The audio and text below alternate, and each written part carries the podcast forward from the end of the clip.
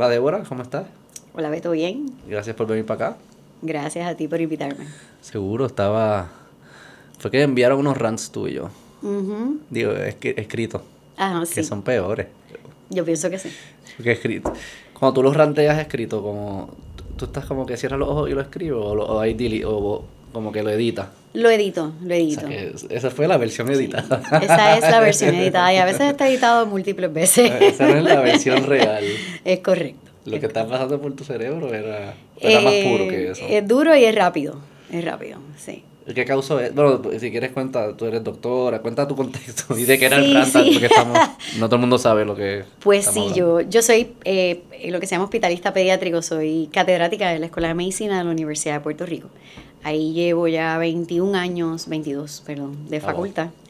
Eh, y dentro de lo que ha sido mi carrera, pues educación médica, aparte de enseñar pediatría, ¿verdad? En el Hospital Pediátrico Universitario, ha sido como el área donde me he desarrollado y he tenido la, la bendición de trabajar en, pues, en, en las escuelas de medicina, particularmente en la mía, pero sí colaboro con las otras tres escuelas de medicina que tiene Puerto Rico y los programas de residencia. Así que sé, ¿verdad?, lo, lo fuerte, difícil, la batalla que tenemos que dar para mantener nuestra calidad continuamente. Eh, y pues obviamente cuando uno ve cosas que no hacen sentido y luego de estar más de 20 años pues, con esta, esta batalla, y realmente es como una meta, para mí eh, mejorar la educación médica de Puerto Rico va a redundar en una mejor salud para el pueblo. Esa siempre ha sido la meta, ¿verdad? Los educadores tenemos que tener una meta. Esa, esa siempre ha sido la mía. Y pues de ahí es que sale, ¿verdad? Todos estos escritos que, que tratan de explicar la realidad. Este el lo- contexto y la realidad. Esta es la primera vez que como que hacen un rant así público del sistema. No, no sería siempre- la primera vez. Yo diría que esta es la vez que más consistentemente y, y, ¿verdad? Este, he escrito. Pero han habido momentos donde sí, he escrito. Sé que tengo muchos ex estudiantes, ex residentes, ¿verdad? Graduados, después de 20 años se gradúan 110 estudiantes, 90, 110 estudiantes anualmente, así también residentes. Así que sé que, que tal vez mi voz no es solo mi voz. Sé que, ¿verdad? Muchos escriben, pues doctora, por favor, pues escríbalo, póngalo público, escríbalo al periódico. Yo no soy de escribir en periódicos, ¿verdad? Tal vez debería hacerlo, pero no soy. No, eso no creo que lo publicarían en el periódico. pero yo creo que yo prefiero, eh, digo, las dos hacen falta, pero eso porque eso se siente que viene de un lugar real y es auténtico, ¿verdad? Este, sí, ¿qué, qué, qué provocó entonces? ¿Qué fue lo que estalló esta vez para tú decir, no, no, no, Pues yo, yo diría que es una cascada de cosas. Hace unos años, no recuerdo bien eh, la fecha, pero debe haber sido 2013, 14, en, en ese ah, eh, tiempo. eh, se comenzó a hablar de bajar los requisitos para pasar la revalida. En aquel momento dado no era tanto bajar los requisitos, sino que se estaba dando el mismo examen que son los USMLE, ¿verdad? Son los exámenes de licenciatura en Estados Unidos, que lo cogen por obligación todos los estudiantes de medicina de escuelas acreditadas, incluyen los cuatro escuelas de medicina de Puerto Rico, ¿verdad? Y muchos países del mundo, incluyendo Puerto Rico, le pidieron a, la compañía, al NBME, que es National Board of Medical Examiners, que les creara el examen en español. Obviamente el NBME nunca va a decir que es un examen equivalente porque pues un examen de licenciatura es su examen de licenciatura. Pero obviamente también tiene todos los parámetros de garantía de calidad en términos de exámenes, validez, confiabilidad, discriminación, que lo que tendría un examen eh, como es el, el, el USMLE. Y en ese momento dado, eh, lo que querían era volver a la reválida. Y la razón, muchos estudiantes que lo que tienen, que lo que pueden tomar es la reválida, lo que quieren tomar es la reválida, no lo estaban pasando. Espera, el, el- que querían convertir el que ya existía en inglés en español. Ajá. Primero era en español, ¿verdad? La Exacto. rivalidad de toda la vida. Luego no sé si recordarán que en un momento dado salieron unos este, juicios de personas que se la habían robado, que le quitaron las licencias. 90, eso ocurrió. ¿Cuándo fue eso? No me acuerdo, pero fue, fue 2000, yo creo que fue alrededor de los early eh, de 2000, pero no me acuerdo bien. Ok. Sí sé que con el tiempo pasó, deciden entonces pagarle a la compañía que, que se dedica a hacer exámenes eh, para un examen equivalente, no igual, pero... ¿verdad? Y se empieza a dar. La compañía permite que obviamente uno ponga los parámetros de quién pasa y quién no pasa. Ellos nos dan un número, ellos nos dicen, en mi estadística estos pasarían, pero Puerto Rico quería. El Estado. Era la Junta de Licenciamiento y Disciplina Médica de Puerto Rico quien ¿Eso es público o es privado? Sí, es público. Eso es del Departamento de Salud. Eso, eso es del Departamento de Salud, eso es correcto. Y entonces, en aquel momento dado comenzó, tal vez mi, me, me puse consciente de que existía un grupo de personas que querían bajar la calidad de medicina en Puerto Rico.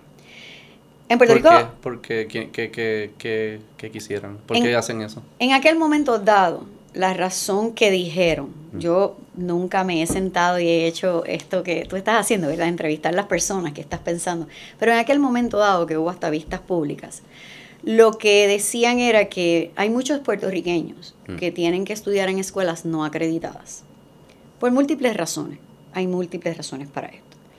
Y que no pasan los exámenes de licenciatura. Los pueden tomar. Mi esposo estudió en Guadalajara.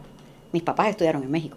Y son médicos con licencia con los exámenes, lo que le llaman los exámenes de licenciatura americano, y estudiaron en residencias acreditadas. ¿Cualquiera puede tomarlo? Yo puedo decir, yo me sé este material. No, cualquiera no puede tomarlo. Tienes que ser estudiante de una escuela de medicina. Hay unos parámetros particulares que incluye, este, pues que te den, que, tu escuela de medicina te diga que lo puedes tomar. Es como un release que se da. Pero, pues en teoría, cualquiera que esté en una escuela de medicina, ¿verdad? Si sigue esos parámetros su escuela, pues pudiera tomarlo. Muchos no lo pasan y al no pasarlo, eso es absolutamente requerido para hacer una residencia acreditada. Lo que le llaman residencias acreditadas por el ACME, el Accreditation Council of Graduate Medical Education. Son las residencias que están en todos los territorios de Estados Unidos acreditadas. Eh, y en aquel momento dado, esa era la razón. Tengo este grupo de estudiantes que lo único que les quedaría sería ser generalistas en Puerto Rico y que para ser generalista en Puerto Rico, pues tú tienes que graduarte de una escuela de medicina, tienes que pasar la revalida o los USMLE, ¿verdad? Y tienes que estar eh, por lo menos un año en un internado, sea acreditado o sea lo que le llaman los estatales, que por ahí los conocen como internados criollos, ¿verdad? Esa es como que la terminología que se le ha dado. Eh, esa siempre ha sido la terminología que se utiliza. Sí, sí, está bien. Así que esas son las maneras. En aquel momento dado simplemente querían pues que más personas, ¿verdad? más estudiantes o personas que se graduaron de escuela de medicina pudieran ejercer la medicina en Puerto Rico como generalista. O sea, tuviesen licencia y como no podían pasar el examen según los estándares al momento, pues la alternativa era bajar el estándar. Eso es lo que es. Eso es correcto y eso no se quedó ahí. ¿Y sucedió o no sucedió? En aquel momento dado sí lo volvieron a cambiar a un examen hecho en Puerto Rico. Sí, lo lograron hacer, no recuerdo el momento exacto cuándo fue. Así que... ¿Y ese examen es de peor, en tu juicio es, no, no, mide todo lo que tiene que medir? Pues eso es lo que ellos mismos dicen, ¿no? O sea, cuando salió en la prensa unos meses atrás que habían bajado una vez más el número de pases de la rivalidad de Puerto Rico, lo que sale, ¿verdad?, que empiezan a hablar, es que hubo problemas con el examen. Mm. Y que en vez de literalmente tirar al zafa con el examen, porque un examen mal hecho, que no mide algo, uno lo cancela, hace un examen bien hecho y lo vuelve a dar. Porque el punto aquí no es pasar a nadie. El punto es que los médicos que tienen a Puerto Rico tengan las competencias mínimas para atender esta población. Esto, ¿verdad? No estamos estudiando, yo no quiero decir que medicina es mejor o peor que ninguna, pero sin lugar a dudas, las profesionales de la salud atienden la vida y la muerte de un ser humano. Tienen unas competencias que son, ¿verdad? La vida y la muerte nuestra puede depender de que alguien las tenga. Mm. Así que y pues ellos mismos, la misma Junta de Licenciamiento y Disciplina indicó que esa era su razón, ¿verdad? Para bajar el número de pases. Así que eso fue, tú le llamas los rants, lo que yo escribo. Eh, fue hace unos meses atrás por donde eso comenzó, ¿verdad? Han pasado ya muchos años de, esa primera ocasión que cambiaron el, examen que hacía el MBMI a de nuevo la revalia. Luego entonces bajan el número de pases de la revalía con el criterio de que y no se me va a olvidar nunca de que hay que ser justos con estos estudiantes que se graduaron de afuera y que no pueden trabajar.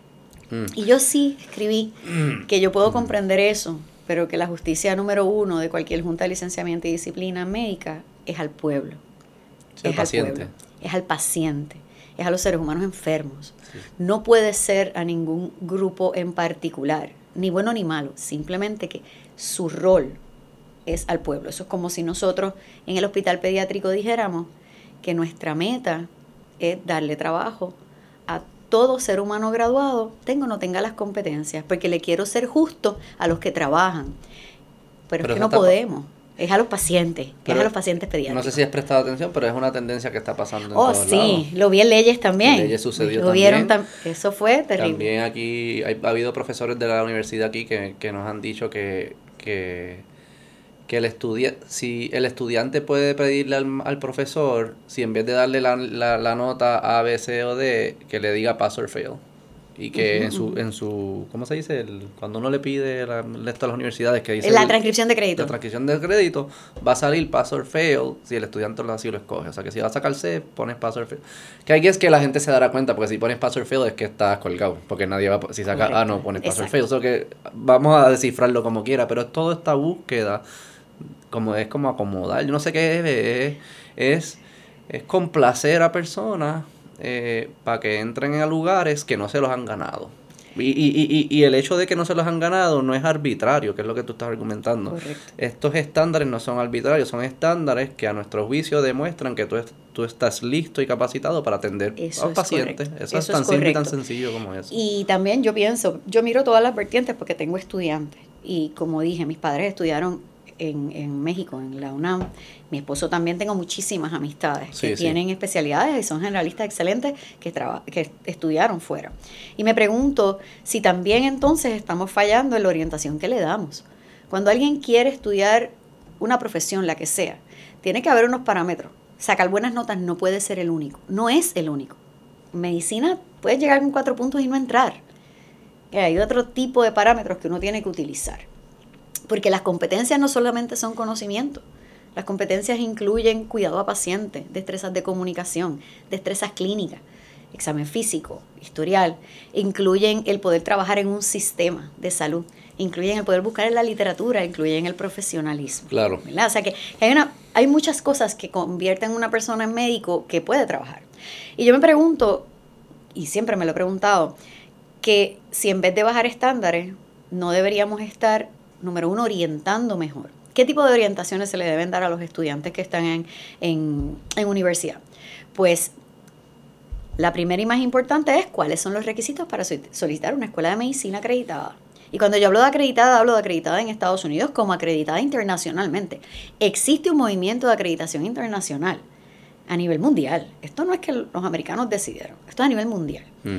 Y hay múltiples agencias avaladas por el World Federation of Medical Education que acreditan escuelas que no son en territorio americano, que utilizan parámetros similares. Así que hay que orientarlo. Esto es lo que tú necesitas, pero no es lo que necesitas ahora. Me, voy a hacer un ejemplo, voy a dar un ejemplo, perdón, que es como el más que yo veo recurrentemente. La primero, una persona que se le hace bien difícil pasar exámenes. Bien difícil. Uno se pregunta, ¿lo han evaluado? A este joven, ¿lo han evaluado? Tiene un problema de atención. Yo soy pediatra, recuerde. Tiene un problema de algún déficit o disability. El compensar con la inteligencia puede funcionar en escuela superior y a veces hasta en universidad pero no va a funcionar en escuela de medicina. Eso lo vemos una y otra y otra vez. No es que no podamos tener estudiantes que no tienen ADD o no, sí los tenemos, pero son estudiantes que han sido tratados, son estudiantes que siguen buscando lo que necesitan, son estudiantes que nosotros les ayudamos, que le proveemos lo que necesitan para ser exitosos. No son estudiantes que están dando el máximo simplemente basándose en sus posibilidades, que muchas veces solamente inteligencia, ¿verdad? Así que eso es como alguien que canta bien no siempre va a poder ser cantante. Alguien que dibuja bien no va a poder ser Picasso. Es lo mismo, ¿verdad? La inteligencia no es lo único que aquí viene al juego. Y no les dan orientación y no los preparan. Y me imagino que en, bajo esa misma línea de pensamiento, alguien pudiese decir que la forma de medir hoy en día, eh, ya sean estos exámenes o cualquier evaluación que se está haciendo para ver si se le da la licencia o no, eh, no son perfectas. Eso obviamente lo sabemos todos. ¿Y qué significa que no son perfectas? Que hay, que, hay personas a quien se le está dando la licencia que quizás no se le debió dar y hay personas que no se le está dando la licencia que quizás se le debió dar.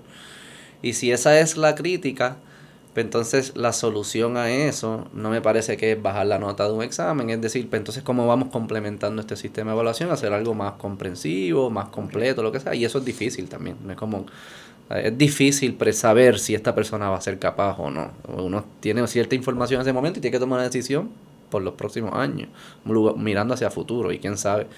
También a uno le pasa cosas en la vida personal. Quizás yo era capaz en ese momento y me pasó algo en la vida personal ya no soy no puedo ser buen doctor. O viceversa, ahora sí hubiese sido bueno. Este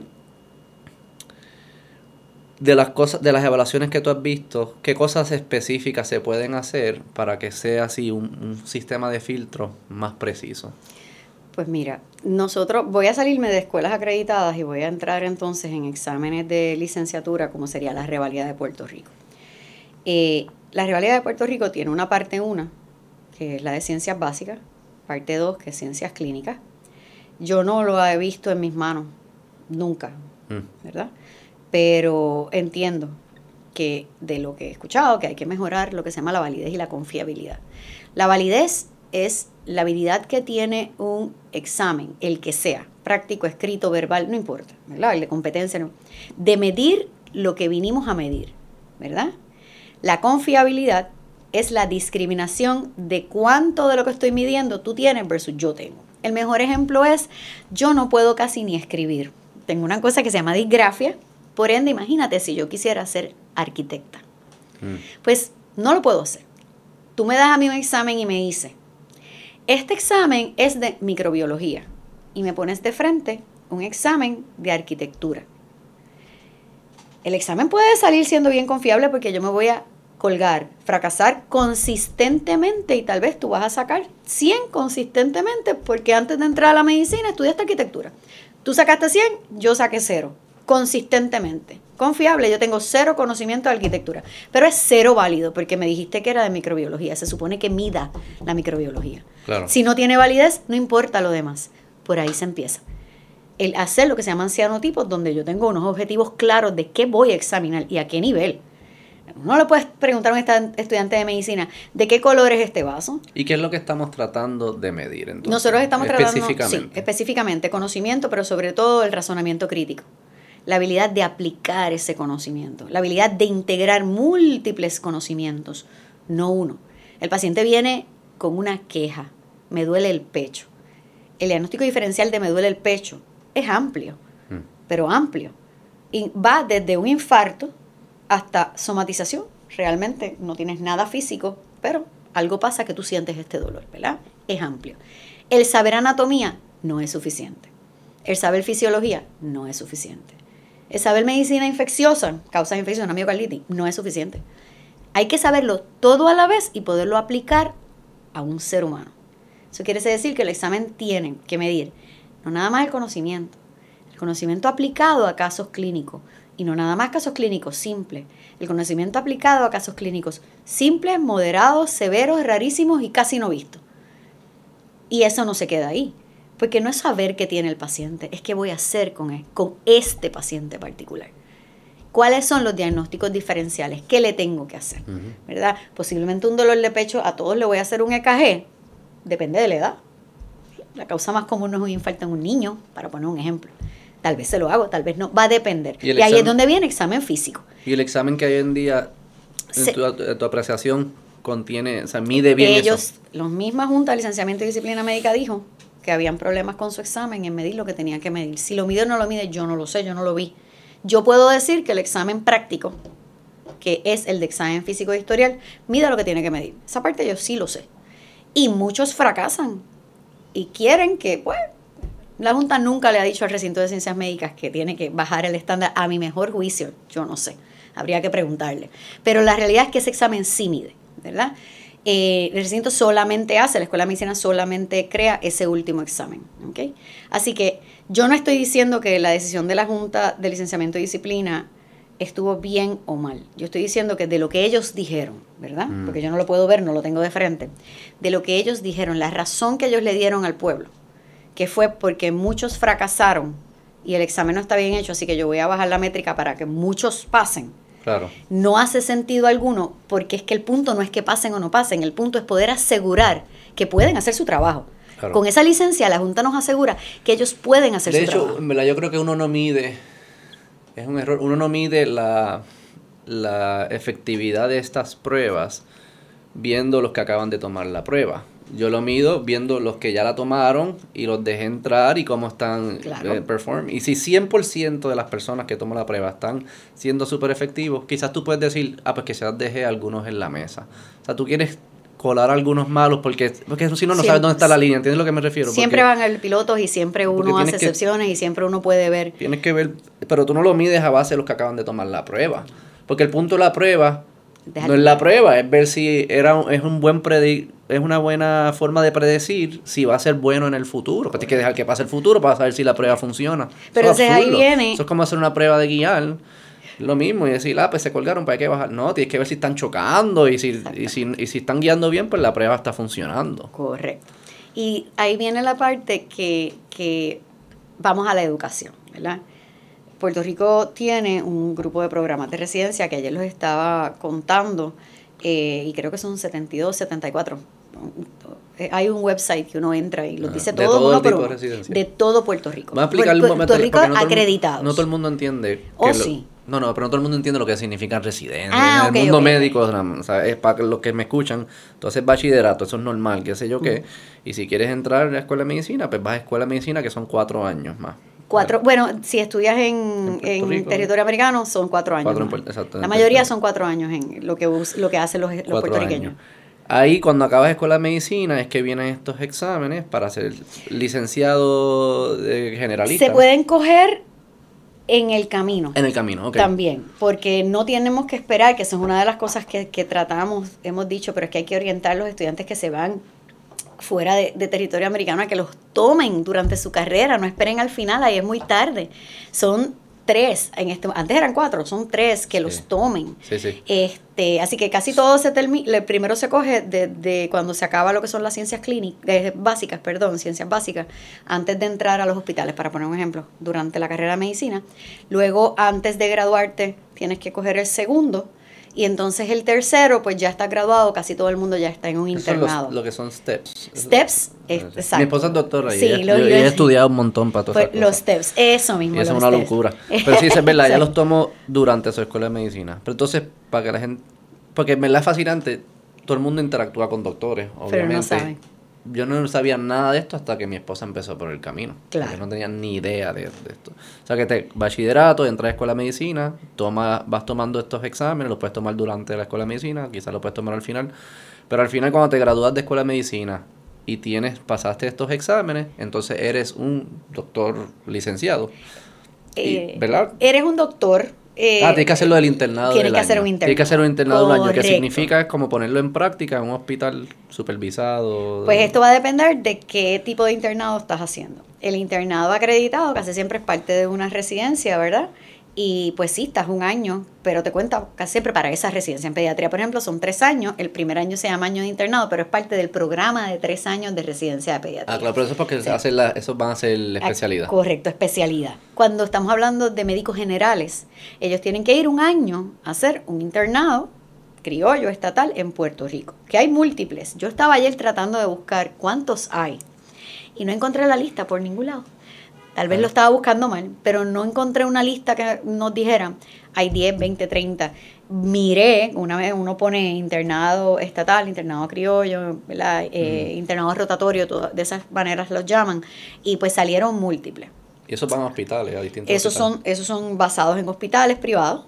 Y bueno, el oncológico no es un hospital privado, pero también tiene uno. Eh, y estos internados, aunque tienen un reglamento, ya yo lo he leído, pues la realidad es que es amplio sabido que en la gran mayoría no hay enseñanza suficiente. Eso es amplio sabido.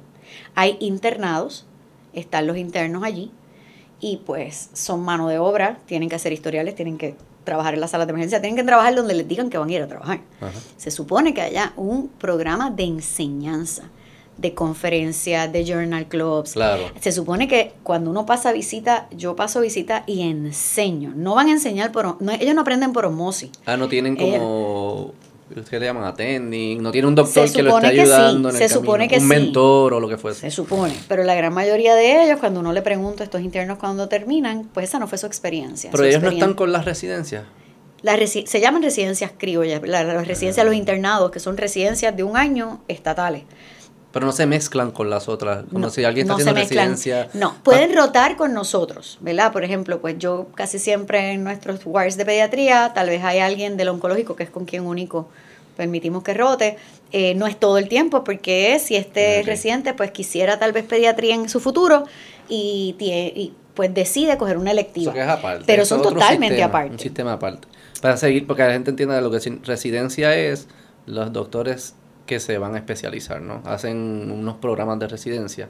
Lo, hay- está la residencia, el internado de residencia criolla, que es un solo año de Sí, internado. ¿verdad? que tienen que hacer un año de práctica. Exacto, que rotan como por medicina interna, pediatría, cirugía, OBGYN, o sea, por las especialidades más comunes, medicina de familia, eh, sala de emergencia, para terminar su año como generalista. Y entonces están los programas de residencia, que son para las especialidades. Las especialidades son pues medicina interna, pediatría, OBGYN, psiquiatría, medicina de familia, oftalmología, eh, dermatología, Sí, cirugía. y todo- cirugía, urología, Sí, ortopedia, pero entonces están los subespecialidades. Las Claro. subespecialidades, es después que uno termina un programa de residencia, X, entonces se, especi- se subespecializa. Por ejemplo, un pediatra termina pediatría, quiere hacer gastroenterología, tienes que estar tres años más. Tres Claro. de pediatría, tres de gastroenterología, para él ser gastroenterólogo pediátrico. Claro. Cardiólogo de adultos, pues más o menos lo mismo. Sí. Y Así que así. es para que la gente entienda ese, ese camino de los, de los médicos. Y las, las pruebas que estábamos hablando son las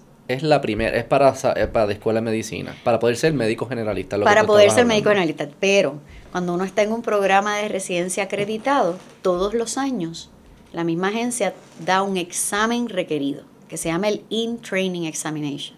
Así que no es que están, ¿verdad? Las personas, pero ¿qué diferencia hay de estar tres años aquí? No, hay mucho. Los programas de residencia acreditados tienen una estructura obligatoria. Sí, sí. ¿verdad? Un, hasta un ambiente de aprendizaje obligatorio dentro de los hospitales donde está, o las clínicas, no todos son hospitalarios, donde son estas prácticas.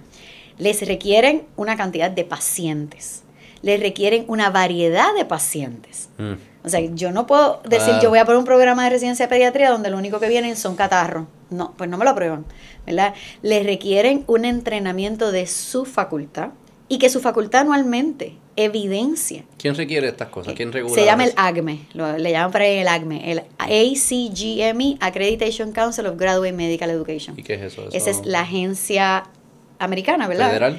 La agencia am- americana que trabaja para acreditar las, las residencias acreditadas. Pero es, es una agencia del gobierno federal. No, ¿Es privada? el- es pri- no, no es privada. Bueno, sí, es privada, es privada, es privada. Pero es un non-for-profit agency, igual que el LCME. Yo soy fan de lo privado. Porque que quede claro, lo que pasa es que en términos federales es el Departamento de Educación Federal, lo que existe. El Departamento de Educación Federal lo que acredita, ¿verdad? O lo que permite son agencias que acreditan instituciones, todo el mundo conoce la Middle States, pues eso es una acreditación regional institucional, ¿verdad?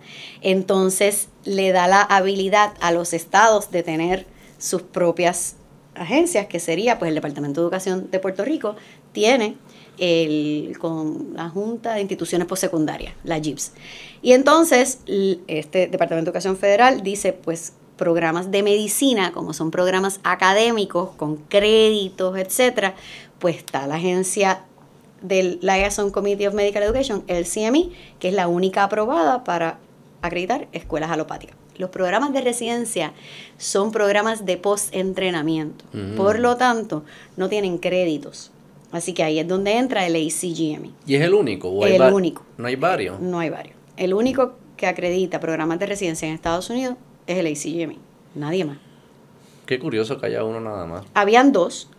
Cuando Estados Unidos tiene dos vertientes de estudiar medicina, medicina alopática, que hay 150 y se me olvidó el ¿Qué número es eso? ¿Qué exacto. es medicina alopática? Medicina, la medicina tradicional que todos nosotros conocemos. Ok. ¿ok? Y medicina osteopática, que son bien poquitos programas de residencia, digo, programas, eh, escuelas de medicina, que enseñan lo mismo, pero también enseñan un poco más de medicina complementaria. ¿verdad? ¿Qué medicina Eh, como Eastern, Pues, como... pues hacer eh, movimientos de ejercicio, Ok. acupuntura, o sea, les enseñan es- esas áreas también. Antes, eso es el American Osteopathic Association, el que acredita estas escuelas de medicina, también el gobierno de la, el federal, el Departamento de Educación Federal, esa es la única agencia que acredita escuelas de medicina osteopática.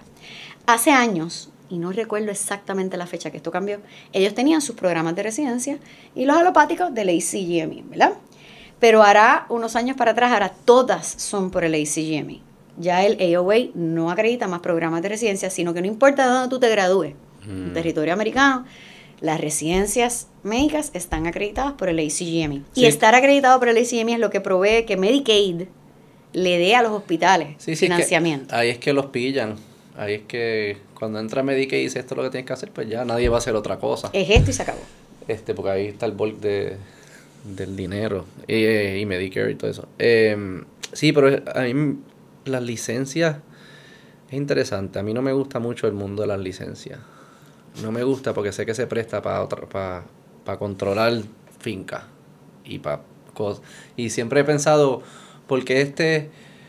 ¿Por qué, verdad, en el resto de la economía nosotros pensamos que, que exista competencia sea bueno para el consumidor, como en la comida, en los carros, en computadoras, toda la economía tenemos esa, ese principio, competencia es bueno para el consumidor.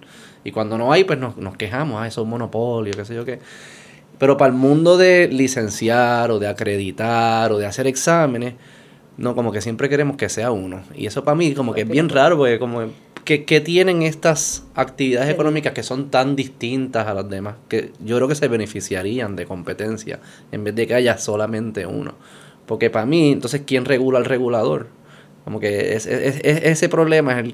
Y, y pasa lo que está pasando ahora, porque solo hay uno que da la licencia y él puede arbitrariamente cambiar los estándares, así porque sí. Y ahora de repente yo me tengo que creer que esta licencia, que antes tenías que sacar 90, inventando números, antes tenías que sacar 90 para pasar, y ahora para conseguir la misma licencia tienes que sacar 70, que yo me tengo que creer que la licencia ahora vale lo mismo, que yo puedo confiar igual en la misma licencia si tú estás cambiando los estándares arbitrariamente. ¿Ves? Como que ese, ese, ese, esa, Y ese tienes dilema. toda la razón. La realidad es que en la medicina se dice que los médicos nos fiscalizamos nosotros mismos. Es de las pocas profesiones que nosotros mismos nos fiscalizamos, nos pedimos cuentas los unos a los otros, pues porque tenemos la salud del pueblo. Porque Eso es lo que se dice. Se son- deja hablar de lo que se dice. Bueno, ustedes son distintos entonces a todos los seres y humanos. No, eso estoy clara. Pero yendo a la pregunta de por qué, voy a hablarte de la agencia que acredita escuelas de medicina. Esa no es una agencia que es un standalone. Esa agencia la financian dos asociaciones que son las asociaciones más importantes en Estados Unidos de médicos. Una que se dedica es American Medical Association, el AMA, la Asociación Americana de Médicos. Y la otra es la Asociación Americana de Escuelas de Medicina. Association of American Medical Colleges, que pertenecen todas las escuelas de medicina porque lo quieren hacer así. ¿ok? Esas dos asociaciones que tienen un montón de input, mucho expertise, son las que entonces financian y hacen el overview de que esta agencia que es el LCME hace lo que tiene que hacer. Ajá. Hace. ¿Por qué? Porque tiene también público, ¿verdad? Estas agencias tienen público, el público en general, que también puede venir y hablar. Yo no estoy diciendo que sea perfecto, porque nada lo es. Hay veces que uno mira un criterio particular y uno dice, no entiendo por qué ahora tenemos que hacerlo así, ahora. La gran mayoría de las veces de lo que yo he podido ver y estudiar, pues viene de la evidencia, ¿verdad? Se hacen estudios, se Sí, sí. publican, son arbitrados y de ahí es que sale, pues mira, tal vez esta es la mejor manera de hacerlo. Voy a hablar de las 24 horas de los residentes. Mm. Antes yo estudié en los tiempos de que yo estaba despierta Ujú. 36 horas y cada tres noches, cada cuatro noches tenía guardia de 36 horas. Pues se hizo un estudio, se llama To Err is Human, ¿verdad? Eh, que salió en el To 1999. err is human. Sí, Eso el error es humano. Sí, sí, sí. donde se vio que errores médicos, pues mataban Claro. muchos. Y médico yo no estoy hablando del doctor, sino del sistema, ¿verdad? del sistema de salud.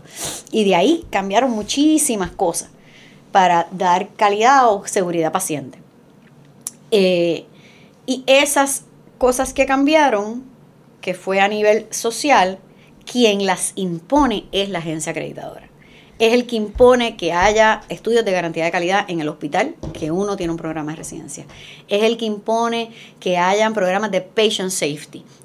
Eso no está impuesto a menos que no estés acreditado por la Joint Commission y hay muchos hospitales en Puerto Rico que no lo están que eso no está impuesto en otros hospitales. Tú puedes ir a un hospital que tiene una residencia criolla que nunca la JEICO ha pasado y que no tiene que hacer nada de eso. La mm. diferencia de estas agencias que a veces son más estrictas que lo que uno quisiera, la realidad es que la diferencia está en que hay unas regulaciones que cuando uno mira cuáles son y por qué son, otro ejemplo, ambiente de aprendizaje. En un programa de residencia particular, si yo estuviera gritándole a mis residentes todos los días, como puede ocurrir en cualquier hospital privado. Mis residentes no nada más se van a quejar en mi evaluación. A mí me evalúan todos los años, punto. Te he hecho todos los meses. Y esas evaluaciones no se quedan en la nada. Con esas evaluaciones, mi directora de programa decide si yo puedo o no puedo tener residentes. Si yo estoy capacitada para lo más básico, que es tratarlos bien, ¿verdad? No nada más eso. Ellos una vez al año llenan, porque la agencia se los manda no es nuestro, no tenemos la habilidad de ver quién dijo qué, cómo. Sí, sí, sí. Un survey que le preguntan todo. Y de ahí la agencia nos dice, pasar a los boards y serán muy buenos, pero fíjate, ellos dicen que no tienen dónde dormir. Ellos dicen que el ambiente, ellos dicen que trabajan tanto que no pueden ni aprender. Y los programas de residencia acreditados tenemos que cambiar. No tenemos opción o nos cierran. Tan sencillo como eso. A diferencia de no estar regulado por nada ni nadie, o de que una agencia reguladora sea arbitraria en subir y bajar ¿verdad? sus requisitos. Los requisitos de las agencias que son de acreditación americana, pues ellos tienen unas bases en estudios hechos. Uno puede estar de acuerdo, puede no estar de acuerdo. Habemos muchos que decimos, a la verdad que después que quitaron lo de las 36 horas, a mí me hace sentido, los seres humanos no deberían estar más de 24 horas eh, despierto. Pero por otro lado hay menos contacto con pacientes, ¿verdad? O sea, eso también hay que mirarlo. Una de las cosas que, que hay que empezar a mirar todos estos procesos es de una manera lo que se llama sistémica. Los sistemas de salud se tienen que mirar de manera sistémica. No podemos pick and choose. No podemos decir, yo solamente voy a mirar que esto es injusto. Sí, pero ¿cuál es el efecto que eso tiene en tu, tu decisión, en todo lo demás, en el ambiente entero, ¿verdad? Sí, eso, eso pasa mucho, que y no solo en medicina, en, la sociedad en general, que queremos aislar los problemas a un punto y resolver eso sin considerar los trade-offs que tienen alrededor, ¿verdad? Y, y para mí esa fue una de las críticas principales que yo tenía en la respuesta de COVID, ¿verdad? Eh, que no hay que entrar en todo eso, pero era como, si tu única misión es bajar contagios, digamos, pues eso es bien fácil, porque tú puedes hacer un montón de cosas que van a afectar la vida de los demás, pero como no estás midiendo más nada, solo estás midiendo eso, pues, lo, ¿verdad? Impones todas esas cosas, sí, efectivamente bajaste los contagios, pero sacrificaste un montón de otras cosas. Pero como no te estoy evaluando por esas otras cosas, pues no lo estás viendo. Y esos trade-offs no siempre se miden, ¿verdad? Y, y, yo veo que eso pasa mucho, ¿verdad? Como que pensamos que... Pensamos que, la, que el la persona que está participando en este sistema no es la misma que va en otro sistema. O sea, que tú le haces, ¿verdad? Como, por, a, ah, pensar un ejemplo de, de, estas cosas de, de, COVID. Este, ah, pues el, los niños no pueden ir a la escuela, tienen que estar en la casa. Tienen que estar en la casa todo el día. Entonces tú también pretendes que los papás sigan con su vida normal. Pero es que es el mismo papá, eh, el, mismo que iba a trabajar, eres el papá que se te queda con, no puedes, resolviste este problema y creaste otro por otro lado. Entonces no estás viendo las cosas como un sistema.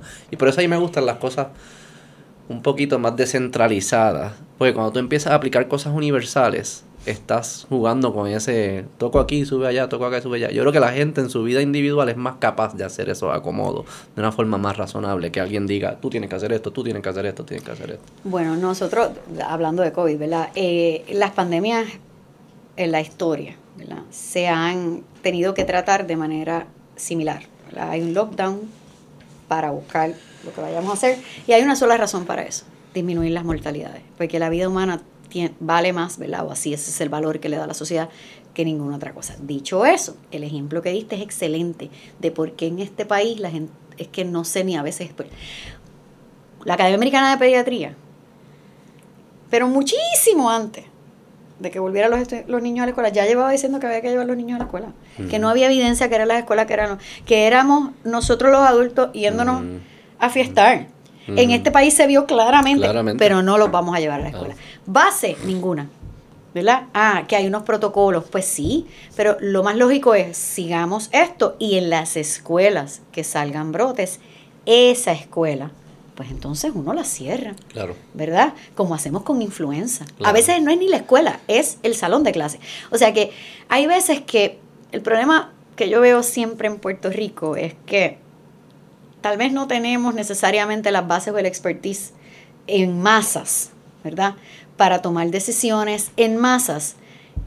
Queremos irnos con Estados Unidos, que en teoría sí tiene estas decisiones en masa, pero cuando no me gusta, tengo un pie aquí y un pie allá. Ah, el pie de ellos, el pie de acá, tiene evidencia.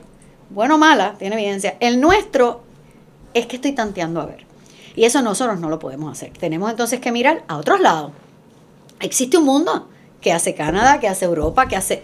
O sea, nosotros tenemos que mirar como referencia hasta la República Dominicana, porque está ahí al lado y se parece a nosotros. ¿Qué ellos hicieron? Mm. Porque ellos tienen luz pasando por el mismo huracán que nosotros, que es verdad, solamente cogido parte y nosotros no.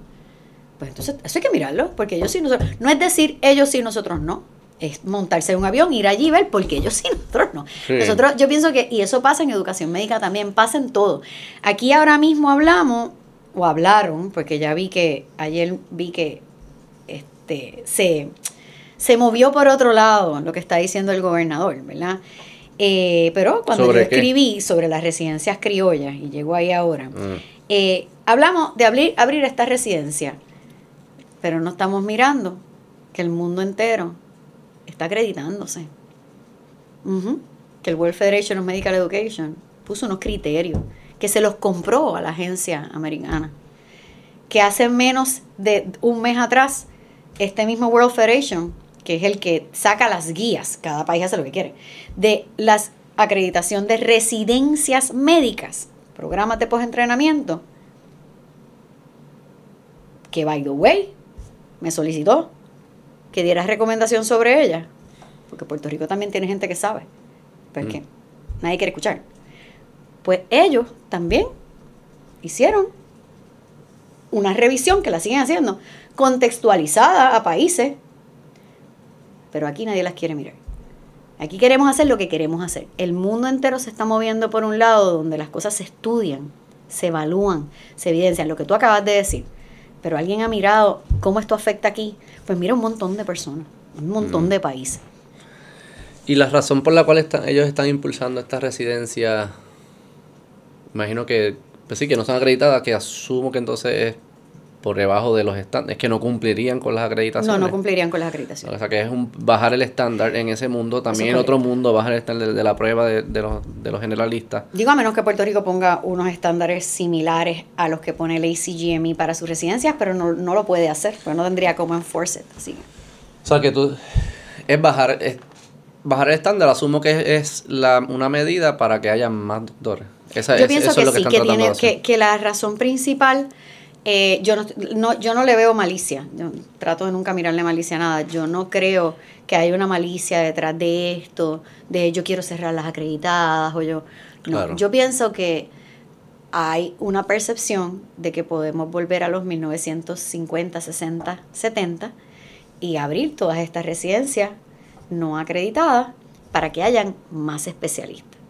Pero obviamente eso a veces ni saber, porque no estaba acreditado, porque no existía la acreditación. Una vez existió la acreditación del ACME, se empezaron a acreditar hasta que en los 80, por ahí más o menos 90, el gobierno dijo, mira, no financio ninguna otra que no esté acreditada, porque tiene unos parámetros de calidad, ¿verdad? Y, y las vienen a ver y son, o sea, cada programa de residencia tiene su propio grupo que la acredita. No es que hay un ACME, es que yo no sé ni cuánto. Hay uno de pediatría, hay uno totalmente distinto para gastroenterología pediátrica, otro total, o sea, son personas que son médicos, que se dedican a la educación, que miran los estándares, van y acreditan, así sucesivamente. Y no siempre son los mismos, o sea, eso no, no, no te quedas ahí de perenne. Pero yo pienso que es eso, que quieren más médicos, yo comparto especialistas. yo comparto el, espíritu, y lo, he hablado en el podcast, eh, de que yo creo que toda persona que sea capaz de ser médico y demuestre que y lo demuestre, debería hacerlo, ¿verdad? Y no debe, haber, no debe haber obstáculos arbitrarios en ese camino. Este, eso no significa bajar los estándares.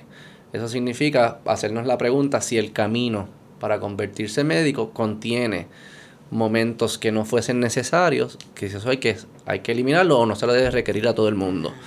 Pero, pero no, no, no, el ¿Cómo lo controlas cuando no son en Estados Unidos o Puerto Rico? ¿Cómo tú controlas en otros lugares del mm. mundo que es donde estos estudiantes se están yendo? Lo que se hace allí en esas escuelas para lograr lo que tú estás cuando, diciendo. Cuando vienen, te pregunto, ¿qué evaluaciones se le pudiesen dar hacer pasar pruebas, ya sean prácticas o escritas o la que eso es lo que estás, eso es lo que supone que, la Junta de Licenciamiento y Disciplina. ¿qué, pruebas pudiésemos darles para yo para que tú me demuestres que sí, tú estás listo para esto? A mí no me importa dónde tú estudiaste. Correcto. A mí no me importa obviamente si eres hombre, ni mujer, ni tu color de piel, ni tu dinero, si eres si tienes 20 años, 22, 25, 30, 50, 100, a mí no me importa en lo absoluto, a mí me importa que tú puedas demostrarme que puedas hacer el trabajo. Si tú te enseñaste tú solo, tampoco me importa. Siempre y cuando yo confíe en el filtro. Si yo confío en el filtro, y quizá ahí tú me dices, Beto, es que el filtro solo es imposible crear un filtro esa solo. Es la cosa. Hay que complementar el filtro con, con, la con, con yo complemento el filtro con que el hecho de que viene de una escuela que ya yo confío. Como que Mira, pues, te voy a hablar de España. Pero vamos a, vamos a pensar en eso. Te voy a hablar de España, vamos a salirnos de Estados Unidos y vamos a hablar de Canadá y España, que son países que a todo el mundo le gustan, ¿verdad? No, a mí no me gusta Canadá. pues España. En España hay X número de escuelas de medicina. España me obliga a ponerme el eh, booster.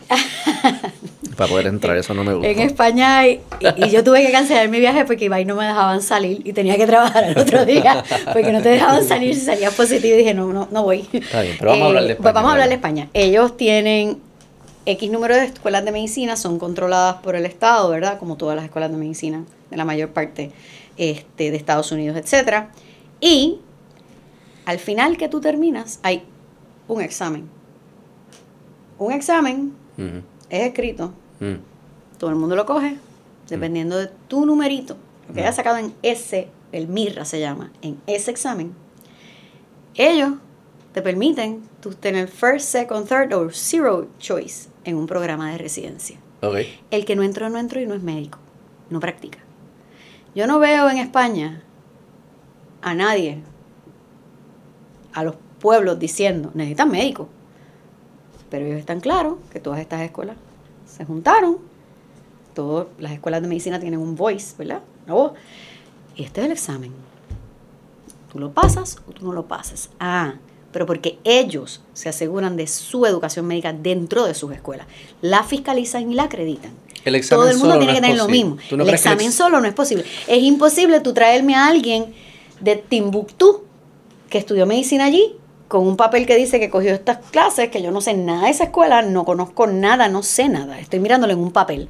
Y que con dos exámenes que le bajan y le suben la nota cuando quieren, porque eso es lo que hace la Junta de Licenciamiento y Disciplina, yo pueda decir, no te preocupes, que son equivalentes a los nuestros. No, no, pero vamos a poner la Junta de Licenciamiento a un lado. Pero ¿y quién va a dar los exámenes? ¿Quién no, los va a crear? Estamos, estamos, después llegamos, lo aterrizamos. Creamos, tú crees, yo decir, Débora, yo hice un país, te toca tú hacer el examen. Y cuando digo examen, puede ser escrito, puede ser hablado, puede ser actuado, práctico. Invéntate la evaluación que tú quieres. Puede ser que sea un día, puede que sea un año, puede que sean seis meses en un hospital. Tendría que ser, tendría que ser así. Tendría que ser crear una. Vamos a pensar en eso de la forma más amplia posible. y, y, y el objetivo que yo te doy es: yo quiero asegurarme que las personas que vienen, cuando una vez pasan ese examen, si cumplen con, el estándar que tú estableciste, con alta probabilidad, porque no va a ser 100%, 90%, vamos a poner 90% de ellos van a ser doctores efectivos, proficientes. Pero, es que eso es lo pero no me importa de dónde venga. Perfecto.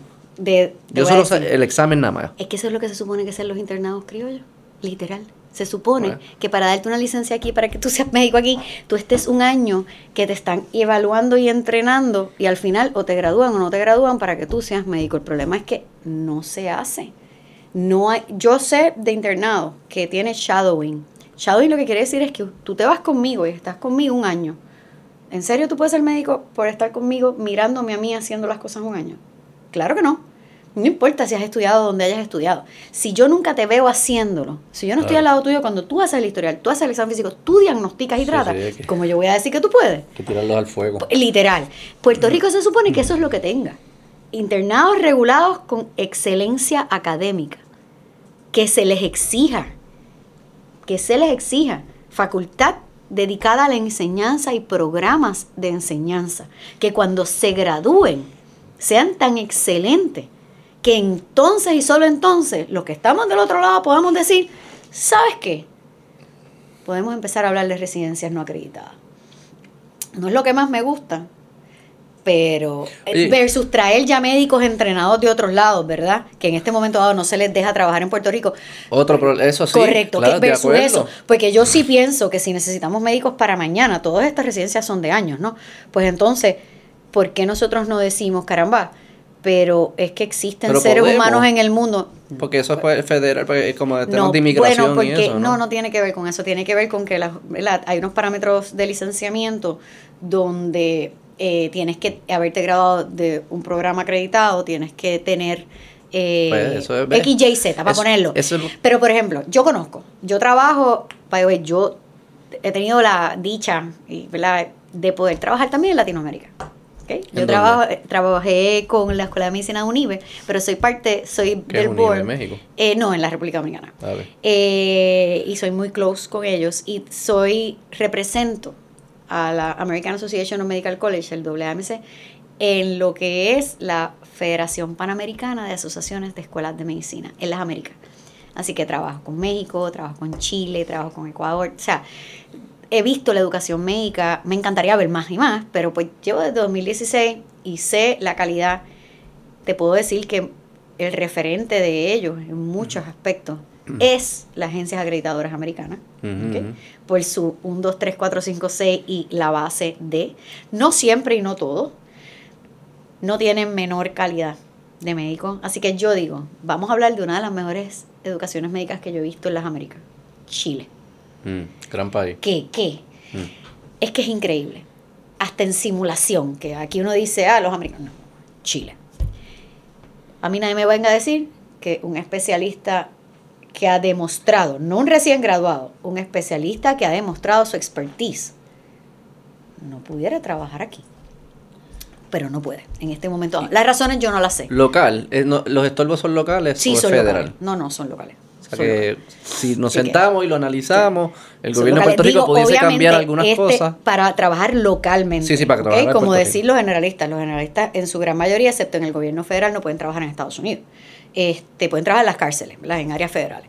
Pero, ¿por qué? Pues esto a mí me parece algo que tenemos que evaluar. Ah, que no puede ser recién graduado, claro que no. Tiene que tener una especialidad y haber evidencia de ejecutoria de excelencia. Por eso te digo que si eh, como acreditadoras o licencias o entidades que miden estándar, llamémosle, que fuesen privadas, que fuesen internacionales, permitiría ese intercambio pues mucho más fácil. Nosotros que nos encantaría, ¿verdad? Que, que, las acreditaciones internacionales, que eso es lo que se mueve ahora, ¿verdad? Este, pues fueran abiertas. Eso, eso lo vamos a ver eventualmente. Eso se está trabajando y de hecho no lo trabajamos nada más en Latinoamérica.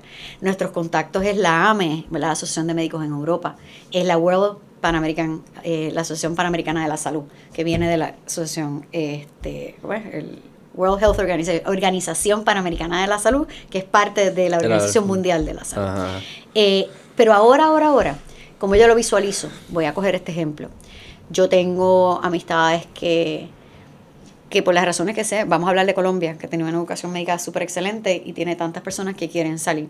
Médicos con muchísimo renombre, con mucha experiencia pues Puerto Rico pudiera decir, nosotros aquí, bajo la Junta de Licenciamiento y Disciplina, vamos a hacer grupos de expertos, expertos en educación médica y expertos en los que tienen el expertise en educación médica, van a mirar la educación de donde viniste, con muchos parámetros. Bueno, puedo llamar, háblame, dime, etcétera, y los demás van a mirar tu trayectoria. Eso se hacía también en los años 50, 60, 70, 80 en Puerto Rico, cuando habían de difícil reclutamiento médicos de difícil reclutamiento. Si eso es algo que queremos de ahora para ahora, no hay problema. Ahora, una cosa es tú haber demostrado, que es lo que tú estás diciendo, mi experiencia está demostrada, aquí está mi CV, mi experiencia está demostrada. Olvídate de donde yo estudié, y si pasaron, mi experiencia está, eso sí. versus decir, no importa de dónde tú vengas, yo voy a asumir que te dieron una buena educación.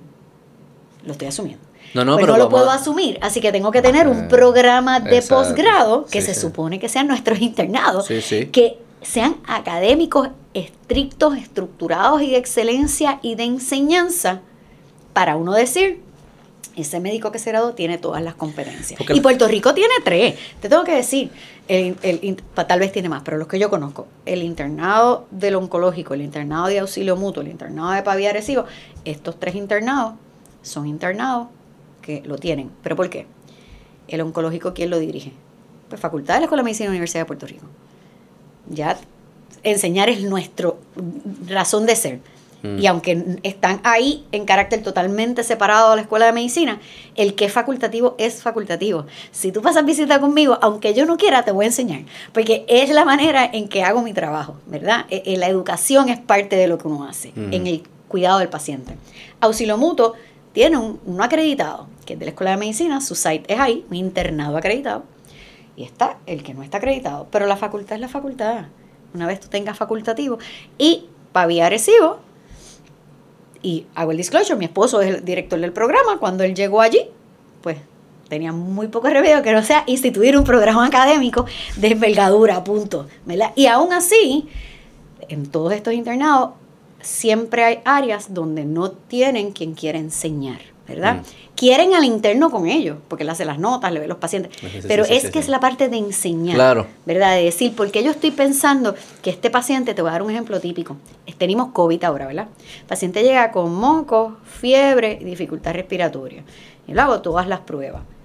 Y puede que un interno ahí me diga, doctor, es que eso tiene que ser COVID. Pues me toca a mí decirle, fíjate, pero es que hay influenza. Y en este paciente particular, que es un asmático, que es un paciente cardíaco, que es un paciente, lo que sea, pues en centro médico eso es lo que vemos, hay que tener mucho cuidado con la influenza, porque la influenza también mata. Eso es lo que hace la enseñanza. El tú poder decir, salte de este, ¿verdad? Y mira lo amplio para que aprendas. Y, te- y hay suficientes personas para...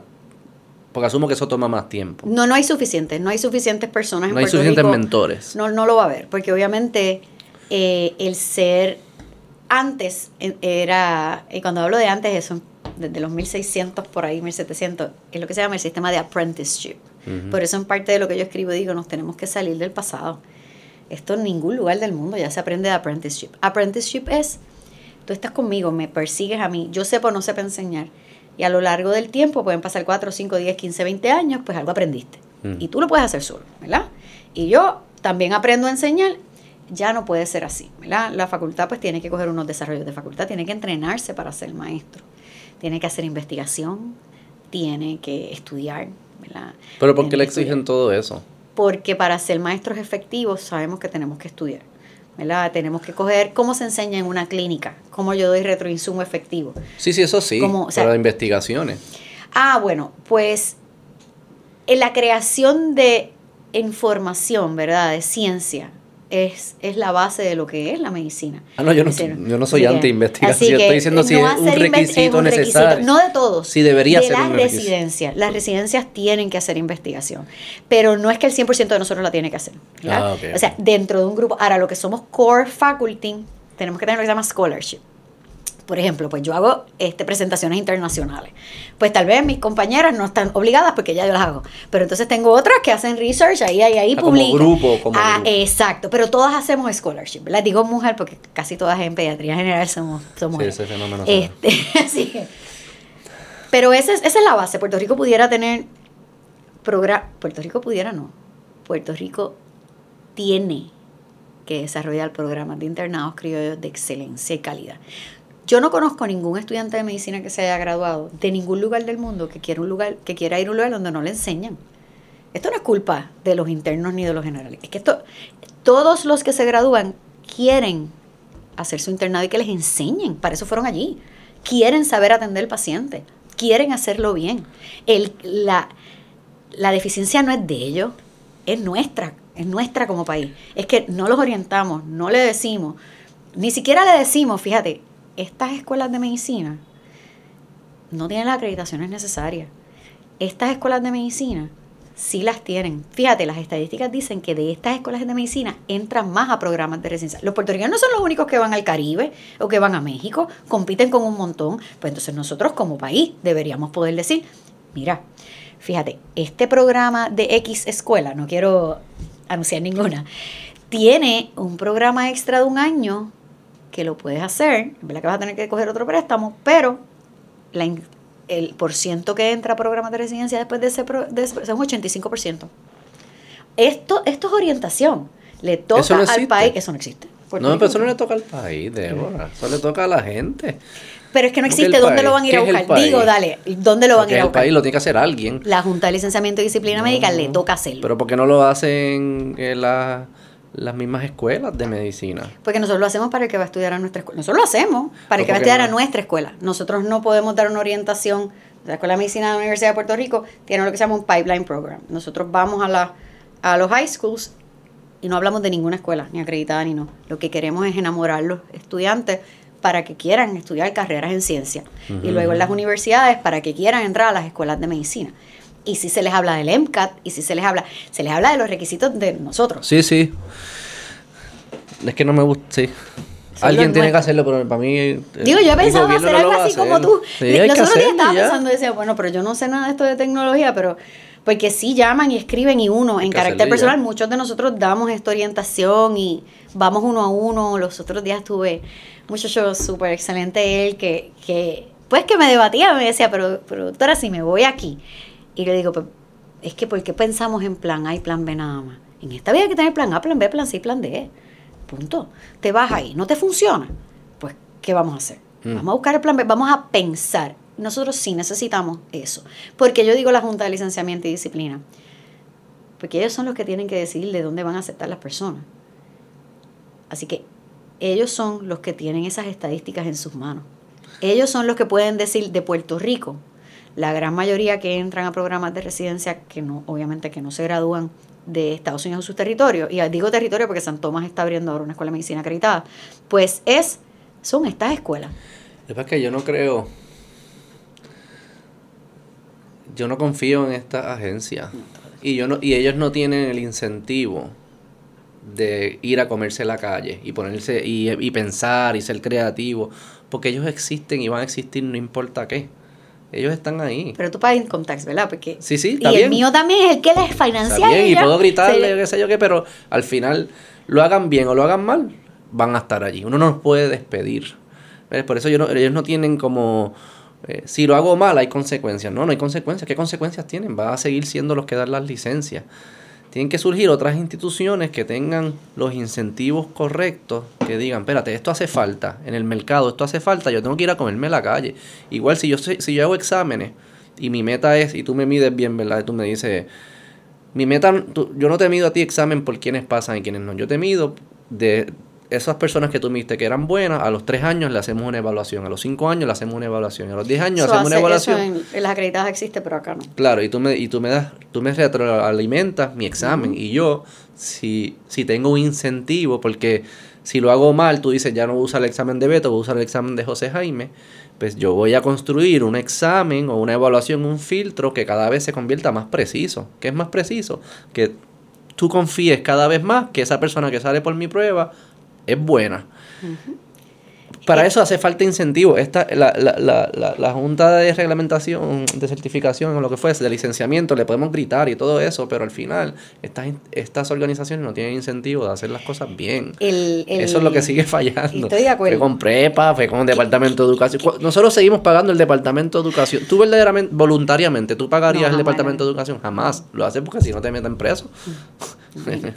La realidad es que para poner una agencia de esa envergadura necesitas mucho expertise y Puerto Rico no la tiene, que son los psicométricos dedicados a la creación de exámenes, el, expertise que uno puede tener en el conocimiento, ¿verdad?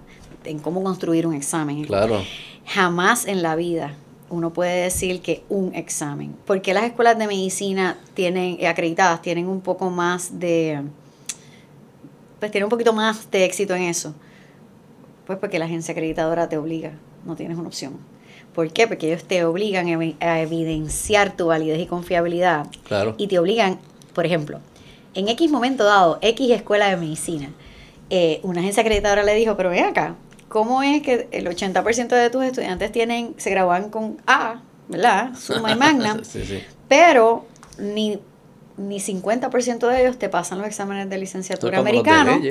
Este, y de eso, ¿cuántos entran a ese, eso es lo que hacen estas acreditadoras que tienen mucho dinero. Te lo digo, la garantía de calidad puede ser en millones. Para ellos poder decir, si tú pasas el examen de licenciatura, tú tienes lo mínimo, no lo máximo, lo mínimo para ejecutar en un programa de residencia o después de un internado. Los programas de residencia también tienen exámenes. ¿Qué exámenes tienen? Pues los, los in-training que vienen de, de ellos te van preparando para coger un board eh, el board no es el mínimo, es el máximo, ¿verdad? Por eso no, yo no, no todo el mundo tiene que tenerlo. Para enseñar hay que tener un board, pero no todo el mundo, porque es el máximo. Hasta las cosas más raras del mundo te las preguntan. Sí, sí. Eso no es. Pero el in-training no. El in-training sí va como, como lo que tú estás diciendo. Te, le dan el mismo a las tres años. Y tú vas, tú ves cómo tú vas creciendo y mm. vas, ves cómo tú vas desarrollando, pero no nada más eso. Nosotros evaluamos nuestros, nuestros residentes todos los meses después de cada bloque. Y no es lo que yo, Débora Silva, quiera. A mí me dan unas piedras angulares con unos niveles que ya mm. vinieron, ¿verdad? De, de, el American eh, Academy of Pediatrics, American Board of Pediatrics, eh, en este caso, pues el ACME, el ACGME. Pero el ACGME, voy a hablar de pediatría, no lo hizo solo. Buscó el insumo para estas piedras angulares que tenemos que ir cumpliendo hasta que me gradúo de un montón de expertos. Eso es lo que tienen los países deben tener los países que no tienen una escuela de medicina o un solo. Es el, es el poder agrupar muchos expertos en una mesa que dicen y después no los dejan quietos para siempre. Cada cierto tiempo uno escribe, nuestra, este, en pediatría, por ejemplo, de los milestones que escribieron, habían como tres que eran imposibles de medir. Así que a lo largo de los tiempos, los mismos programas de residencia, tanto lo dijeron, tanto lo dijeron, que hubo la revisión de milestones. Tenemos nuevos desde el 2015, desde el, primero de julio de este año.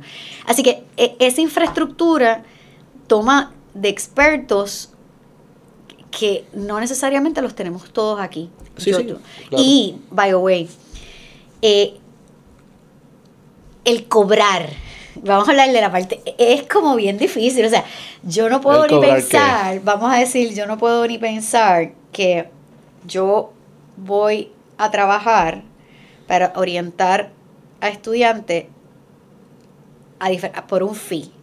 Yo no puedo hacer, o sea, es como, tal vez es la crianza, tal vez es que es recinto. O sea, los maestros no porque se llama, no, no, no, yo estoy hablando de orientar. Número ah, de orientar. Ya yo tengo mi sueldo y número dos, es como parte de la responsabilidad social. Sí, sí, tú lo entiendes como una responsabilidad. Por eso, para nosotros, nosotros lo hacemos los open houses y es como y vamos a los high school y vamos, porque es como responsabilidad social. Yo sí pienso que debe haber responsabilidad social en más áreas, ¿verdad? Que sin más áreas que no nada más las escuelas de medicina, hacemos grupos y, y si salimos a orientar y hacemos lo que se llama los open houses, se hace un poquito más fácil. Claro. Te voy a dar, te voy a contar algo que me acordé ahora. Yo fui de de Asuntos Académicos de la Escuela de Medicina hace unos añitos atrás, de 2013 a 2019. Y antes de eso... ¿De la Escuela de Medicina? De la, de la Universidad de Puerto Rico. Ah, pues en el recinto de ciencias sí, médicas. Sí, sí. Ah, pues no sé si conocía a los estudiantes. Claro, conocía. Bueno, no a todos. Pues pero mi esposa, Carl, no, no, no decir su nombre. No, no digas su nombre. me lo dices después. Te lo escribo y... Este, y En ese tiempo, antes de eso, fui directora de la oficina de currículo. Y durante esos tiempos, el recinto trató de ir a los diferentes recintos de la Universidad de Puerto Rico, explicándole que venía un nuevo MCAT y que había que enseñarle más psicología, más ciencias sociales, más estadística. Y esas puertas,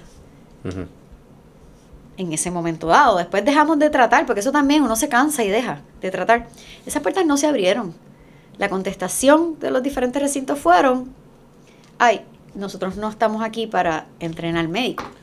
Es verdad, tienen razón. Claro, la vida cambió, los años cambió. Tuve la oportunidad de ser interina de Cana Asuntos Académicos, pero del recinto al, en el 2020, ¿cuándo yo hice? 22, de hecho, hasta, hasta febrero de 22. Eh, unos mesecitos. Y en ese tiempo sí había apertura.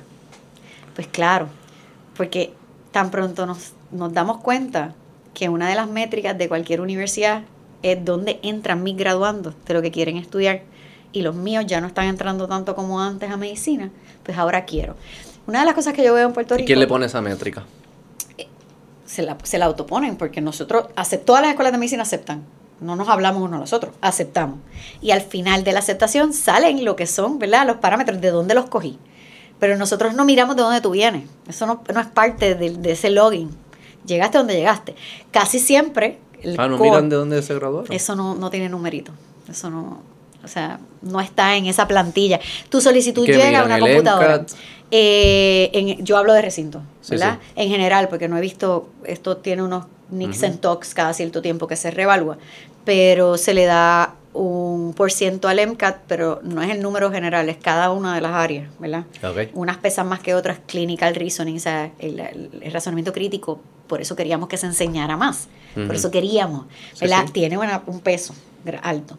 Luego entonces está el GPA general y el GPA de ciencia, pero eso no es lo único. Hay un 10% que son las, las cartas de recomendación que tienen una rúbrica.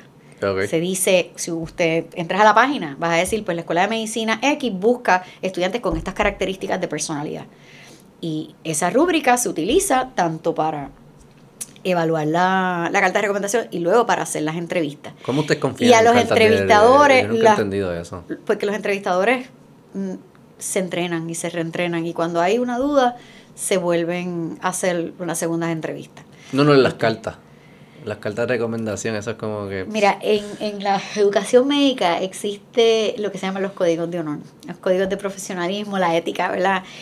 Yo quiero pensar que cualquier ser humano que esté escribiendo una carta de alguien que puede ser tu médico, eventualmente tratar tu hijo, y tu vida va a decir la verdad. Yo no sé si las personas tienen la profundidad de pensamiento, al porque si yo sé que es un bacalao, pues ya yo sé que no voy para ese médico. Sí, que, pero, ¿y si fue tu sobrino y no sabía que era un bacalao? O sea, Mala suerte. Porque ha pasado, ha pasado. Yo no sé contestarte yo creo que eso. como que... No sé contestarte eso, Es bien curioso lo mencionaste ahorita que ustedes son la profesión que se autorregula. No tenemos opción. No, espérate, nos regulan mucho, porque mira que las demandas, nos demandan a mucha más gente que a los médicos, nos regulan mucho. Así que... Se regulan mucho. Pero que hay como un...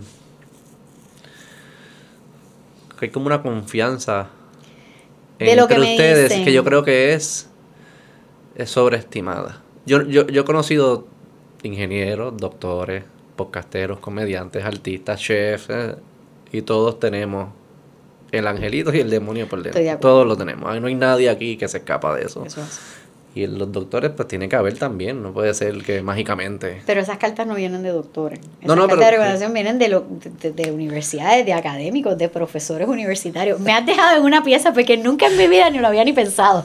Que, que me estén dando cartas de recomendación.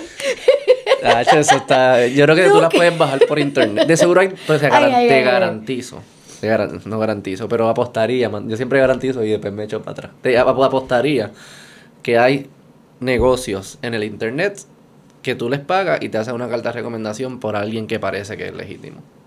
Estoy seguro de que, no puedo hay pastiches de boda. No, puedo hablar, fíjate, lo que no sé, tendría que averiguar en mi escuela y en otras escuelas es, yo sé que tiene que llegar directamente de ese facultativo, pero ¿Cómo es el mambo de si llegan cartas? Eso no lo sé. Esa, esa ahora que me lo estás poniendo en la mente, descartado.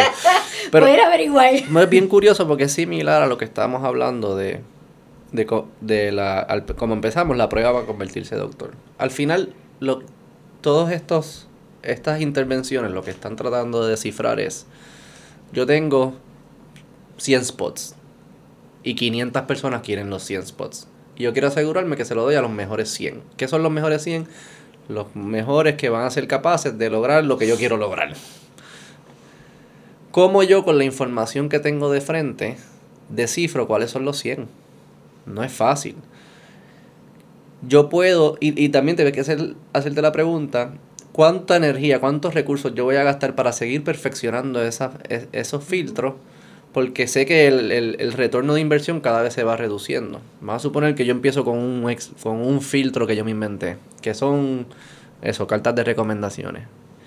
Y de los 100, escogí a los mejores 80, pero hay 20 que se me colaron. Dejé 20 fuera que debía haber cogido y cogí 20 que no debía haber cogido.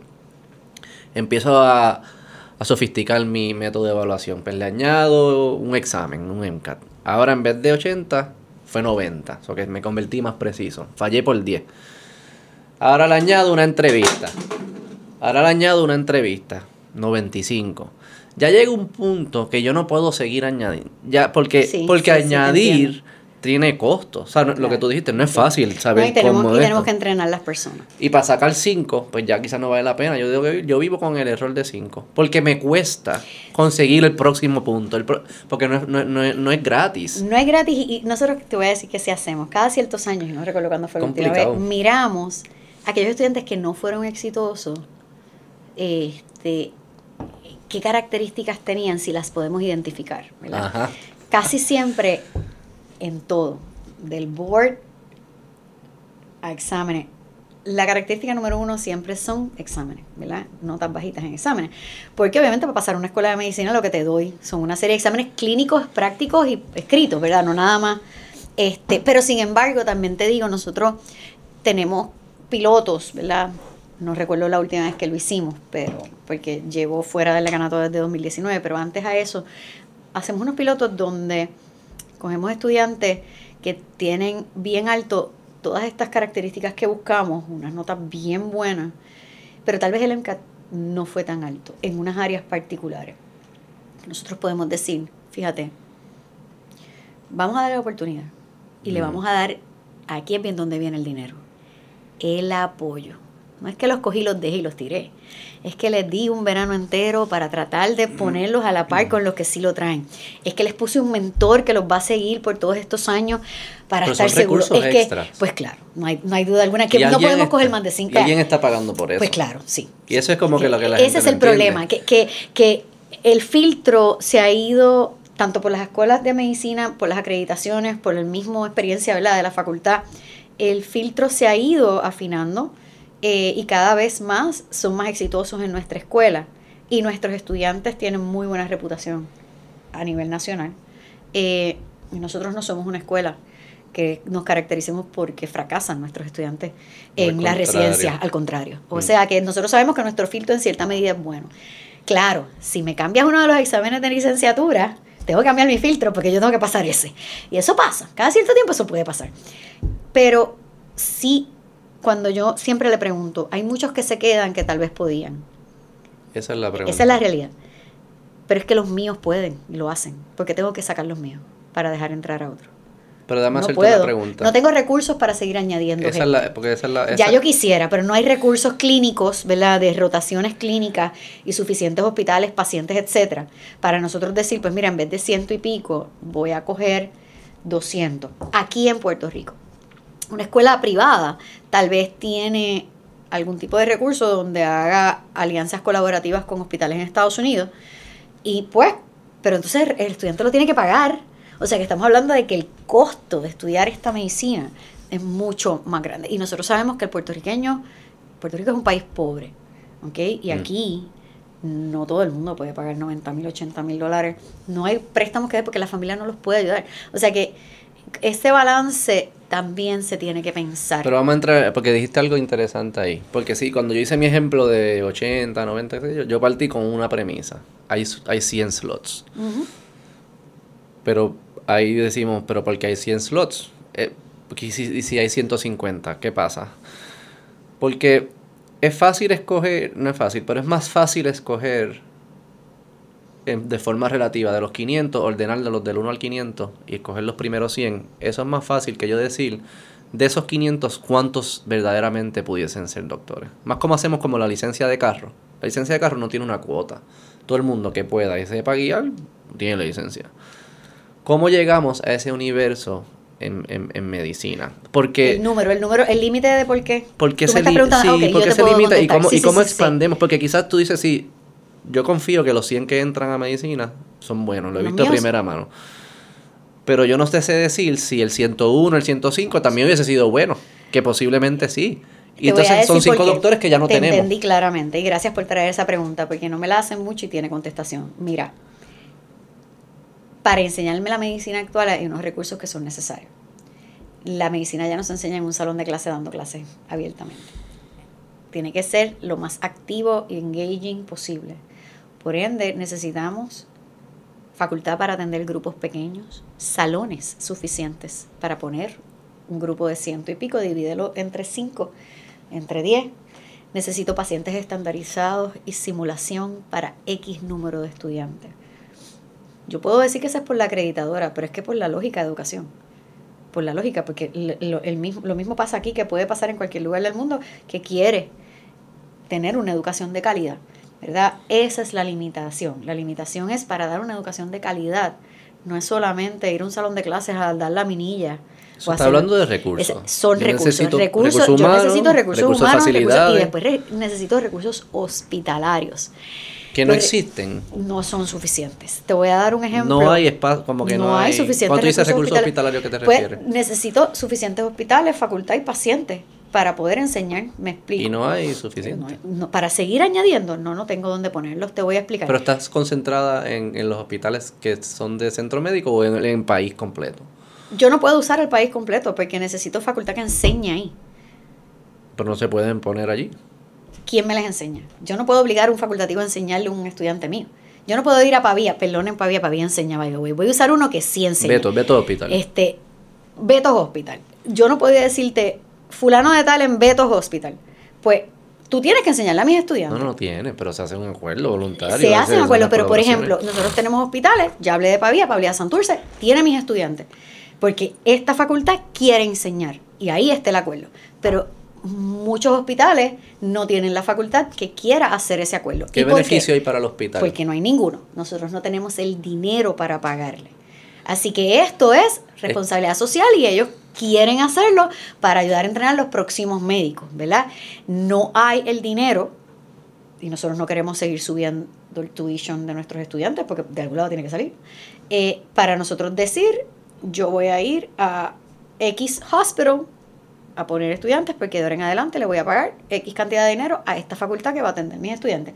No existe, se llaman ad honorem. Nosotros tenemos mucha facultad ad honorem. Pero en este país queremos que pasen las cosas y nadie quiere pagar por ellas. Eso es correcto. Pero no, pues, pues entonces, por eso no lo puedo hacer. Pues, literalmente, por eso no lo puedo hacer. Porque al final lo que va a pasar es, no lo va a pagar, lo va a pasar un proyecto de ley y van a subir algún tax y lo vamos a terminar pagando igual. Nosotros, la realidad es que el dinero no está para pagar. Este, mientras que en el Caribe, como cobran tanto, sí le pagan algunos de estos hospitales y estos médicos te pago X porque le escuches un caso, porque rote contigo. Si esa enseñanza es buena o mala, yo no lo sé, porque obviamente nadie está pasando juicio sobre ese facultativo. Y no hay espacio para otras eh, escuelas de medicina privadas que surjan. Escuelas, o sea, hay, hay, hay, muchos estudiantes, asumo, que no entran a las que existen, que quizás sí son cualificados, pero no entran porque no hay... Lo, ¿Escuelas de medicina privada dónde? En Puerto Rico, que surjan más. No puedes, porque el CMI es la única agencia que está eh, avalada por la educación el Departamento de Educación Federal para acreditar escuelas de medicina. Pero no me puede, yo no puedo crear una y que me la acrediten.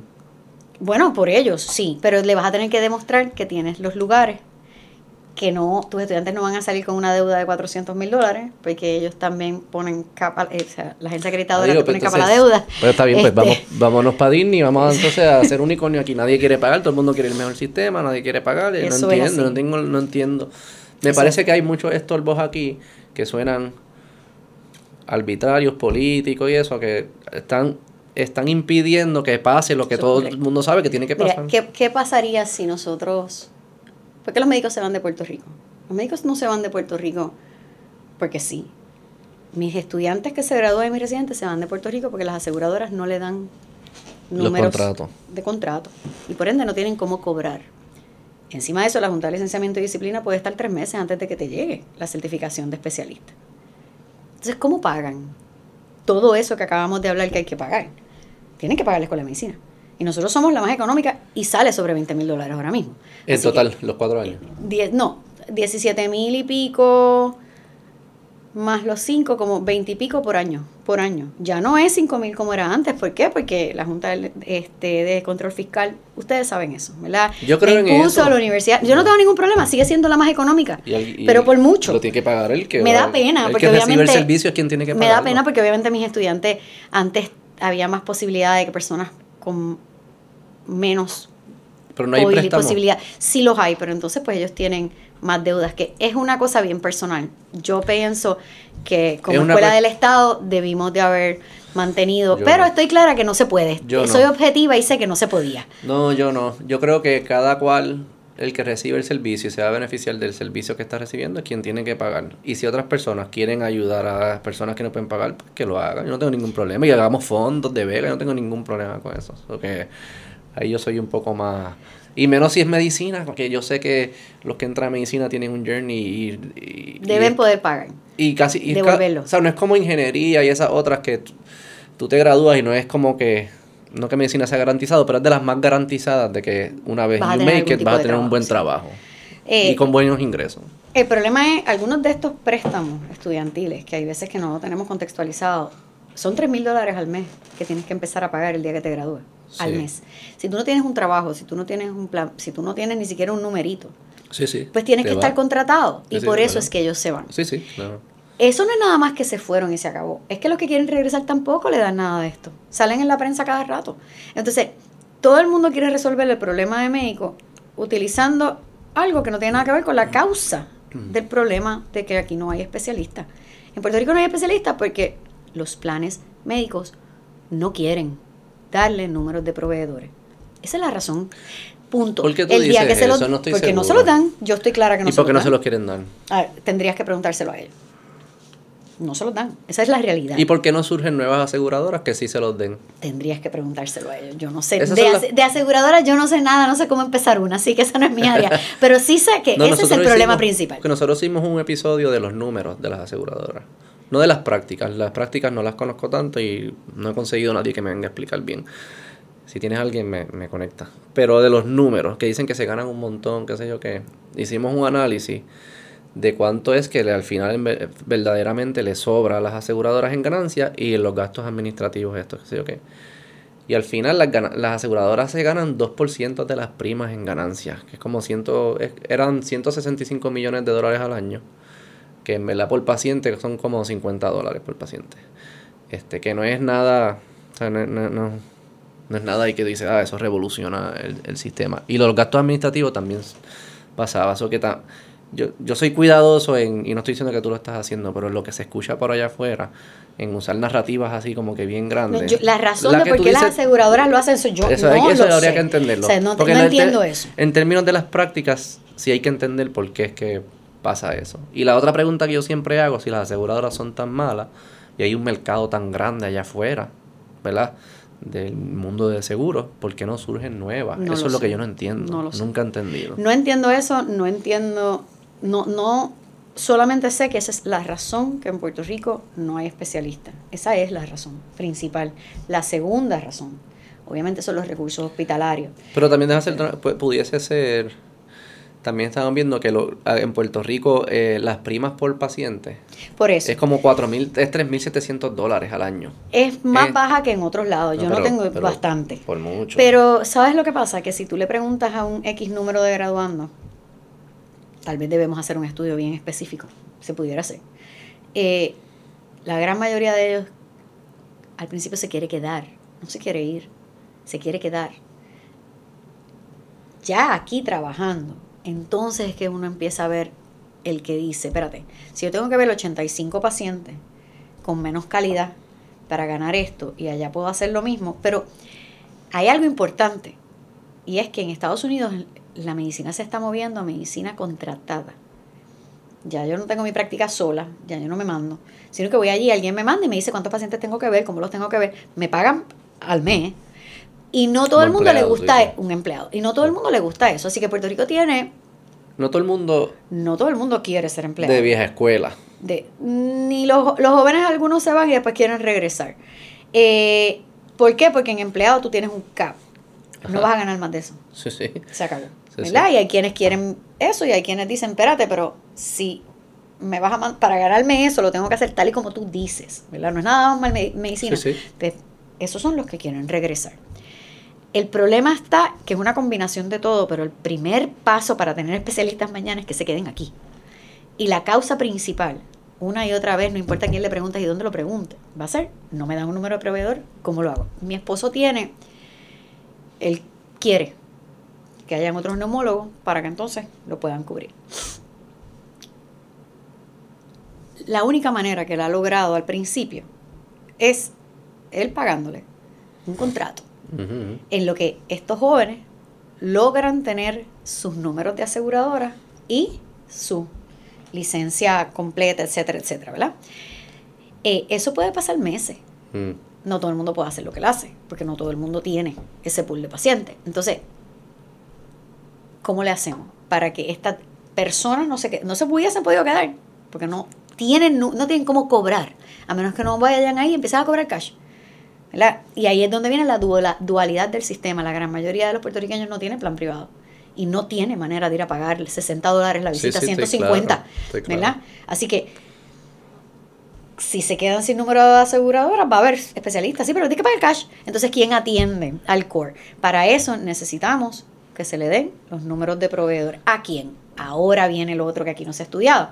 Y es lo que dijeron eh, los decanos de la Escuela de Medicina de la Universidad de Puerto Rico en la prensa los otros días, que es que hay que hacer un estudio de necesidad verdadero. ¿Qué especialistas se necesitan aquí? No puede ser intrínseco, yo quiero tal cosa. ¿Qué es lo que se necesita aquí? Eso a mí no me gusta. Sí. Porque eso suena como cuota, de nuevo. No cuota, pero tú tienes que saber, eso está escrito. O sea, Sí, tú- ¿cuántos, ¿cuántos neurocirujanos basados en las condiciones neuroquirúrgicas? Sí, sí, ese análisis importa. ese análisis importa que- y se tiene que comunicar a las escuelas, a las escuelas, a de los estudiantes. Eso no estoy diciendo que no se haga, pero que después no se convierta como que eh, en crear cuotas, porque sé que eso es lo que también pasa. Pero se- ya lo hicieron, las aseguradoras lo hicieron. Y, el, y cuando dieron el 4% lo hicieron también, decidieron que Puerto Rico no Sí, necesitaba más mal. pediatras y los pediatras no tenemos eso. Mal, pues muy mal. Yo no creo en, en, esa, en que pasen esas cosas. Lo, del, lo, del, lo de los contratos a los especialistas, no sé por qué no sucede. Pero igual, sé que hay un pote limitado de dinero. ¿Verdad?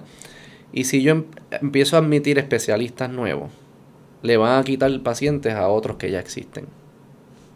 ¿Verdad? Dinero, o sea, el, el- el pote de dinero no va a aumentar. Hay muchos especialistas que quieren más, que no tienen ningún problema con eso. ¿Que quieren qué? Que le quiten. Que, que quieren más especialistas, que quieren Ah, sí, sí, compartir, no estoy, que quieren, no, porque tienen tantos pacientes que no pueden, así que quieren. no dudo, pero asumo que hay otros que no. No lo sé, pero me O sea, imagino que, yo sí, eso hace sentido. Lo que, que, que al final puede que lo que sucede, y no, estoy, no, no entiendo por qué lo hacen tampoco, pero puede que el resultado al final sea entra uno y se va otro. O sea, como que eh, no podemos pretender que con el mismo pote de dinero que tenemos vamos a poder comprar más servicios de salud en general. A menos que los servicios de salud se conviertan más baratos. O sea, porque si yo tengo 100 dólares, ¿verdad? Y tengo, y tengo cinco proveedores, se gana uno 20, cada uno se gana 20. Ahora van a suponer que hay 10 proveedores, pero nada más tengo 100 dólares igual. Entonces, cada uno se gana el 10. O sea, no, no es que... No lo que pasa es no que, el, servicio, o sea, el dinero tiene que estar porque yo tengo un grupo de pacientes, lo estás viendo del lado del proveedor. El dinero está asignado a estos grupos de pacientes. Está ahí. Sí, sí, sí, sí. La aseguradora tiene que asumir que todo el mundo va a usar el servicio. Sí, sí. Unos Más, otros menos. El problema que estamos teniendo es que yo tengo 10 pacientes que se pueden atender, pero solamente tengo médicos para 3. ¿Qué hago con los otros 7? El dinero tiene que estar ahí porque la aseguradora ya ese dinero lo tiene. No tengo quien le va a dar ese servicio. Claro. Ese, es, ese es el issue de pero dar... vamos a decir eso. Entonces, añadimos... Vamos a decir que ellos dan los números el mismo día. Ya es como que una cosa brutal. Y, y ahora esos siete que se quedaron afuera reciben servicio. Que antes no hubiesen recibido. Correcto el pote de dinero que hay es el mismo. No hay más dinero. Son los claims, son las primas, las primas y luego las reclamaciones. Correcto. Si el pote no aumenta, y, lo que hemos visto que la, la, lo que sobraba al final es como el 2% de esto, no, es mucho dinero. Se está, asume que se está gastando, todas las primas se gastan. Si el pote no aumenta, esos 7 pacientes que entraron nuevos, lo que va a hacer es, va a bajarle el nivel de reclamaciones disponibles para los 3 sea que no aumentamos los servicios médicos disponibles para los 10. Lo que hicimos fue dis- redistribuirlos. O sea que quizás eso hay que, hay que hacerlo porque es mejor que, los 7 versus los 3. Pero al final si lo que queremos es que los 10 tengan los servicios médicos necesarios, Definitivo. hay que aumentar o, o tiene que ser más eficiente, o sea que tiene que costar cada vez menos el servicio médico y, o hay que aumentar las primas. No, no, no, el pote no da.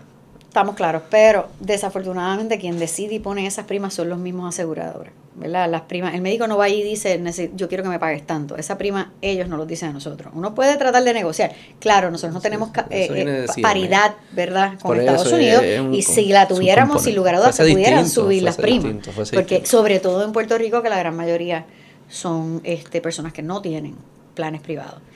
La realidad es que aquí no Sí, sí, para, como médico. Tranquilo. Todo el mundo tiene el derecho de recibir cuidado médico de excelencia. Ese es un derecho humano. Recibir cuidado médico es un derecho humano. Porque si naciste pobre, entonces tú no? Pero como mis papás son médicos, yo sí. O sea, nosotros tenemos que garantizar el cuidado de salud de, una población, eso es como lo más básico, seguridad, educación y, salud. Porque no es garantizable, por eso no, lo que se lo que no puedo garantizar es tu salud, porque eso depende ni de el servicio, ni el servicio, ni el servicio. Yo no puedo garantizarte que va a haber una máquina de MRI siempre disponible, ni doctores siempre disponibles, ni medicina siempre disponible, porque esos son recursos, son cosas que se tienen que producir. Personas tienen que estudiarlo, tienen que ser ingenieros que construyan la máquina y tienen que pasar cosas. Y cuando y eso tiene unos mecanismos de, ¿verdad? de producción, de costos, todas esas cosas se tienen que considerar. Y, y yo creo que lo que cuando decimos que algo se convierte en un derecho, lo ponemos en manos del gobierno y el gobierno no es una institución que es buena reduciendo los costos de las cosas porque no invierte en tecnología, porque no hace un este montón de cosas, se politiza, por lo menos en este país, en muchos países, pero en este país también. Entonces, lo que yo quisiera ver es, yo sí creo, como tú dices, hay nosotros tenemos una responsabilidad entre nosotros como ciudadanos con mi vecino, con mi familia, con mis amigos, con mi comunidad, y tú lo extiendes hasta donde tú lo quieras extender, el municipio al lado. Pero sí es, cierto que sí hay una responsabilidad de nosotros eh, cuidarnos. Pero la, la, forma, la forma que se ha demostrado en la historia, lo mismo pasó con la comida. La forma que se ha demostrado en la historia, que logramos que estos servicios esenciales se conviertan cada vez más accesibles, es invirtiendo en tecnología. La comida antes, estaba leyendo un libro ahí que, que, explica cuántas horas había que trabajar antes para poder, para poder comer. Había que trabajar 12 horas, porque tú lo que sembrabas era suficiente para ti y para tu familia. Ya hoy en día tú trabajas media hora y puedes comprar comida. Con 4 o 5 dólares, obviamente la inflación y eso, pero en general, con 10 dólares tú puedes comprar la comida del día. Antes eso era, no se podía. ¿Cómo logramos eso? Con tecnología, con ciencia, conocimiento, con máquinas, con robots, con fertilizantes, un montón de cosas que hicieron que de repente un agricultor produce para 20.000 personas, cuando antes producía para 5. Lo mismo tenemos que hacer con las medicinas. Y, eso se logra trayendo tecnología e inversión. Y, y, y para mí esa es la conversación que no se está teniendo que verdaderamente traería los avances que necesitamos para que la medicina fuese casi gratis. Gratis no porque te la paga otro, gratis porque es como comprar un pan que cuesta, no sé cuánto cuesta, un, pan, 50 chavos. Bueno, en, en, los países del mundo que tienen medicina socializada, ¿verdad? No necesariamente tienen las más altas tecnologías. No necesariamente, ¿verdad? Tienen los trasplantes, tienen los... En tecnología, en medicina. en medicina, el factor humano pues siempre va a estar ahí porque no existe una computadora que atienda a un paciente. Pero hay unas que allá son más baratas, bueno, allá no son más baratas, sí son más baratas porque Estados Unidos... Es que Estados Unidos es una no puedo... Es una loquera, pero en general no es que sean más baratas, es que las está subsidiando otra persona, ¿verdad?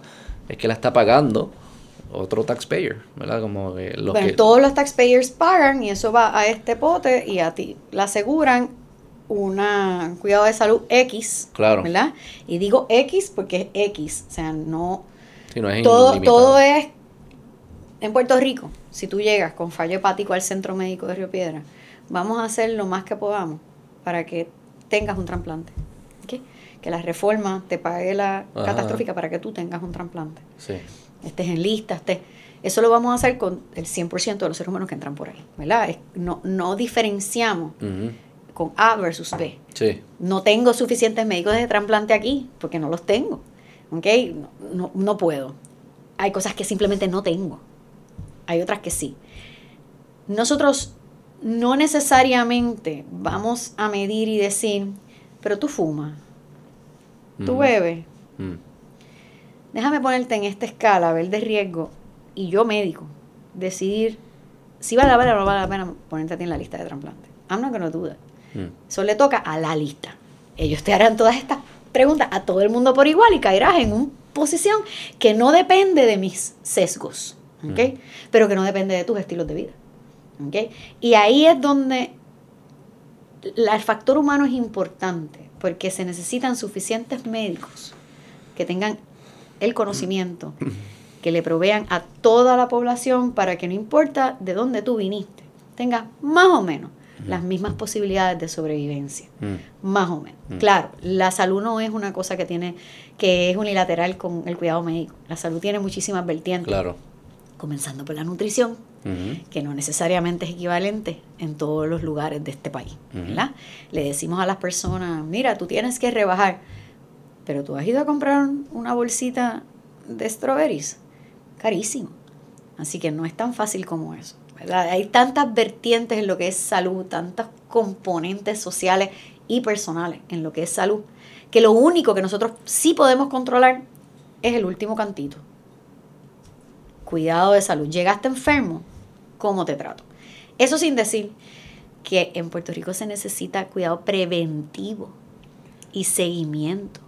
Aquí todo el mundo debería tener un médico primario que va y se le dan los screenings, la, pero no, no hay suficiente. Simplemente en número no somos suficientes. Porque, pero, es por mi misma línea, porque la escasez es producto de algo. La escasez es producto, exacto, claro, pero pues, eh, lo, venimos hablando, ¿no? Si, si, si el pipeline em, empiezan a limitar también desde el principio, nada más pueden 100 porque no estamos dispuestos a invertir en los hospitales, que estén las facilidades, las facultades, como tú me dijiste. Y, eso, que no hemos hablado de, los hospitales y los recursos que tienen los hospitales. Claro. O sea, que la escasez es producto de algo. Eh, esto pasa, si tú capeas los precios de algo, si tú dices, este es el límite, ¿verdad? Como que el agua es esencial. En el mercado vale 7 dólares pero la gente no tiene 7 dólares, o que va a costar 5 dólares ahora. Tú lo que hiciste es garantizaste que haya escasez de agua, porque ya nadie va a producir agua, o menos gente, no nadie, va, menos gente va a producir agua, porque ellos decían, es que en 7 es que era rentable para mí, en 5 no, pues yo no lo hago. Cuando tú, em la tienda. cuando tú empiezas y tú piensas que estás haciéndolo por el bien de la gente, y no estoy diciendo que están personas malintencionadas, son buenas intenciones, pero el resultado de esas intenciones tiende a ser es que produces escasez. Y eso es lo que yo veo que está pasando en el mundo, por lo menos en Puerto Rico, de médico.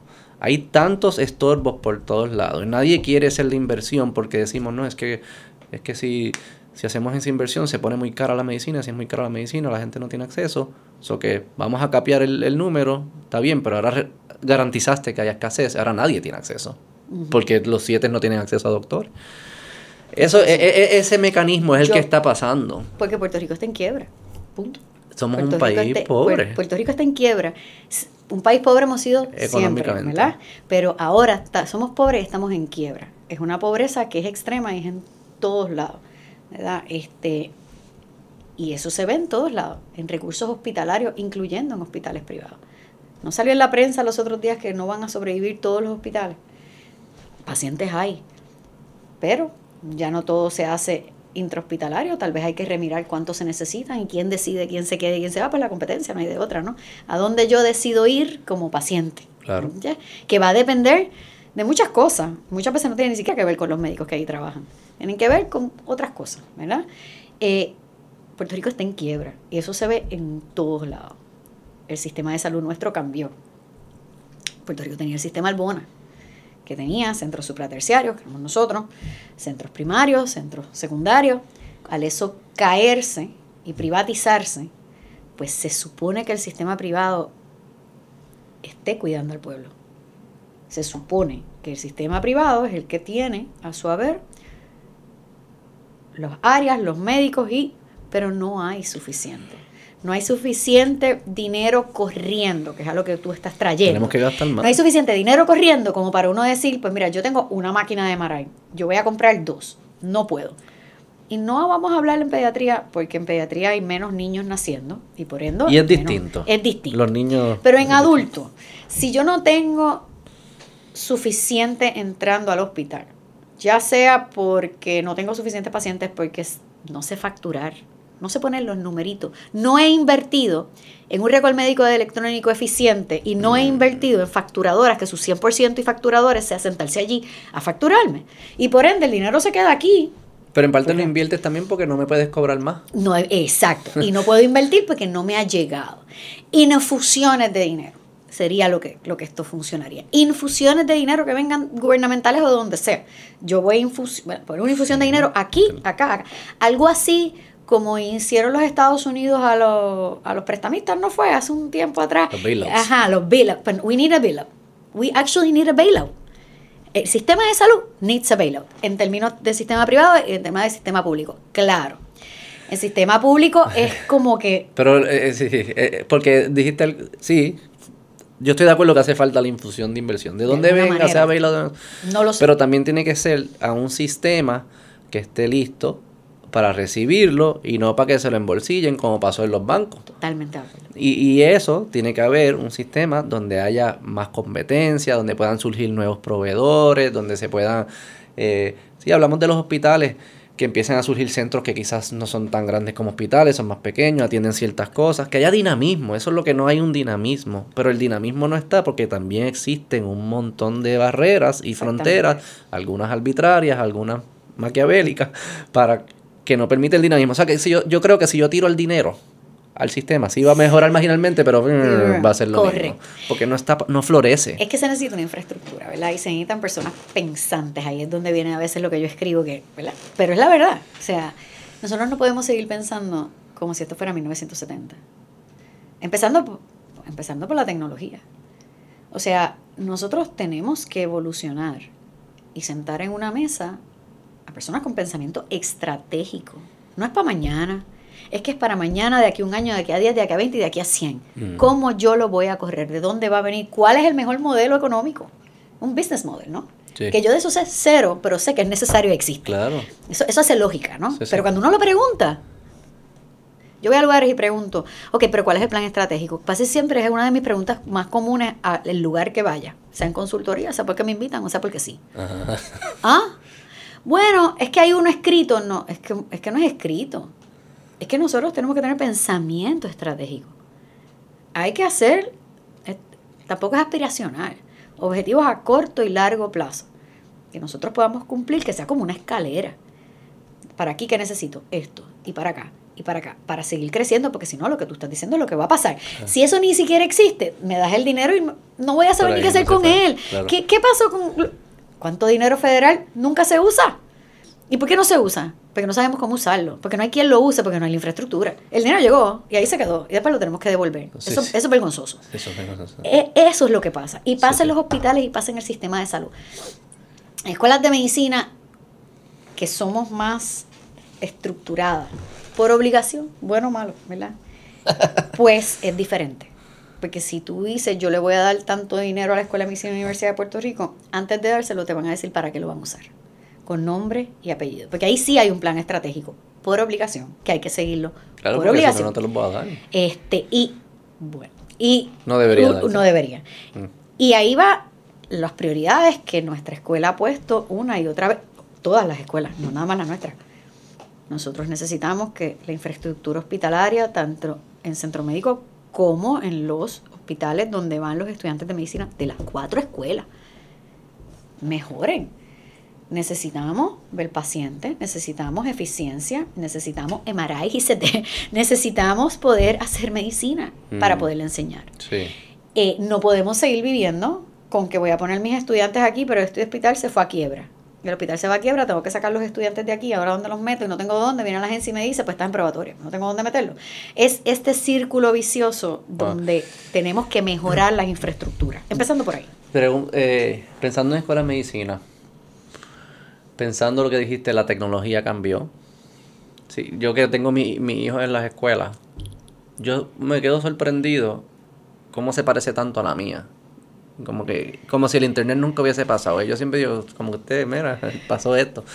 Pero anyway, ese mundo del de, el, el internet nos permite hacer unas cosas que antes no se podían. Uno, tú no pudieses usar hospitales fuera de Puerto Rico. O tú no, no pudieses ver como un recinto virtual o algo así de la OPR, de estudiantes de Estados Unidos y hacer alianzas con otros hospitales que están allá capacitados. usamos, este, el internet lo usamos, pero la práctica tiene que ser práctica, tengo que estar ahí parada. No, no, pero un hospital. Que, que, y hacer alianzas con hospitales en Florida o en Nueva. York o lo que fuese. Hay que pagar. Esos son muy Esa- caros. Y esos son más caros. Bueno, pero le, Mira, co- le cobras al tú- estudiante. Habría que subirle El estudiante subirle virtual, el porque es distinto. No, no virtual. Para yo poder decir que mi estudiante sabe hacer una historia de un examen físico, tiene que estar frente a ese paciente y tocarlo. No, pero me imagino como que estudiantes en la Florida, digamos. Ujú. Dicen, yo quiero estudiar en la UPR. Hay un componente de currículo, que son clases virtuales, y un componente de práctica, que yo lo practico en mi hospital local en Florida. No, porque en la- el currículo ya no es así. Ellos ven las prácticas desde el principio. Atienden pacientes, pacientes estandarizados, van a los hospitales desde el primer Allá día. desde el primer Cada día. día más la medicina, la, la educación en medicina Es menos de salón. es clínicamente relevante, ¿verdad? Y es integrada y empezamos a ver pacientes desde de bien temprano. Este, pues porque cada día más hay más expertise y más expertise que hay que adquirir. Y por eso necesitamos lugares donde, claro, obviamente en los años clínicos pues es full time que están en los hospitales, pero ya desde primer año se necesitan esos recursos, ¿verdad? Para, para poder ver pacientes. Y no te creas, nosotros sí utilizamos virtualidad, Sí. sí la usamos. O sea, ahora nadie puede decir, pues un grupo pequeño, pues de momento de lo- eh, se fue la luz y el agua, bendito, me da pena. En centro médico, para poner un ejemplo, pues mira, lo damos, yo les he dado. Tuve una situación particular, me dio COVID. La última vez que pasó me dio COVID, pero yo no me sentía mal. Así que voy a tener mi grupo pequeño virtual. Sí, Mis sí, sí. estudiantes, yo les mandé un Zoom y le dije, tú perdóname, pero necesito, yo no quiero dejar de darte la clase. Pero ahora, ahí sí utilizamos virtualidad, pero una vez vamos a, un, a la simulación, ¿verdad? aún los pacientes estandarizados, tienes que estar boots in the ground, porque este, esta persona que está simulando un paciente, tú la estás tocando, tú la estás que entrevistando. cada vez más, en 20 años quizás no existe, digamos, es posible que no exista ni físicamente una escuela. Es como que es el hospital y que hay unos, quizás hay unos espacios dentro del hospital donde se dan Fíjate, algunas no charlas. se, o no se ha contemplado así, no se ha contemplado así, pero sí cada vez más se empieza la clínica desde más temprano, cada vez más. Por ejemplo, hay escuelas en Estados Unidos, yo no, no creo que ninguna de las nuestras, pero no puedo asegurarlo, no lo he revisado, que empiezan a ver pacientes en clínicas, ¿verdad? Lo que se llama longitudinal clerkships, que desde primer año tú vas con este preceptor X y estás con ese preceptor los cuatro años viendo sus pacientes y al principio solamente lo estás observando y después te dieron tu cubículo y tú tienes tu grupo de pacientes que son Mm. los que tú sigues por cuatro años. O sea que, que la medicina cada vez es más y más y más clínica, ¿verdad? Pues porque ahora las ciencias también se han especializado. Tú haces maestrías, tú haces doctorados, ¿verdad? Tú haces tus PhD que se van más por el área de, de la ciencia. Y la necesidad de hacer bachillerato. ¿Qué pasa con eso? La realidad es que yo no lo veo desde el punto de vista de tener un bachillerato. Puedo decirte que si fuera mi hijo, yo le diría, tengo un bachillerato porque si no te va bien en la escuela de medicina, ni a ni ve, ¿verdad? Pero eso es más práctico que otra cosa, Sí, un plan B. Eh, ajá, para mí, cada vez que me lo dicen, no, no, no, tú terminas. Porque, ¿y qué pasa? Que te quedaste sin nada. Así que, tienes que volver. a- No. Pero eso es más práctico. Mm. El la medicina cada vez, al ser más especializada y como que más compleja, ¿verdad? Cuando yo estudié medicina, lo que tu esposo estudió en bioquímica no se parece. Lo mío era como su primer día de clase, hace 30 años atrás. Mucho, es complejo. Así que mientras más maduro llegue ese Pero esa, vamos a hacer un caveat aquí. Ese Eh, estudiante- Nadie le importa bioquímica. Sí, pero, pero al- lo que quiero decir es que tienes que pasar ese examen. Sí, sí, y, sí. y tienes que aprender a estudiar de ese examen. Yo- a mí me interesa más porque yo soy más... A mí me, eh, los pediatras tenemos que saber bioquímica. Tenemos muchos pacientes con problemas metabólicos que donde nos los tuvimos que haber aprendido fue en esa clase. pero lo que pasa es que nadie nos lo medicina se convierte en eh, ciencia aplicada más Correcto. que entender Pero eh, poniendo si ese célula- ejemplo, los, Ha es- cambiado lo mucho. que se enseña, los estudios, la complejidad aún aplicada es mucho más, porque sabemos más, porque hay más ciencia. Entonces, lo que nosotros estamos viendo es estudiantes, eh, y esto sí es en Estados Unidos más que en ningún, no he mirado en otros lugares, pero que los cogen como más tarde, con más madurez, ¿verdad? Que ese cantazo de, de la complejidad, esa madurez que necesitas, que no tiene que ver con inteligencia o capacidad, que, viene que tiene que ver con edad, con madurez. Sí, sí, sí. Para aceptar la dificultad, para aceptar que tal vez no te va a ir perfecto como te fue, eso viene con los años, ¿verdad? ¿Y los otros países ah, les exigen también bachillerato? Es que los esta- ¿O le es que en Europa tiempo? es diferente, porque por ejemplo en Latinoamérica y Europa, tú cuando sales de high school entras a un programa que haces como X número de años que incluye universidad y escuela de medicina. ¿Y se tarda lo mismo o se tarda Y- menos en general? Esa te la debo, porque yo pienso que se ocho años. Más o menos es lo mismo. Tal vez un semestre menos. En Ok, eso que no es, no es una gran Sí, diferencia.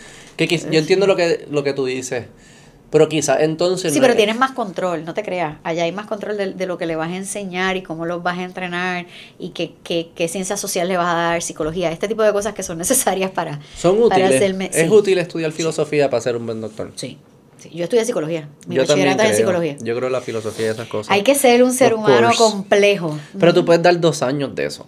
Estoy de acuerdo, o sea, no es que... Lo de la edad es curioso. Lo de la edad es curioso. Pero yo pudiese decirle a alguien, mira, estamos aquí como que si eres menor de edad no puedes entrar. Y, Uy. bueno, eso es lo que tú me acabas de decir. No, yo dije que la madurez ayuda. Nada más la vida diría que se- no, no, no. Que la madurez, uno ha visto que Bueno, pues como que se les va mejor a ellos. bien. Lo estamos haciendo por los estudiantes. Yo lo digo por si ellos. no pasa el uno. examen de madurez, va a hacer un examen de madurez. Y si no pasa el examen de madurez, No te dejan. no te dejan No te creas, hay lugares en, en- no me acuerdo dónde lo vi, pero que están haciendo como unos psychological exams. Sí, están pero- buscando más precisión. Pero yo tengo siempre mi... Sí, sí, no sé si no va sé, a funcionar. Ajá, exacto, como que pienso que... Hay gente que dice que tú pudieses como que downloadear toda la data, como ellos lo ponen todo en las redes sociales, downloadear esa data y... Hay gente, a los- en la universidad Ah, lo eso te iba a preguntar. Sí, en universidad sí lo bueno, hacen. para cerrar mi punto, que quizás es, si le exiges bachillerato, ahí le estás añadiendo deuda. Si es la UPI, si es la pública, pues quizás es menos, pero si es privada, pues más, y si es Estados Unidos, pues ni se diga la cantidad de deuda. Y entonces eso hace que, que ya entonces el, el, la gente que está dispuesta a entrar a medicina, pues tienen que, los salarios tienen que ser más altos porque para poder pagar mi deuda, si no, entonces se, se da toda esa dinámica, eso Bien. todo aporta. Y si en verdad esos cuatro años, en verdad lo único que me están dando es que sepas un poco de filosofía y ética y que seas maduro, pues yo creo que yo puedo proveerte eso, quizás añada un, añado un año más a medicina, que da core, que damos core ahora en escuela de medicina, pero no te exijo cuatro años. de- o sea, como que la puede que haya una forma no- eficiente. Nunca lo, lo he estudiado. Sí, hay una serie de cosas que obviamente todas la- las ciencias tienes que cogerlas antes de entrar y, y pues las matemáticas, las cosas básicas para poder entender cuando llegues tu primer día de escuela de medicina. Eh, biología, química, química orgánica, the basics, ¿no? Eh, física. Pero Eso no es muy no útil le he mirado. medicina. Eh, si la Física. fue mi área. no creo que sea tan útil. Quizás No, ahí fíjate, va a, depender, va a depender de lo que quieras estudiar, ¿verdad? Hay que saber física para entender el sistema respiratorio, sí, hay que saberla. Y hay que saber física para claro. cualquier cosa que sea medicina física, rehabilitación, algo de MSK. física. Algo de física, que, no hay que pero saber. pues, la realidad es que habría que sentarse a estudiar el por qué todos los países la tienen así, ¿verdad? Porque hay esta serie de, de cursos que se quieren y estudiar, por ejemplo, la Escuela de Medicina de la Universidad de Puerto Rico no requería bachillerato Mm. ¿En qué antes? antes. Mm. Por lo- cuando yo estudié medicina, ese año te puedo asegurar que no lo requería. Ok. ¿Cuándo lo empezó? No sé. Y las razones, habría que irse a preguntar a las personas que estuvieron Sí. ahí en ese tiempo. Porque yo sé que yo entré en el 93 a la escuela de medicina, Mm. 1993, y no se requería. ¿verdad? Mm. Una de mis mejores amigas, pues, entró sin bachillerato. Este, eventualmente eso cambió. Sí. Las razones yo no estoy clara cuáles fueron. Debe ser por lo que tú dices y por lo que yo mencioné. O sea, como si tú quieres tomar decisiones. O sea, al final el doctor está tomando decisiones sobre vida humana. Y siempre hay encrucijadas éticas. Y pues haber estado expuesto a pensadores de ética, de filosofía, de- ayuda. De alguna forma tiene que ayudar. Estoy totalmente de acuerdo. Porque maybe que haya algo por ahí. Sí sé que hubo un grupo de personas que se quejó, esto es lo que me dijeron, porque en, en medicina muchos de nosotros hacemos después estudios graduados, hacemos maestría, hacemos doctorado, y si tú no tienes un bachillerato no lo puedes hacer, porque el programa MD no es un, un, un programa terminal. Ah, No es bachillerato, no es maestría, no es un PhD. sí, sí. Y sí conozco personas que de- en yo hice una maestría en educación, ya después de graduada. Que querían hacer algo similar y no podían Mm. porque no tenían su bachillerato. Que yo no sé cuánto eso contribuyó, pero que sí es un factor Sí, que uno así. tiene que pensar. Por ejemplo, en el camino de la medicina tú puedes decir que quieres hacer un MD-PhD, que también tenemos programas de MD-PhD tanto con Puerto Rico como con Yale, Mayo Clinic y MD Anderson, nosotros en la UPR. No pudieras. Necesitarías un bachillerato. Que yo no sé cuánto factor fue eso y no, no sé. No sé tampoco qué cuesta más caro un año extra de medicina que un año de bachillerato. No, Así que... no, cuatro años de bachillerato. Por eso, o sea, yo diría como que, por ejemplo, tú haces un bachillerato de biología, que es lo que hacen muchos que van a medicina, ¿verdad? O de algún tipo de ciencia natural. casi todo el mundo lo hace en ciencia natural. Algunos, yo lo hice en psicología, pero hay... hay Y eso dura mayoría- cuatro años. Casi siempre son cuatro años.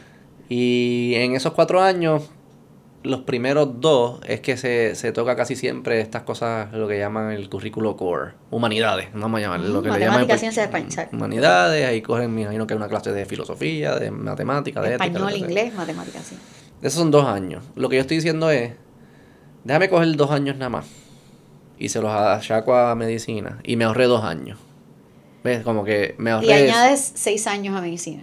O sea, pones medicina, medicina es que la medicina sale- es que sale más cara. En Puerto Sí, Rico, medicina. pero en Estados Unidos... No, claro, Sí. la- la- las escuelas de medicina en Estados Unidos son muchísimo Son más caros que un año de... De- son de- intocables. De, ¿Qué universidad? Sí, sí. O sea, que- a ti pero, te puede pero, salir pero, pero. una escuela en 40 mil al año y la escuela de medicina de esa misma universidad te sale en 60, 70. Ok, 40 mil al año, 60. O sea que si le añado dos de medicina son, en vez de... co- em, 40 y 40, 60 y cua- 60. 40 por 4. Son 60 por 6. 60 por 6. Eso está bien caro. No, pero es más barato o no? No, no es más barato. Sí, más barato porque estoy pagando 20, estoy pagando 20 de más, eh, 40, 40 de más, pero me ahorré los 120.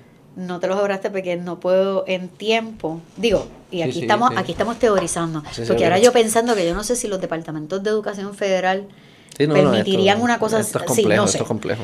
Pero la educación médica es más cara que, que la educación undergraduate. Sí, pienso también que nosotros, volviendo a la, a las solicitudes, Ajá. una de las cosas que nosotros miramos es tu trayectoria. Has hecho trabajo comunitario. Vas para una escuela del Estado. Nosotros somos bien. Has hecho. no, eso va en un portafolio y se le da puntuación también. ¿Por qué? ¿Qué Este, importa? Porque eso va a tu responsabilidad social y eso va a tu humanismo. Este, y, Y si para yo estaba bien médico- enfocado, mira, yo no soy tan buen estudiante, no tenía tiempo para servicio a la comunidad porque estaba estudiando bien brutal la ciencia para poder entrar a mi sueño de ser doctor. Si tú tuviste que usar tu full time para estudiar en undergraduate, tu full time no va a dar para estudiar medicina. O sea que ese es un bacalao. No es que no sea un bacalao, pero entiendes lo que te quiero decir. O sea, literalmente necesitamos personas multifacéticas que puedan hacer, o sea, que su máximo para llegar a X, porque medicina es bien difícil, o sea, realmente bien, bien difícil. Pero también hay un componente de medicina que es algorítmica. Que significa que es. Tienes esto, o tienes estos síntomas, pueden ser estos posibles diagnósticos. Una vez yo confirme el diagnóstico, esto es lo que te da este tratamiento y ya. Y se arre- O sea, que es como una fórmula. No, bueno. Sí, no, no. En medicina existen. eh, Pero no hay- no hay en el enfermedades- pensamiento crítico. Existe lo que se llama el Type 1 Thinking y Type 2 Thinking.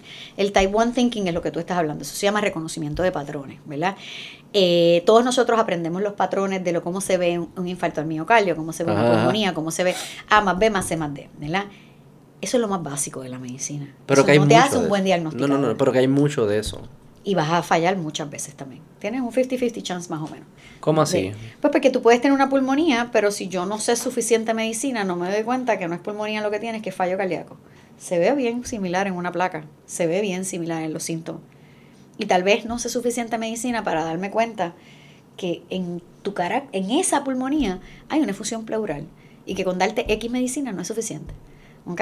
En la medicina, porque por eso no lo hacen las computadoras en ningún lugar, se requiere de tener lo que se llama pensamiento tipo 2, que es el pensamiento hipotético deductivo, donde uno pasa por todas las posibilidades, hace hipótesis y va a un historial o un examen físico a buscarlo y luego a unos estudios diagnósticos.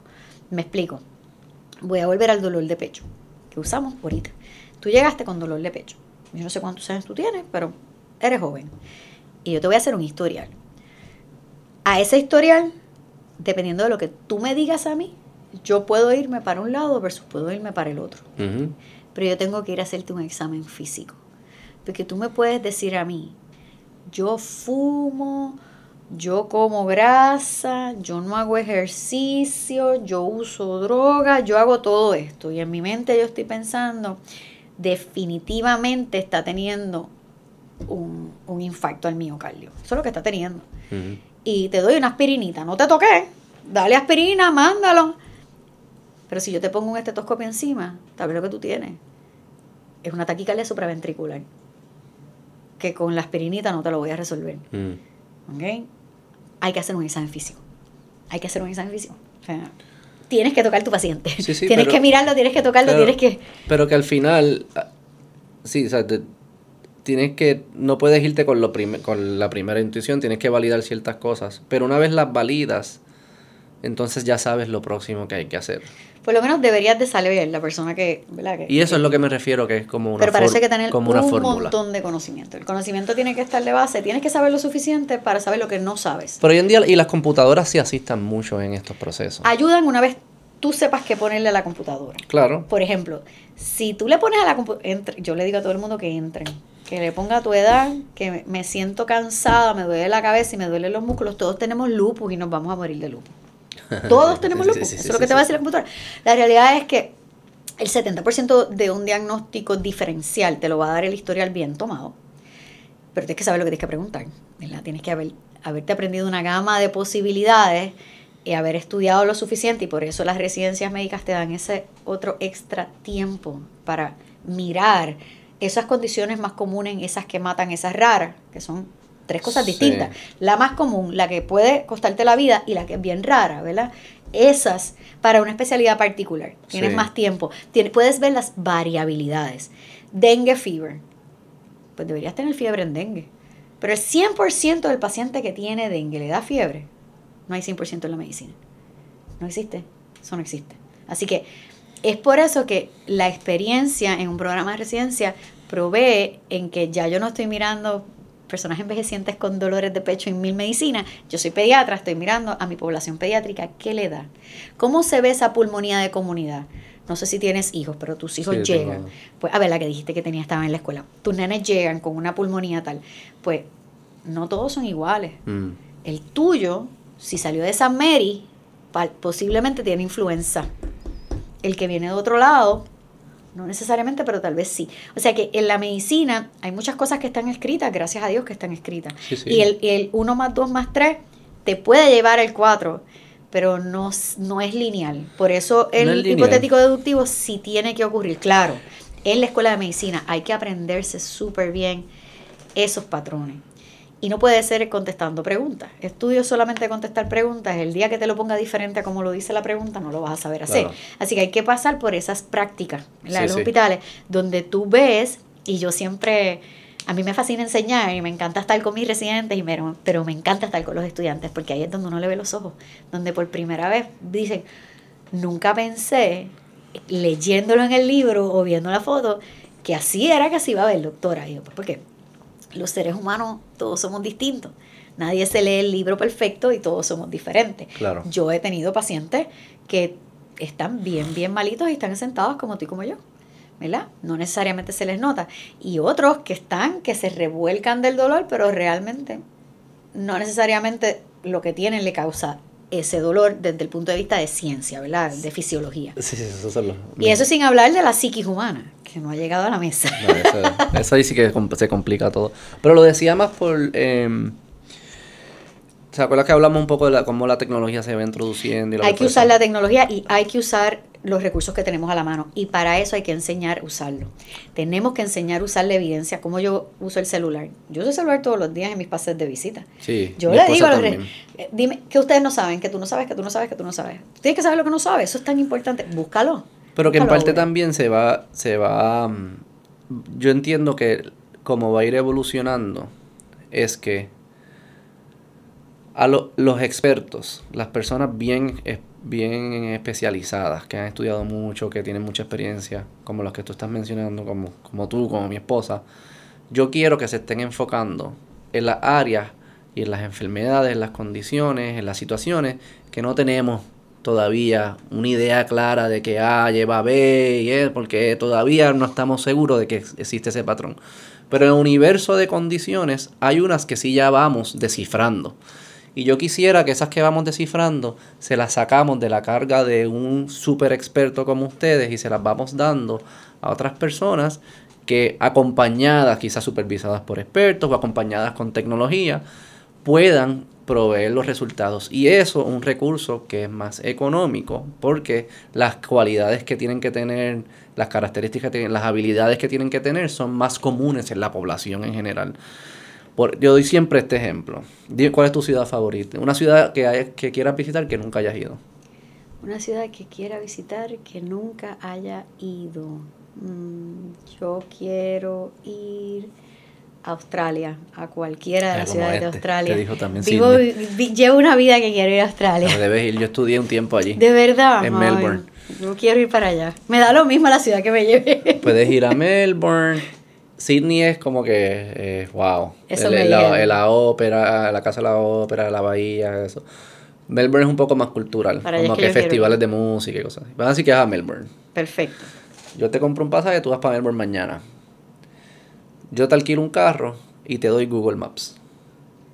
Tú vas a poder guiar en la ciudad de Melbourne, que nunca has pisado un pie en Melbourne. Casi, casi igual que el mejor taxista de Melbourne. Quizás él llega en 20 minutos, tú llegas en 23, digamos. O sea que yo cogí a alguien que es amateur, porque nunca ha pisado Melbourne, amateur en experiencia de Melbourne. La combino con una tecnología que le ayuda a tomar decisiones, porque al final guías tú te ayuda a tomar decisiones. Y el resultado es casi el equivalente a un experto de toda la vida. Ese concepto yo creo que se puede introducir. Más, se puede introducir más en la medicina porque para que eventualmente cosas que haga el doctor no tenga que ser un doctor y cosas que haga, digamos, enfermero o enfermera, cosas que haga la enfermera, no tenga que lo un técnico, o hasta pueden surgir profesiones nuevas. Existen protocolos, sí existen. Que, Fíjate, tu pensamiento viene de protocolo. La, la traducción nuestra es un protocolo. el protocolo, por ejemplo, el paciente que llega de los más comunes, estatus asmático. Pues llegaste con asma, le doy tal cosa, no funcionó, eso está en protocolo. Claro. El problema está en cuando este paciente se sale del protocolo desde mucho antes. O sea que yo no estoy diciendo que no funcionaría, yo soy hospitalista pediátrico y ahí sí que hay protocolos. Tratamos de, ¿verdad? Igual que en emergencias pediátricas tenemos bastante. El factor humano viene del quién es el ser humano que está detrás. El protocolo nunca provee para el historial médico de tu paciente. El protocolo provee para esta condición y más nada. ¿Me explica? El protocolo dice, paciente llegó con asma, le diste una terapia respiratoria tres veces, ¿verdad? Una cada 15 minutos por tres y si no funcionó lo vas a poner en una terapia continua.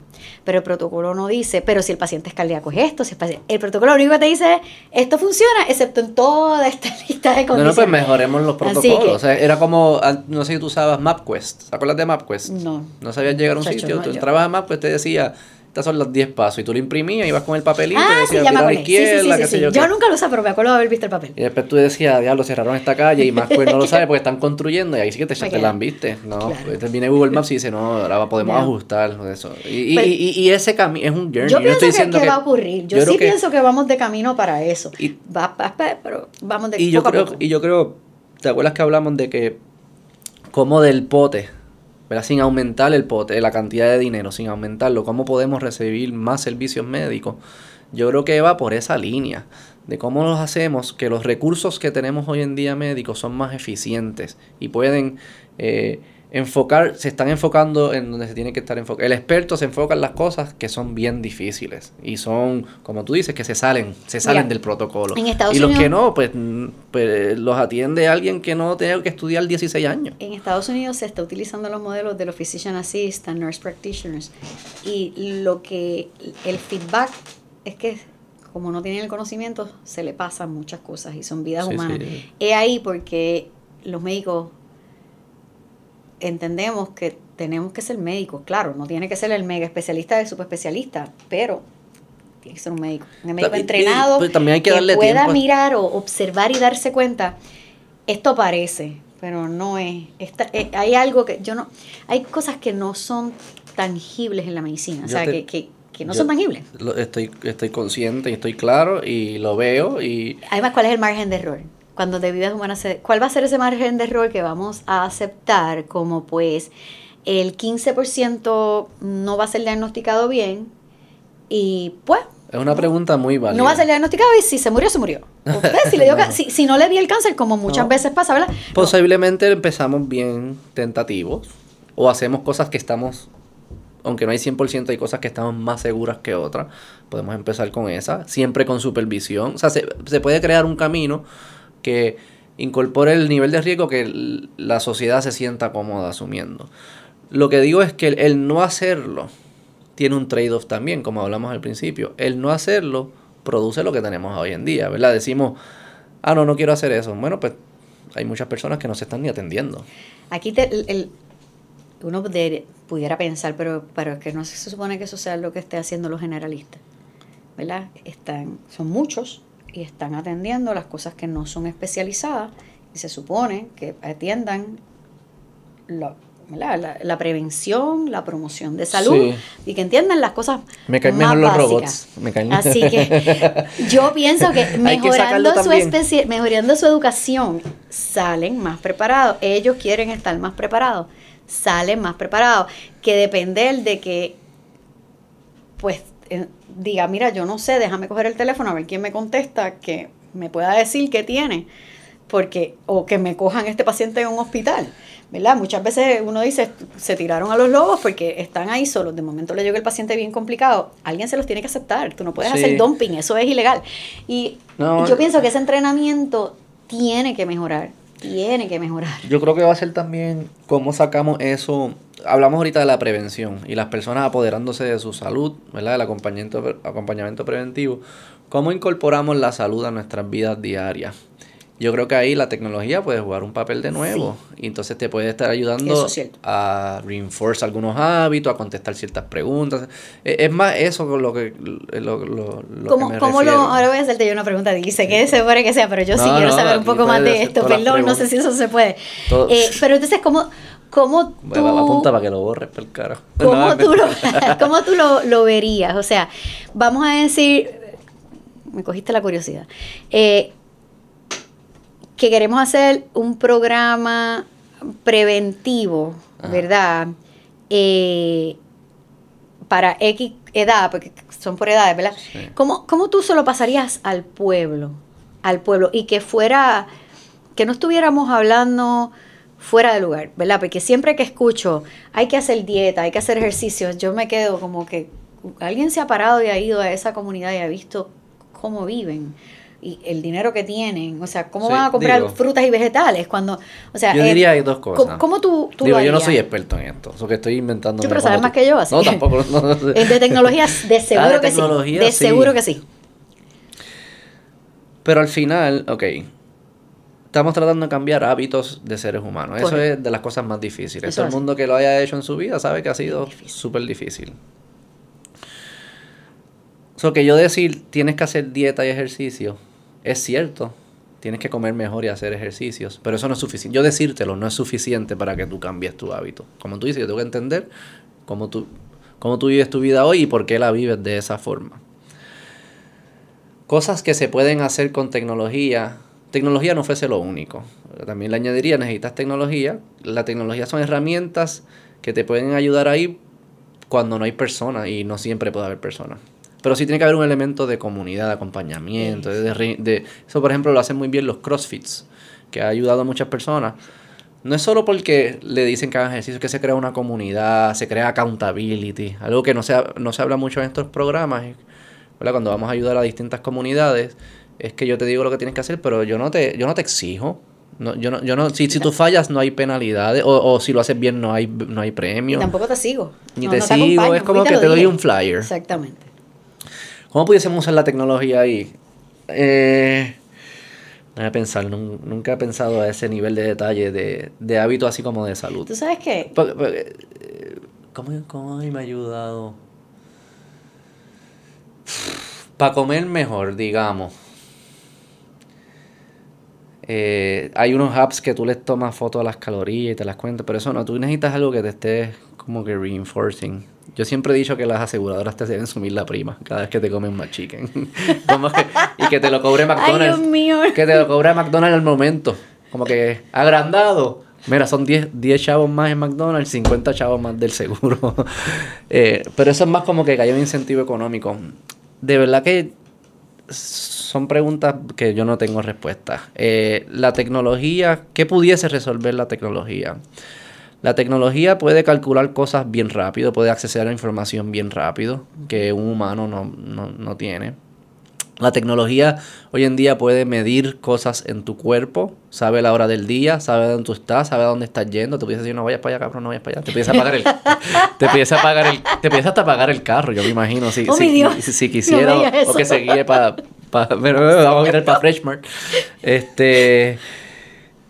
Depende cuán, cuán- cuán- cuánto que- queramos intervenir. Pero la tecnología hoy en día que está capturando mucha información tuya y mucha información del mundo, pudiese intervenir en los momentos Importante. donde uno toma la decisión. Yo creo que el reto que tenemos, personas que tratan como que enviar el mensaje de positivo o de salud o lo que fuese, que cuando la persona está escuchando ese mensaje, casi nunca es cuando está tomando la decisión. ¿verdad? Y todos sabemos que sí, yo soy súper bueno, cuando, ah, sí, yo me creo todas esas cosas, pero cuando llega el momento, tengo estrés y tengo que decidir qué comer, ahí es que yo necesito el yo mensaje. necesito el mensaje. La tecnología pudiese asegurarse que interviene en momentos más precisos. Además, estoy, estoy, estoy pensándolo Fíjate, así. eh, a- Así tú diciéndolo, yo estaba pensando que, que recientemente me hablaron de un programa eh, este, que está utilizando Zoom Ajá. para entrenar lo que son las promotoras de salud, que son líderes comunitarios en comunidades más rurales, ¿verdad? Que son estos líderes que van casa por casa, que tienen la comunidad de su lado, que es quien le dice, fulanito, ¿verdad? Sí, sí, así. claro. Yo conocí, ¿verdad? Algunos de estos líderes después de María que íbamos a comunidades y a la verdad, que yo recuerdo siempre, fuimos a una comunidad en, en Humacao y esta señora, señora mayor, ella era la líder, ella nos dijo, ¿quién es el que no quiere decir que tiene la úlcera pero la tiene abierta? ¿Quién es la que está encinta que no ha buscado algo? Y, y su ginecólogo se fue para Estados Unidos. Eso nunca se me olvidará porque quedé totalmente impactada. Pero estos son programas que compañías sin fines de lucro, pero privadas, Sí, sí. están buscando grants para invertirlos en crear estos programas para está interesante. entrenar. No sabía, esto, el programa de promotoras de salud, eh, sin más no recuerdo, se creó, o por lo menos donde más se ha utilizado es en Canadá, en California. Y Ok. Nueva York lo estaba empezando a implementar hace unos años atrás. Y me enteré porque fui a dar unas conferencias allá y como que me ¿Y contaron. conoces gente y- de aquí? ¿Me puedes y- presentar? Pues fíjate, voy a conocerlos porque la razón que los sé fue que me preguntaron si yo quería dar una de estos entrenamientos eh, y puedo preguntarle a la compañía, claro que sí. Me encantaría Sí, porque me pareció espectacular. Yo pensé que yo iba a tener que ir, ¿verdad? Me dijeron, no, por Zoom. Y dije, por Zoom podemos llegar a muchos sitios, podemos tener más de una comunidad. Digo, estas cosas Como que uno le corre. train, uno entrena a los entrenadores. Eh, porque esa es la idea, que puedan identificar, que es Que lo que tú estás diciendo, darles unos protocolos que puedan identificar diferentes cosas y dónde también buscar el cuidado de salud. Si alguien tiene A, este es el lugar en tu comunidad que debes ir a buscarlo, ¿verdad? Claro. Si alguien tiene B, no, ese tiene que ir para el Eh, hospital. sí, sí. Si alguien tiene C, que son proto que son como protocolos, Claro. ¿no? Más sencillos, más simples, a personas que, que no tienen que haber estudiado nada, Y eso lo pero que hacemos van a ayudar mucho. La diabetes, entiendo que es de las enfermedades que han hecho eso bastante bien, ¿no? Que hoy en día... Ahora se hace La mucho en línea. Mi avisa. hija, mi hija, Sí, es, la maquinita te mi hija avisa, es ¿no? diabética Sí, desde y- los 5 y- años. y la maquinita la avisa. maquinita te avisa y si no te avisa ella, te avisa el médico que, que en línea le está llegando Por la eso. información a su computadora y tiene a alguien una vez al mes mirando ahí lo que está ocurriendo. Yo te en 50 años la maquinita va a hacer, te va a tirar la, lo, ¿qué es lo que la insulina? Es que ¿Insulina o el, o el que te dice que tienes la azúcar alta o bajita? la- lo va a hacer Y solo. tú tienes razón. Te Lo tengo que solo. decir que mi hija, obviamente, antes, pues eh, dependía de que ella se... Y ahora, pues no es tan fácil, porque ahora cuando va a tomar la, ma- la decisión, es la máquina la que decide. Es Viste. tanto niña. Eso es lo que me Este, pero ya hay muchas cosas que sí se hacen lo que tienen un feedback loop, ¿verdad? Que saca y pone la, la cantidad de insulina. Y, y, y podemos pensar, hace, yo no sé cuándo se inventaron esas maquinitas, pero hace 50 años digamos que no existían.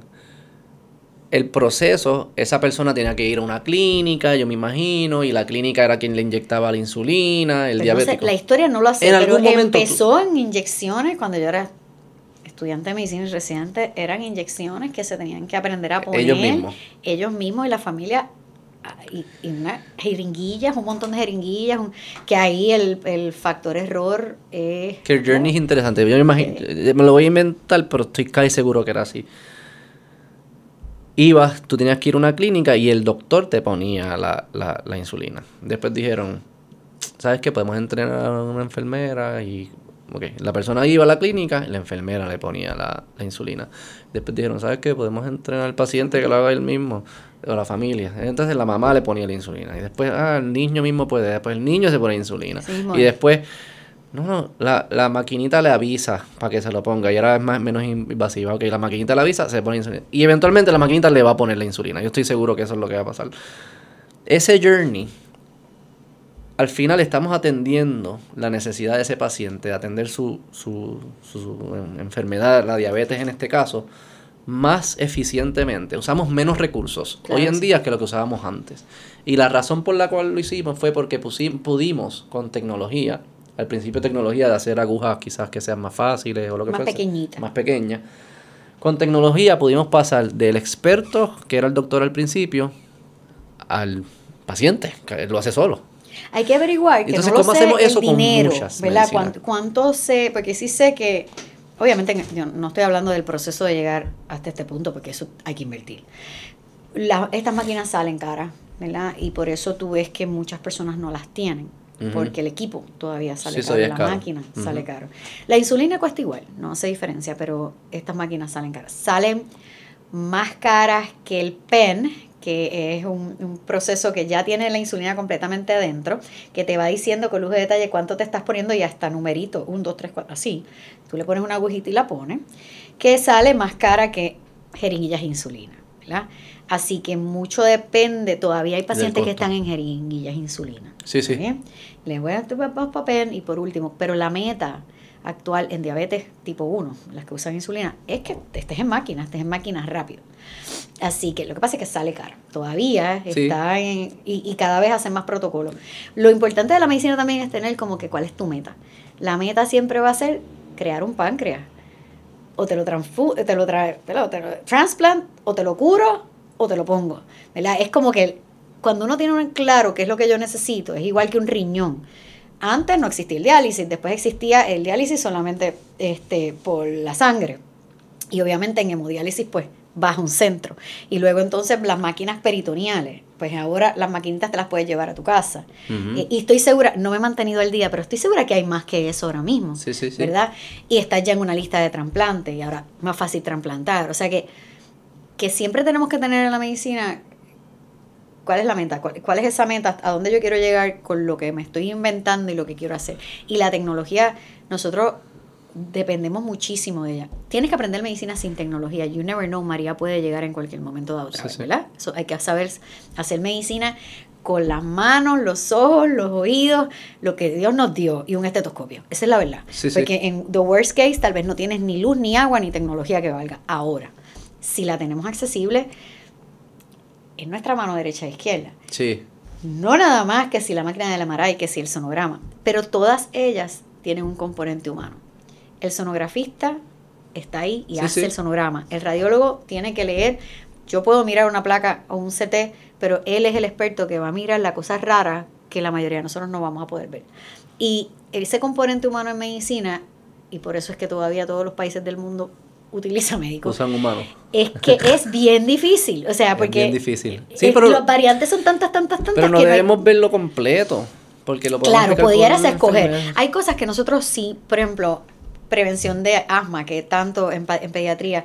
No sé si sabes que los puertorriqueños tienen una, de las incidencias más altas de asma Yo era a nivel mundial. niño. Y en Estados Unidos somos los más asmáticos, tanto en Puerto Rico como puertorriqueños en Estados Unidos. Pero no nada más eso. Puertorriqueños Son- en Estados Unidos también. Sí, no nada más eso. Aunque hayan Nos nacido allá. morimos, sí. Y criado allá. Aunque O sea, que es sido nacido- genético. es genético. Nos morimos más que otros de asma. O sea que mientras va bajando esa mortalidad y se han hecho programas y estudios y uno siempre se pregunta si pudiera, y te escucho, streamline es la palabra, streamline, entonces se pudiera llevar a las escuelas, se pudiera, para hacer e- esas esas esa, este, assessments antes para ver si puedo ponerlos en medicinas de mantenimiento y tienen menos este, remodeling en los pulmones. Yo no sé, pero me parece muy interesante lo que me estás diciendo.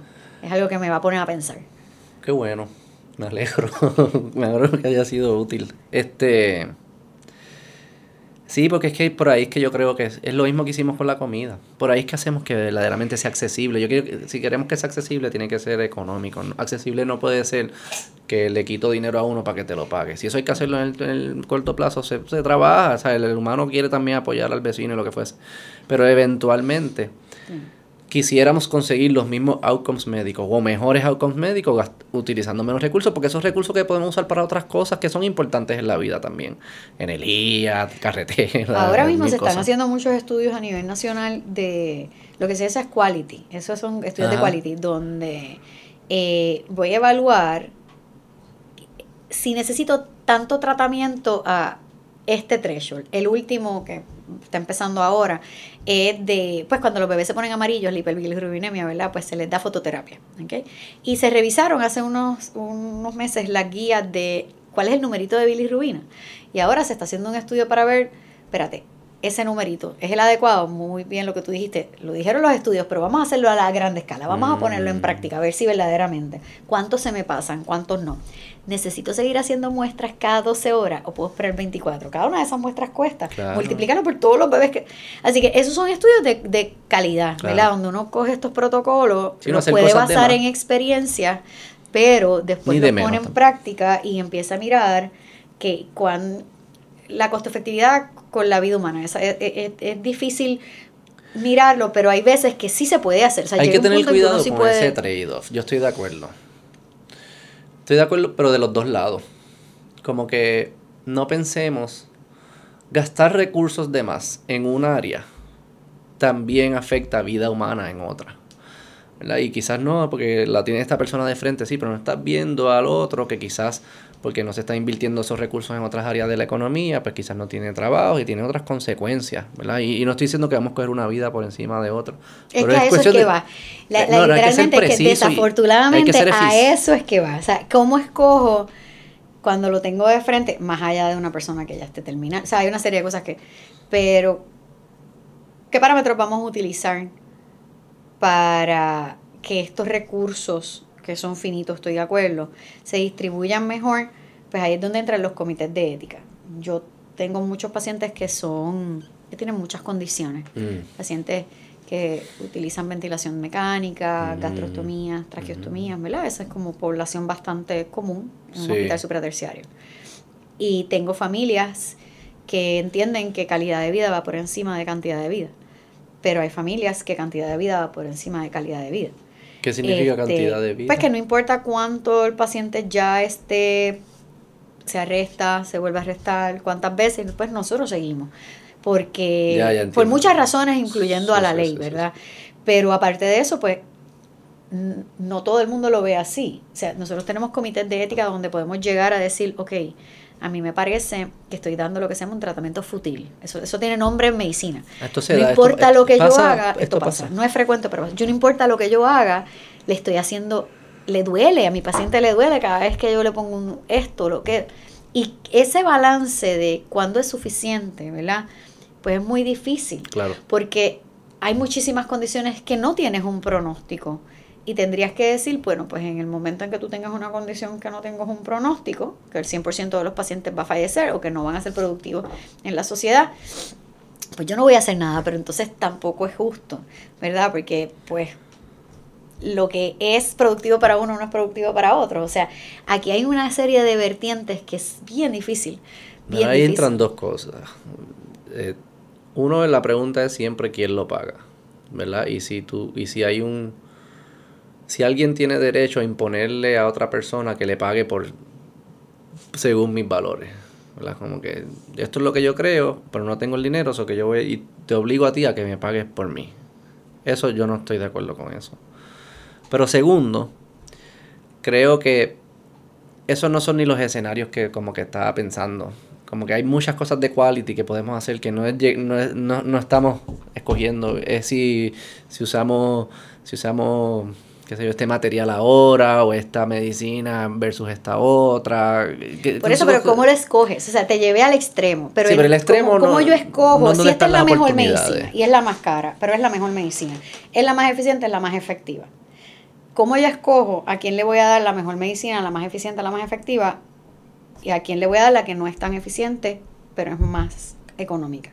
¿Cómo yo lo escojo? A quien la pueda pagar. Si alguien puede pagar la más efectiva y la más eficiente, pues ese es el que la tiene y quien no, pues no. O sea, eh, ahí es donde... donde quien no, si alguien quiere pagársela y yo, ¿sabes? Se hace un fondo y se les paga. Sí. Pero suena crudo, pero es que mi problema a veces, y me, me, estás poniendo en los extremos también, como que... No, actually, es tan como una, medicina, de, asma.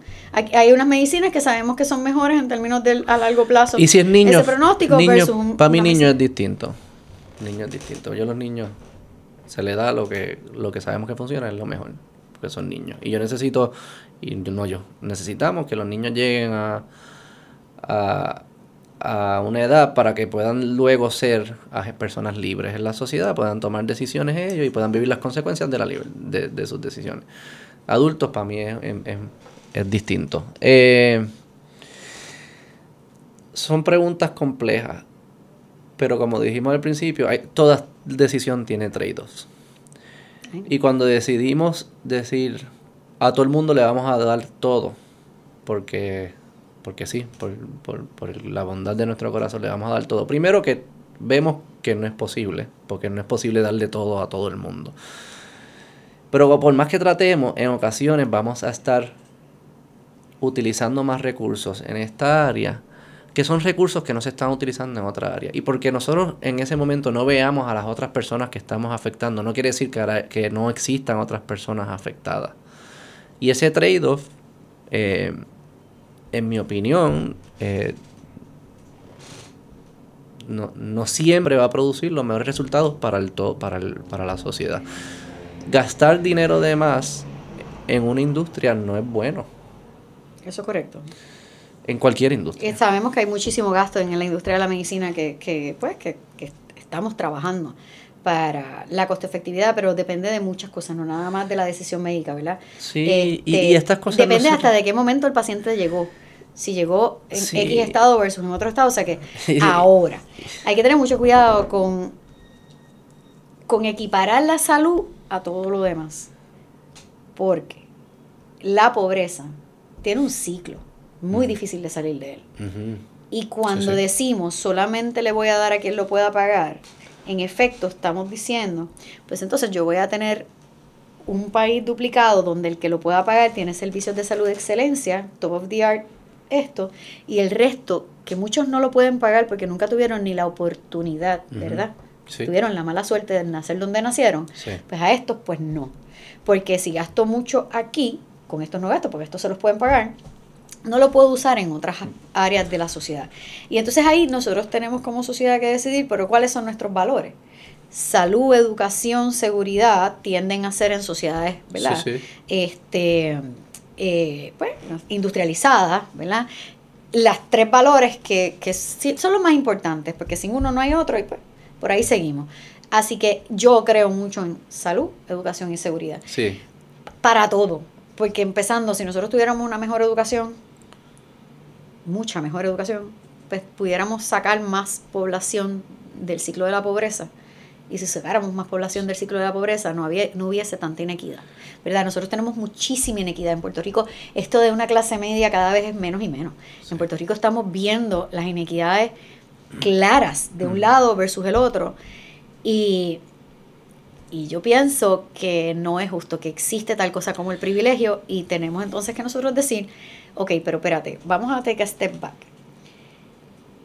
¿Qué tal si tenemos una salud universal básica para todo el mundo, que incluye también este tipo de decisiones que estoy de acuerdo contigo. Hay decisiones para tomar, ¿okay?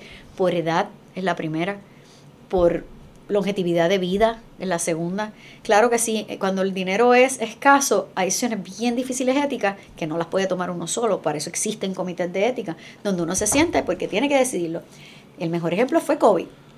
¿Qué decidieron los países que se les estaban acabando los ventiladores en COVID?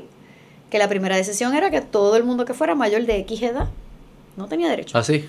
Eso fue así. eso ¿En fue qué así. país? Te lo voy a buscar. Pero él no sabía. Sí, Mm. espérate. No fue China, Japón. Te lo voy a buscar. Te lo voy a buscar. Pero así mismo fue 80 España. Menos de tal edad, En España. Creo que fue en España. Lo voy a buscar y te lo voy a deber. O si no, alguien que lo busque por internet. Eh, de tal edad para arriba, ya no hay ventiladores. No tienes derecho a un ventilador. Todo acaba de pasar en COVID. Si padeces de X o Y, ¿por qué? Porque tú pensarías que más jóvenes, pues tienen más posibilidades, ¿verdad? De, de- de trabajar, de salir. Excepto que tú tienes personas de 60 en peor Bueno, estado de salud que de decisión- 80. Esa decisión está de, Así que es- no hay, es que no hay una... Correcto. Pero, coin, ahí en COVID aprendimos que cuando los recursos de verdad son limitados, hay decisiones que las tenemos que tomar preemptively, ¿verdad? Que no dependan de mí, que quiero mucho a este señor de 80 y 90 porque es el abuelito de mi mejor amiga, versus este que nunca en mi vida lo he visto, que tiene 60, yo le puse el ventilador a este, menos a. Así que, porque somos seres humanos, no importa where, somos seres humanos. Mi línea iba... Dijiste varias cosas, ¿no? Hablaste de, em, de la escasez de ventiladores en este, en este caso. Hablaste Hoy es el mejor ejemplo de cuando de hay la- escasez verdadera de recursos. Hablaste de la desigualdad de Puerto Rico, la pobreza. En parte, la escasez, la pobreza, la desigualdad son resultados de una economía que no crece. Lo sé. Y una economía que no crece es una economía que no está haciendo las inversiones en donde las debe hacer. O sea que por la misma línea de gastar más recursos en una área versus la otra, puede ser parte de la causa por la cual existen la pobreza, o existe escasez de ventiladores, o existe, la- ¿verdad? Si los ventiladores costaran bien baratos, aunque no hubiesen existido al momento ese día, se podían producir más rápido. En masa. En masa. ¿Ve? Esto es como que el, el, el no hacer las inversiones correctas te, a veces nos pone en una posición eventual en el futuro en contra la pared, que parece que tienes que tomar esta decisión. En ese momento sí la tienes que tomar, pero no te das cuenta que eso fue producto de que en el pasado no estabas siendo consciente en cómo utilizas los recursos. Eso sería como que lo, lo primero que diría. Lo segundo, en cuanto a si hay personas que lo pueden pagar, tienen acceso a la medicina cara y si no lo pueden pagar, no tienes acceso. Lo que yo estoy diciendo es más que no fuese, que fuesen más cosas voluntarias. Que, que, que, que, el, que el, el gobierno no esté obligando que tengas que darle la medicina cara a quien sea, sino que sea más voluntario. Creo que eso crea distintas cosas. Uno, si los, si los doctores y los hospitales empiezan a poder cobrar más al que puede pagarlo, empiezan a generar otros recursos y más márgenes en algunas transacciones que pudiesen, de nuevo, porque yo comparto tu moral, yo no, yo no, le, yo no le negaría nada a, a, a personas si se lo puedo dar, pero empiezo a generar unos recursos de más que puedo reinvertir en esas personas que sí lo necesitan. De acuerdo ahí, de acuerdo en educación también. Se ha hablado de decir, pero ¿por qué no le cobramos más a los que pueden y a los que no? Y ahí vienen los factores de cómo yo sé quién puede y quién no puede más. Es- y ¿Qué tengo que invertir cosas- para saber quién es el que verdaderamente? Porque es que por eso no se ha hecho. Estas Literalmente por eso no se ha hecho. Una de las, como que en economía lo hablan mucho, es lo, es lo que hablamos al principio. Si tú le pones límites de precio a las cosas, vas a producir escasez. Sí, y si subes el y si subes nuestro tax tan alto, nadie va a comprar, así que tumbaste la economía. Te quedaste con el tax, pero ahora tumbaste la economía. Exactamente. Entonces, y también de la sociedad civil, es nuestra responsabilidad. Si hay personas que necesitan un tratamiento que no lo pueden pagar, nosotros tenemos una responsabilidad moral de cuidarnos. Lo que yo no, a mí no me gusta es que sea el gobierno que esté entrometido. Porque la, la diferencia es, la diferencia es que el gobierno, o, si yo estoy apoyando una, a una comunidad y estoy dando, dando mis recursos, mi tiempo, lo que fuese, porque yo tengo una relación con ellos, qué sé yo. Eh, la relación que se forma entre ellos y, y- y yo es una relación más poderosa porque son unos vínculos de reciprocidad. Yo doy y ellos ven mi cara, ellos tienen también que poner su parte. O sea, porque si yo estoy dándole a alguien apoyándolo en su salud y tiene que hacer estos regímenes de diabetes, digamos, y la persona no le importa y no quiere y se va a beber, qué sé yo, llega un punto que yo Voy a decir, pues yo prefiero darle este dinero a alguien que esté dispuesto a, a tenga la disciplina. El gobierno jamás hace eso. Porque ¿qué, te pide el gobierno de cambio? Vota por mí. El gobierno no te exige nada. Y entonces se crean unos vínculos que El son bien raros. Es gobierno y aseguradoras. Te lo digo porque parte del No dinero se fue a la aseguradora. ¿verdad? O sea, el mismo Yo no dinero, lo- son vital. ¿verdad? Los vital, los vital, Sí. Eso está, en eso está privatizado. Sí, sí, yo sé. Y son aseguradoras privadas las que se supone que estén haciendo lo que tú estás diciendo que estén haciendo. Pero no se hace. No No se se, hace. porque tiene que haber un balance. No todo puede ser sin costo, estoy de acuerdo, para nada. Pero no todo puede ser para ganar dinero. He ahí, en salud no puedes tener ninguno de los dos extremos. Es ¿Pero qué tener- y aquí tenemos para- los dos. ¿Qué significa? O sea, ¿tú, tú crees que entonces las farmacéuticas no deberían tener poder una seguridad, dinero? tener una aseguradora médica es para ganar dinero, para eso la tengo, porque yo quiero dinero, ¿ok? Y yo tengo que decidir cuánto margen de dinero yo quiero. Yo quiero que mi CEO se gane 3 millones de dólares al año, o yo quiero que mi CEO se gane 500 mil dólares al año, porque hace lo mismo que el CEO de cualquier otro lado. Y esos 2.5 millones son para mi población. Esa es la realidad. O sea, esto es un negocio como cualquier otro. No, no, Eh, no. Y eh, ahí es donde uno tiene que decir, bueno, yo no tengo la solución porque yo de economía sé lo básico, pero lo más básico que un ser humano puede saber. Pero, pero- la lógica sí me dice, Ajá, cuando yo veo las cantidades de dinero exorbitantes que se ganan, y yo entiendo que es un negocio, una seguridad aseguradora privada, pero nuestro gobierno le dio no es el dinero Sí. a estas aseguradoras privadas, las cuales lo manejan como si estos fueran pacientes privados y prefieren pagar, que fue lo que dijeron que iban a pagar, que salió en las noticias los otros días, ayer o antes de ayer, que iban a pagar que era que te que te corten la grama, Ah, sí. que te corten la grama. Ah, pero entonces cuando nosotros decimos, mira, mi paciente necesita un inmunomodulador porque ya traté A, B y C, no. Sí, no sé por qué hacen No, eso de cortar y no, la grama. Y cosas no, y no, porque le sale más barato y me llena los ojos. Y ahora me van a cortar la grama y gasto menos. Pero entonces el día que necesites el inmunomodulador, eso es un no. Pero te corta la grama, te sale mucho más barato. Esto es cómo yo corto los gastos aquí que no me pidas más. Porque ya te estoy dando lo que tú piensas que es Sí, sí, importante. sí. Vaya, bueno, nos dicen brutos, porque eso es decirle a esta población. Ustedes no saben pensar, porque te lleno los ojos con una cortadita de grama. A mí eso me faltó el respeto de todos lados, pero yo decía, pero ven acá, realmente la gente, pues mira, parece que sí. Parece que te hago las uñas, te pago... También hacen las uñas. No sé, había algo así. Ay, el, el peluquero, el beauty, una cosa beauty, así. sí. Esto es, llega a un punto, ¿y por qué, por qué lo pueden hacer? Porque falta educación. Un pueblo educado no permitiría que nadie le dijera algo así. Nadie. Aquí falta educación. Y como falta educación, yo no padezco de nada, yo ni pienso en cuánto cuesta mi salud. Pues que me hagan las uñas o el pelo, lo que sea, y que me pongan esto, me suena bien. El día que me enferme, ese es el día que me voy a dar cuenta que ahí se fueron un montón de dinero que se pudo haber ido en mantenerme a mí saludable cuando empiezan las denegaciones. Porque no es nada más falta de especialistas. Eso estamos. Es que trae aquí un hematólogo oncólogo.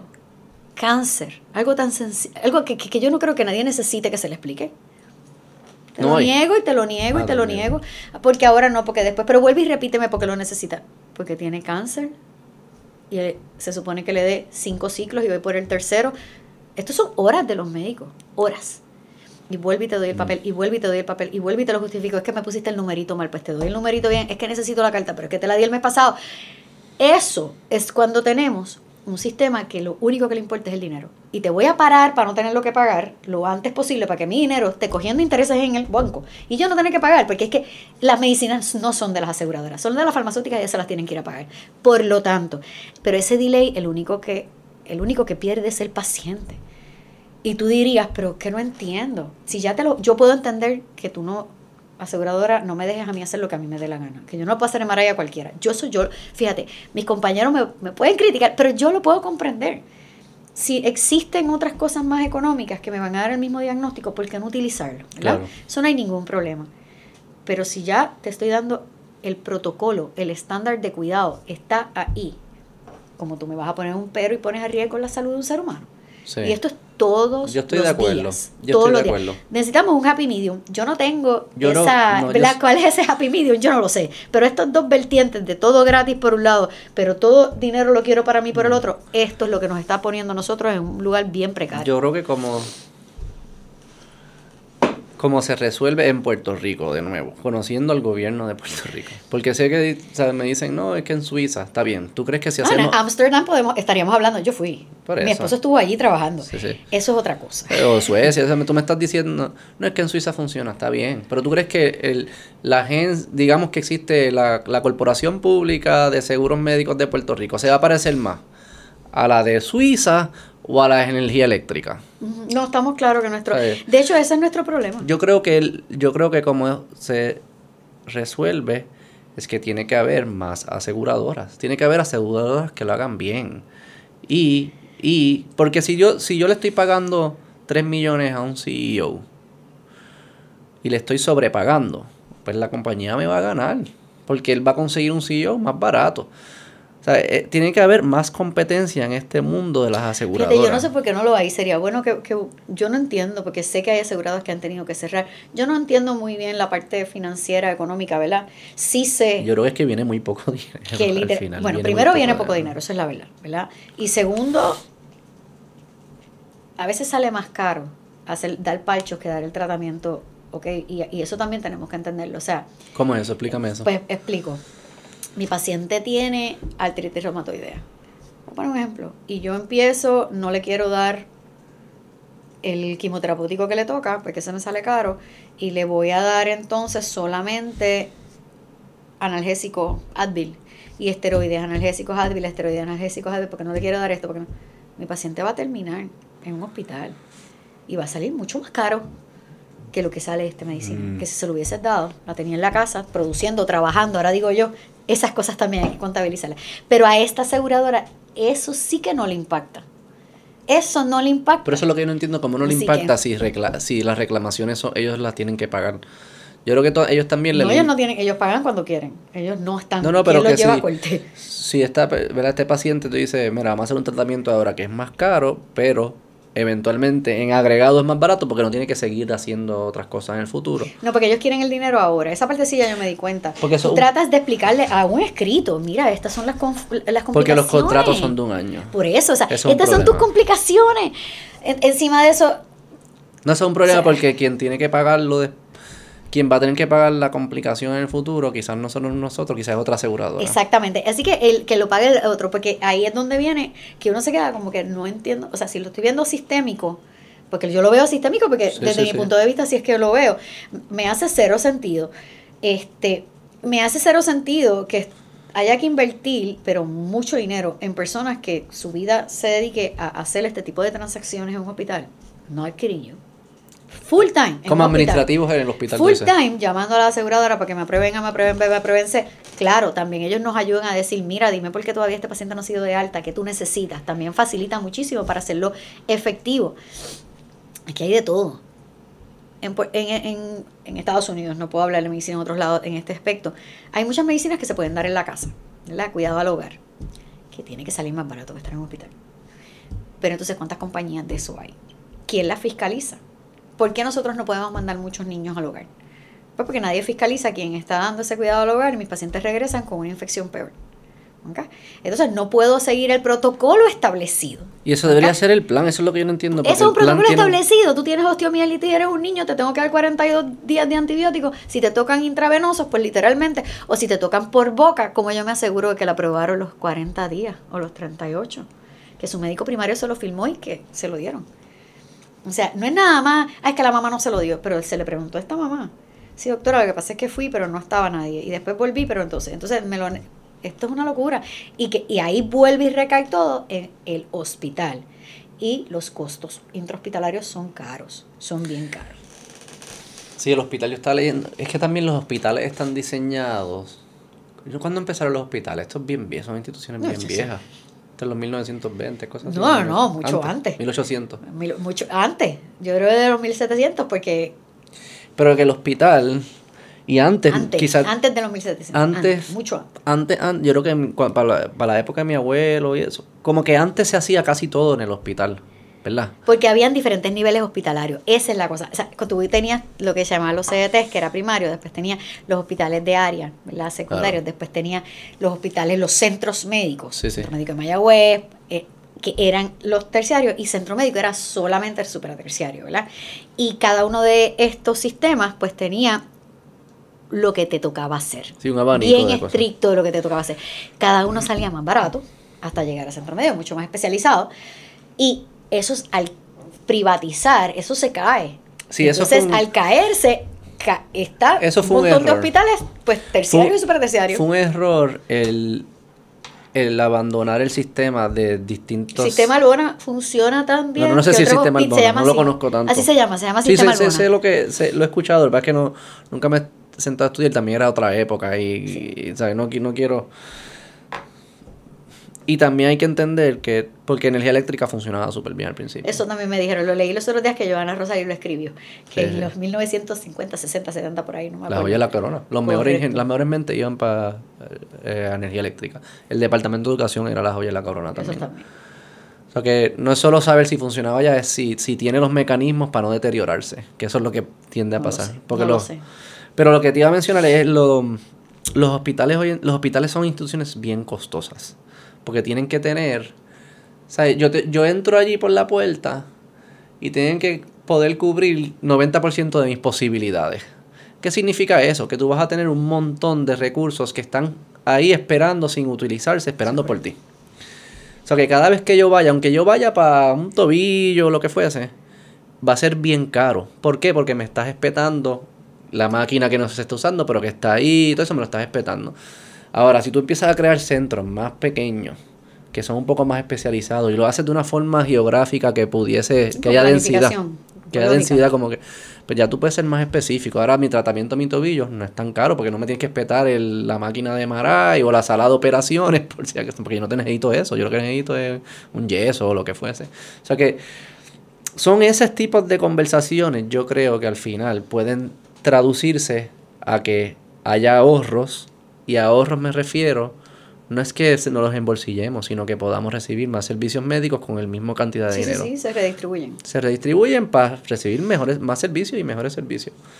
Este, Yo pienso que centros de salud primario son esenciales. Bien staffed y con médicos buenos este, son esenciales porque son la primera línea sobre todo de mantener saludable a tu paciente, pero no nada más eso.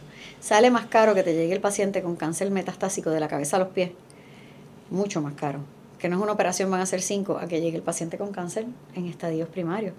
Sale más caro en todos los sentidos. En estadios primarios tengo una mejor posibilidad de tratarlo y que se cure y sea productivo en la sociedad otra vez en estadios bien avanzados, pues ya no. Ya entonces, pues no, ¿verdad? Y entonces, todo eso se basa en tener un sistema de salud donde existe medicina primaria, sí, ¿verdad? preventiva. preventiva de calidad, medicina de familia, nuestros centros 330, lo que eran antes los CDT, porque esa es el soporte de decidir, ¿necesita más o no necesita más? ¿verdad? sí, si había que tumbar el sistema Albona, que yo no lo, yo te puedo decir todas las cosas malas que vinieron después, una detrás de otra, porque ahí fue que yo estudié cuando se fue. claro. Y fue horrible. Se perdieron residencias médicas, eso fue, los pacientes llegaban muriéndose.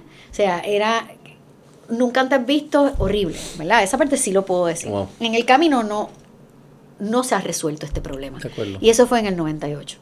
¿ok? No se ha resuelto este problema.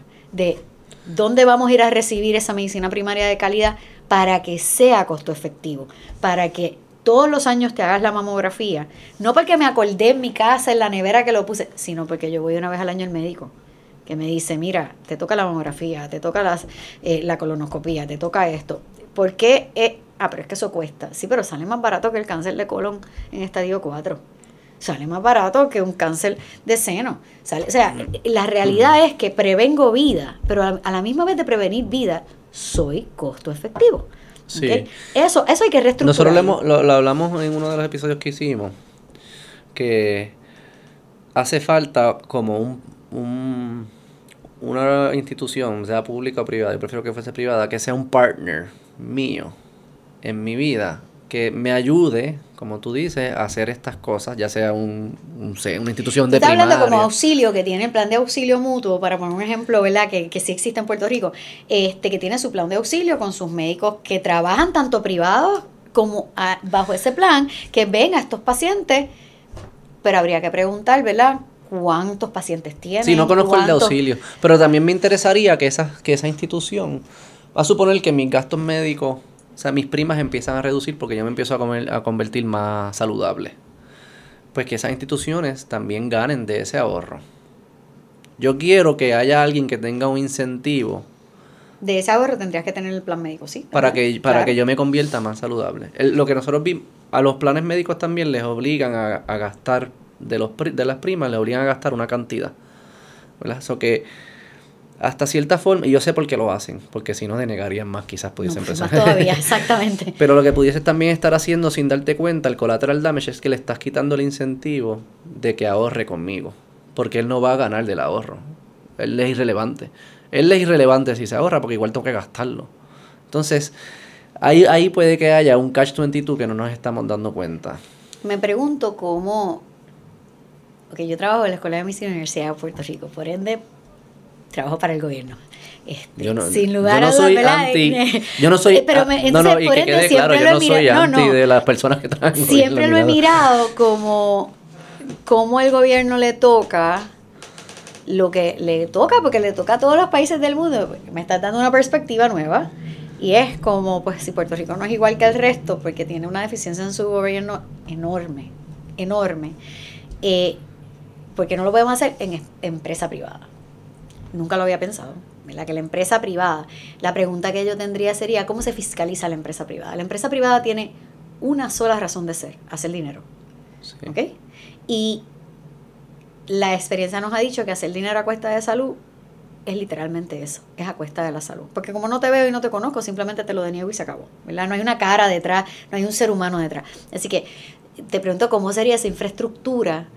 Es para yo poderlo visualizar, porque te juro que llevo todo este tiempo aquí tratando de visualizar cómo nosotros podemos crear una infraestructura paralela al gobierno, ¿no? Que fuese suficientemente autosustentable y autosuficiente, con mentes lo suficientemente inteligentes, pero a la misma vez con conocimiento de A, de B, de C, mentes estratégicas, pero que se fiscaliza de alguna manera para que ese dinero y esa ayuda y esa llegue a quien tiene que llegar, que es el paciente, es el pueblo. O sea, esa es como Esa es la gran pregunta. llegue de- ahí, pero esa es la ¿verdad que? pregunta de todas las industrias. Eso le pasa a los restaurantes. ¿sabes? Podemos pensar que los, los capitalistas empresarios, y capitalistas no como despectivos, sino personas claro, capitalistas, capitalistas empresarios en todas las industrias son iguales. ¿verdad? Quieren hacer dinero. Su razón. El, el del colmado, el dealer de carro, el que fabrica el carro, el del canal de televisión, el de la aseguradora, todos, son todos iguales. ¿Cómo lo hacemos en otras industrias? La mayoría, puede que haya alguna agencia reguladora que va a los restaurantes y chequea la calidad. Pero sabemos que yo tuve restaurante, a mí nadie. Y cuando van a chequear, tú le dices, sí, está bien, dale, vete por ahí, ya, y nadie le importa. Pero tú confías en los restaurantes todavía, ¿verdad? Y algunos, ¿cómo lo hacemos? Porque hay competencia, porque hay reviews, porque hay personas que están en las que tú confías. ¿Por qué confías en ellos? Porque ya te han demostrado que son confiables. Te dicen, mira, este, esta gente lo hace bien. ¿Cómo eso se institucionaliza? Para que haya como algunas entidades, lo que hablamos al principio de, de que estén verificando calidad en los, en, los, en los lugares. Son como sellos de calidad. Al final lo que tú estás buscando es cómo, yo me, cómo tú me garantizas que esto que es privado me puede ofrecer una calidad y no me está robando el dinero.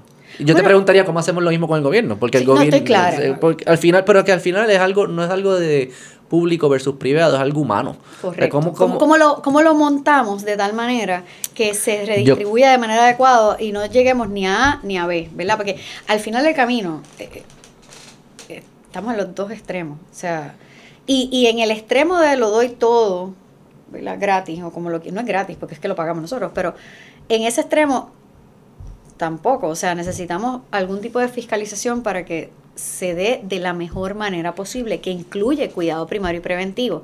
Este, no Tiende- todo puede ser terciario y superterciario porque eso sí que sale costosísimo. Sí, sí. O sea, si yo no cojo hasta la cosa más básica, una pulmonía a tiempo, que te la puedo tratar con antibióticos por boca, que puedo darte un aumentín que sale Sí. versus llegaste al hospital, estás bien malo. Si está complicada, ya fuimos a antibióticos bien caros. O sea que hasta las cosas más básicas tienen que empezar por algún lado. Pues, yo creo que ahí entra, son varios, varios principios que, que tiene que haber. Tiene que haber, primero, eh, libre competencia, para que pueda, si tú lo estás haciendo mal, pueda surgir a otra persona, otra institución, y, y, el, y ahí el pas y Hay que averiguar cómo es la libre competencia de las aseguradoras. Yo no lo sé, yo no, tengo ese conocimiento. No tiene porque como siempre que existen licencias, existe una forma fácil de bloquear nueva competencia. Porque tú tienes que pasar por el camino de que te licencie quien te licencia, el Estado. Y el Estado puede estar capturado, claro, el, comisionado de seguro. Yo te garantizo que los, las, las aseguradoras tienen línea directa al comisionado. A veces cuando ponemos regulaciones a las aseguradoras, o a cualquier institución, estamos pensando que estamos protegiendo al consumidor, pero también estás creando barreras de entrada para que entren nuevos competidores. Porque mientras más caro sea montar el negocio, más difícil entran nuevos. O que se dan esa, esas estructuras. que, pero yo diría, hay que asegurarse que pueda entrar, que haya libre competencia. Puedes tener reglas de transparencia, otra forma, eh, otra forma de, a qué se está yendo el dinero, que sea público, que se sepa esa y un, y un asegurador único. O sea, uno, no hay competencia, la saqué del medio. Tengo un solo asegurador. Que sé que eso es lo que te dicen de, de Suiza y de Amsterdam y esos lugares. Y esos lugares son distintos, porque esos lugares también varían. El asegurador único, lo que yo siempre he dicho, si ustedes piensan que negociar con cinco empresas es difícil, deja que tengas que negociar con un gobierno. O sea, si, si, si, si usted, si, eh, que dicen el cartel de las aseguradoras, ¿verdad? Son cinco aseguradoras, o sea, es el número. Si el problema de eso es que hay un poder centralizado en cinco instituciones y tú como individuo no tienes ninguna forma de negociar con ese cartel poderoso, imagínate si es solo uno y no es cualquier uno, es el gobierno va a ser mucho más difícil. Yo creo que sería mucho peor para los doctores bregar con el asumo que está basándote en cómo nosotros trabajamos aquí, porque hay otros países ah, que sí, lo hacen sí, sí, no estoy hablando de Puerto Rico. Sí, sí, sí, estoy hablando de Puerto Rico. Sí, sí, eh, Gran Bretaña es así. No, Gran Bretaña no es el pagador único, Gran Bretaña son empleados del gobierno. sí, todo, Digo, hay médicos privados, pero son los mínimos. Pero que Alemania es pagador único, pero no es central es por municipio, qué sé yo. Eh, varían también entre ellos, varían. Suiza es por municipio. Este, o sea que no es como que todos ellos son todo lo mismo. Algunos son que el gobierno corre toda la infraestructura, dueño En un momento dado, nosotros, nuestro gobierno sí corría todo, que funcionaba. Pero muy bien trajiste un punto que no le he pensado nunca porque no lo tuve que vivir y pues no lo había venido. Si todavía funcionaría, ¿verdad? Sí. Eso yo no te lo puedo decir. Yo sí puedo decir que desde el punto de vista del paciente, no puedo hablar del dinero, de la costa. No sí, tampoco sé cuánto costaba. No sé cuánto costaba y no sé si estábamos en quiebra. Puede ser una de las razones. Es posible, pero no lo sé. pero sí sé que funcionaba porque se utilizaba el, dinero, se invertía en la salud al nivel que se tenía que invertir y por ende es más costo efectivo. Claro, a ningún nivel había fiscalización particular, desde el punto de vista de que si yo quería, yo le podía hacer un CT a todo paciente que entraba por la puerta simplemente porque yo quería.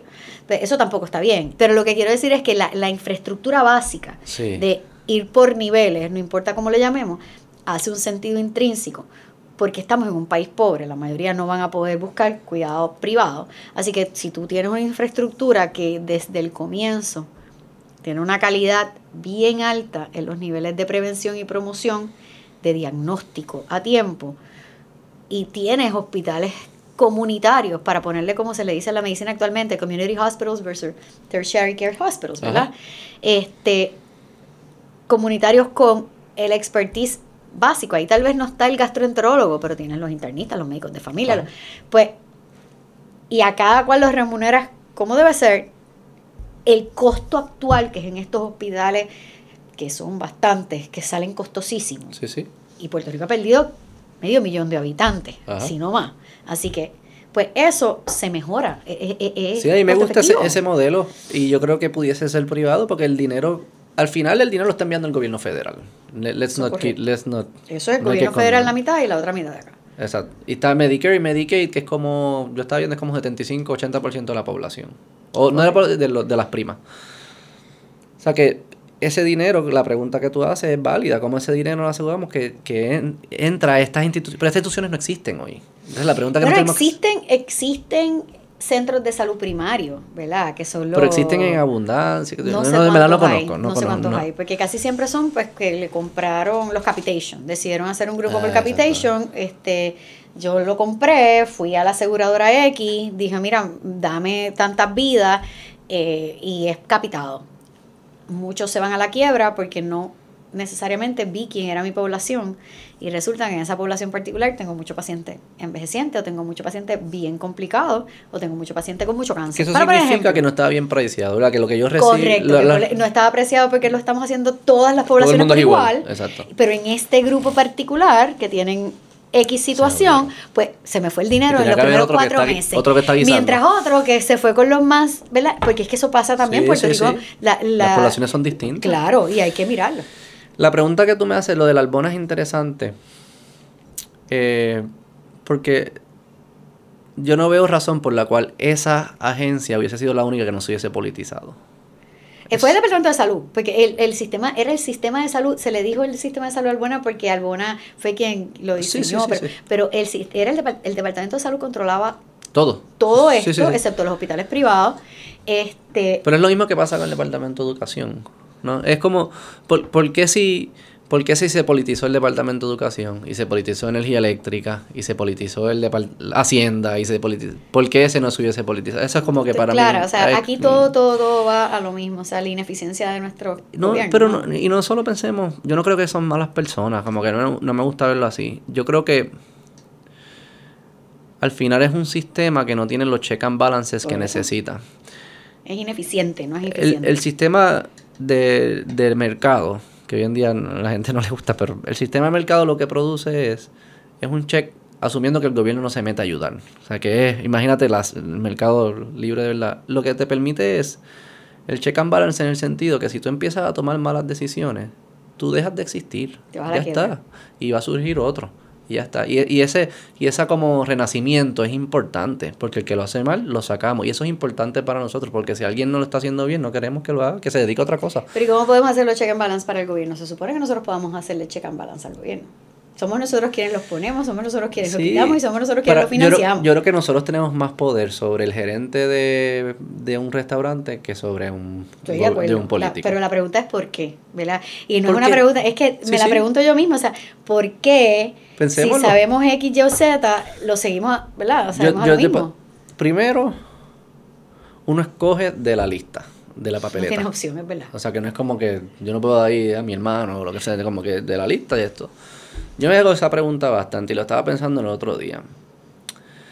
Voy a coger el, baloncesto, el, deporte de baloncesto. Y, alguien se pregunta cuáles son los mejores jugadores de la historia. Y te van a decir Michael Jordan, Kobe Bryant, LeBron James. Te van a decir una lista. Y yo te voy a preguntar, todos ellos tienen cosas que se parecen un montón. ¿Verdad? Tendrán sus cosas, diferencias y algunos estilos y lo que fuese. Pero at the heart of it, son como que la misma persona manifestada, de, pero es, lo mismo. Porque cuando tú tienes un juego fijo, en el baloncesto en este caso, quienes ganan van a ser las personas que, que cumplen con ese patrón. Esas características. La política no es distinta. La política es un juego, es un juego de poder, de influencia, de carisma, son distintas características. Las personas que van a terminar en la papeleta son las personas que tienen las mismas características que la anterior. ¿Por qué? Porque es el mismo juego y va a ganar el mismo siempre.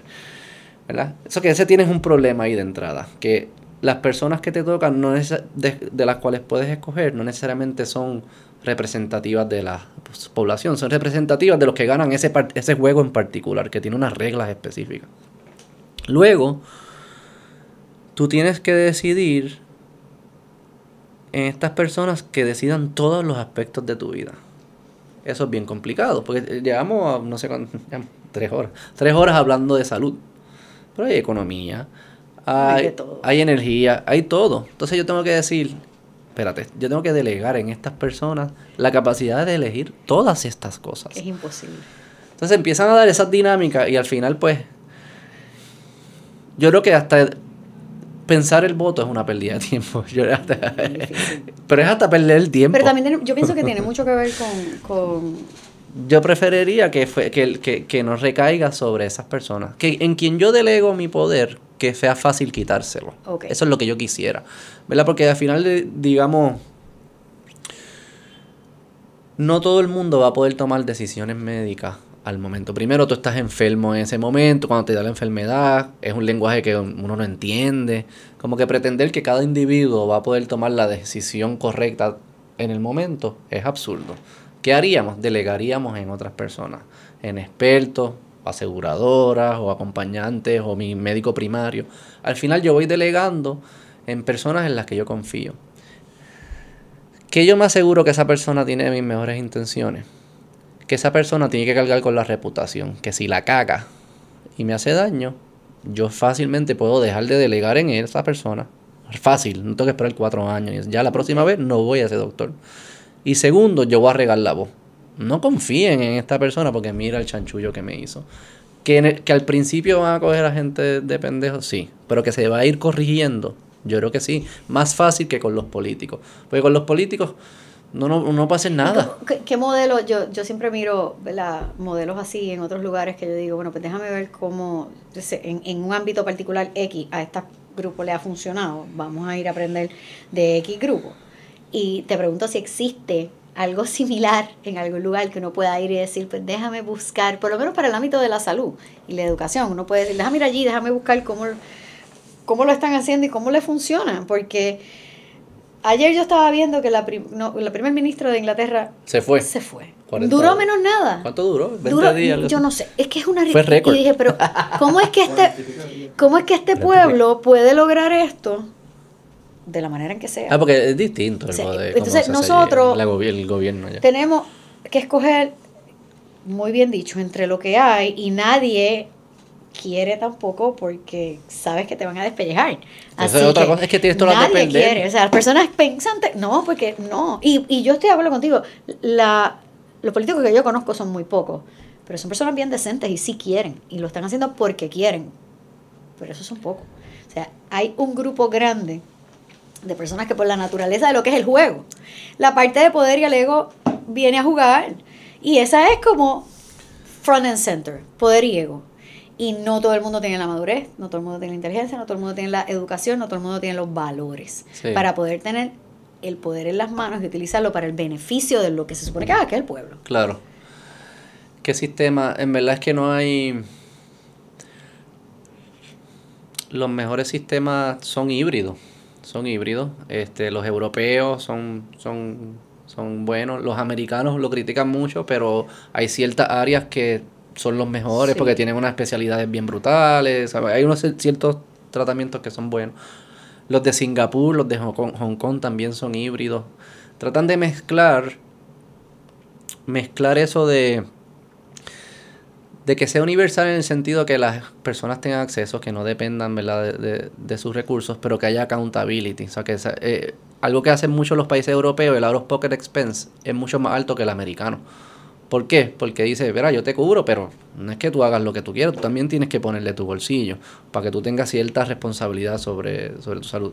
Este, eh, y también, pues, el dinamismo de que vayan surgiendo distintas instituciones, hospitales grandes, pequeños, medianos, como que permiten que eso surja, eso en los países asiáticos lo hacen bien. No hay ninguno que lo haga Perfecto. Yo estaba viendo los otros días un video de YouTube de especialistas, lo hizo el New York Times, de especialistas de salud de Harvard, de Europa, todos diciendo cuál era el mejor. Y ellos decían, es que no se puede contestar, porque todo depende de qué es lo que tú midas como mejor. Sí, ¿qué estás midiendo? Hay tres variables.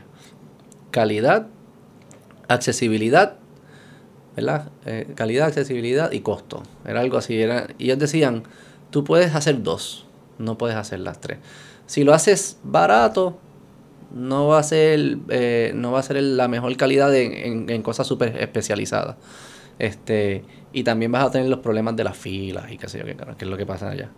Si lo haces caro, pues no es accesible para muchas personas, pero lo puedes hacer de calidad. Si lo haces de calidad, o sea, como que siempre deja una variable por fuera. Eso, eso sí uno lo ve, ¿verdad? En países que tienen las medicinas socializadas, estos, estos tratamientos bien especializados que nosotros sí tenemos acceso porque están en Estados Unidos o los tenemos nosotros mismos, son bien, bien caros, pero bien especializados, sí están bien poco accesibles y solamente el que tiene dinero se monta en el avión y va a otros lugares. Pero la salud de su pueblo es más, está más saludable en general. Yo no puedo decir que es mejor y que es peor porque uno siempre habla de esto y digo, aquí todo el mundo dice que quiere esto hasta que uno le diga, no tengo trasplante de X cosas. Ya no voy a hacer trasplantes de corazón aquí. Correcto. No es costo efectivo hacerlos porque hago tres al año. Así que voy a cerrar toda esta ala.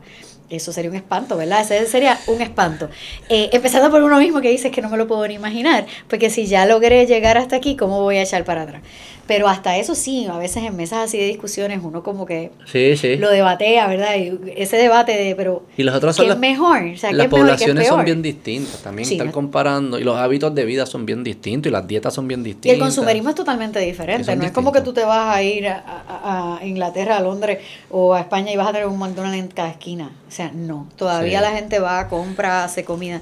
que yo creo que ese esfuerzo del individuo, yo creo que por ahí es que probablemente podemos hablar que si es público, si es privado, si es hospital grande, pequeño, todas esas cosas son importantes. Pero al final quisiéramos que fue, hubiesen menos incidentes de salud, ¿verdad? Que llegaran menos gente a esas instituciones. O sea que el mundo preventivo es importante y el mundo preventivo es el más difícil porque es el que requiere cambiar hábitos. Y cambiar hábitos es bien difícil. Y lo estábamos hablando ahorita y no mencioné algo. El componente psicológico es esencial para no poder cambiar hábitos. Eh, uno tiene que estar en el estado mental correcto. Precontemplación se llama, tiene hasta nombre médico. Tienes que poder empezar a pensar en un momento dado de tu vida que puedo cambiar, eso que me puedo hasta imaginar. Eso, eso es súper fascinante, que eso es casi hasta religioso, como que tengo algo a que apuntar. Que, que, puedo cambiar, pero fíjate, y no has pensado, yo he pensado muchas veces que eso se ata directamente con la educación. O sea, educación, o sea, escuelas que funcionen, que enseñen lo que es una buena nutrición, lo que son ejercicios, lo que es lo básico. ¿verdad? Cuando yo estudiaba en, en, elemental nos daban todas estas clases, qué es lo que hay que comer y te las ponían ahí, había que hacer ejercicio y por eso las escuelas, las clases de educación física por obligación son por lo menos dos veces en semana. Las casas y los valores, pero como nosotros no controlamos casas y valores, empezar por algún lado que uno tenga algo de control. ¿verdad? Yo diría que sí, que la educación es clave es, es, es necesario. Digamos, la accesibilidad también. La accesibilidad de como de las comidas y eso tú dices. Accesibilidad, sí. Accesibilidad a comidas que podamos. Este los valores culturales, pero estas cosas no, eso no, eso, uno no legisla eso. Correcto. Eso cambia, eso es, son despertares. ¿verdad? Como que yo me desperté y, no sé cómo, alguien, o escuché algo que me influenció, cambié mi vida y quizás yo quiero compartir ese mensaje y se empieza a regar de esa forma. Este, y eso está en las personas, como que sí es verdad que la educación, pero yo conozco mucha gente educada y sabe y lo saben y no les importa tres caras. O que tampoco es como que no es mágico, es hay algo, la gente necesita querer eso. Este, Todo cambio empieza así. hay, un estudio que se llama Change Management, ¿verdad? Es en, área nueva de estudio. Uno puede ir a estudiar Change Management para ir a cambiar lugares, culturas, etcétera.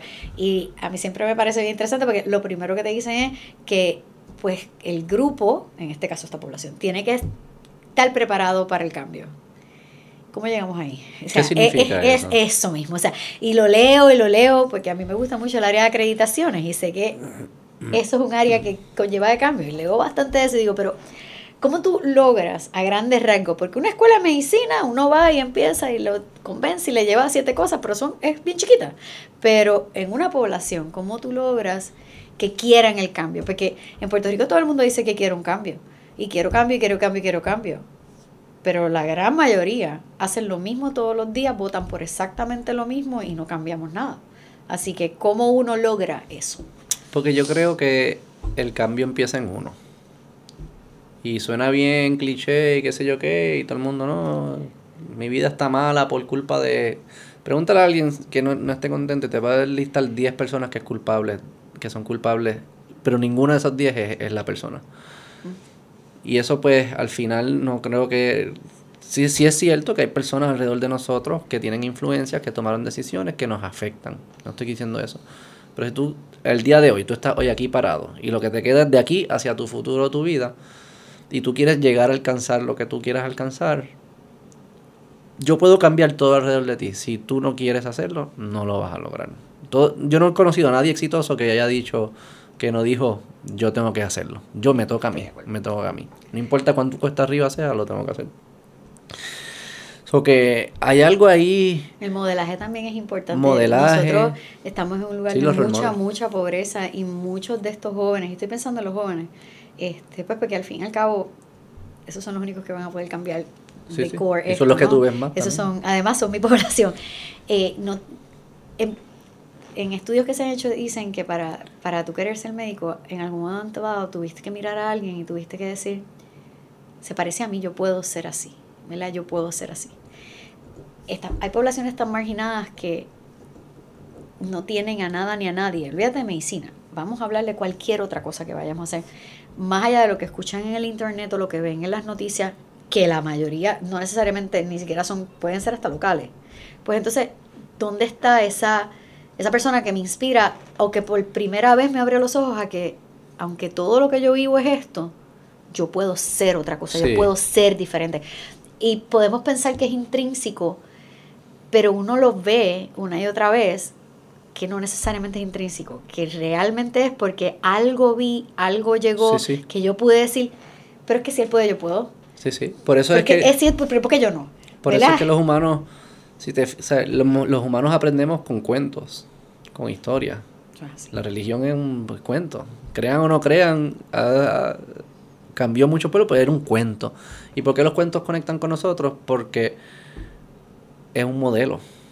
Yo pue- tú me puedes hablar de algo en abstracciones, en conceptos, pero cuando yo veo a alguien haciéndolo, ya yo puedo imitar. Es cuestión de empezar a imitar. Y en el camino, pues sí, lo adapto a mi forma, pero tengo algo a que, a que apuntar. Es un modelo. So que eso sí es cierto.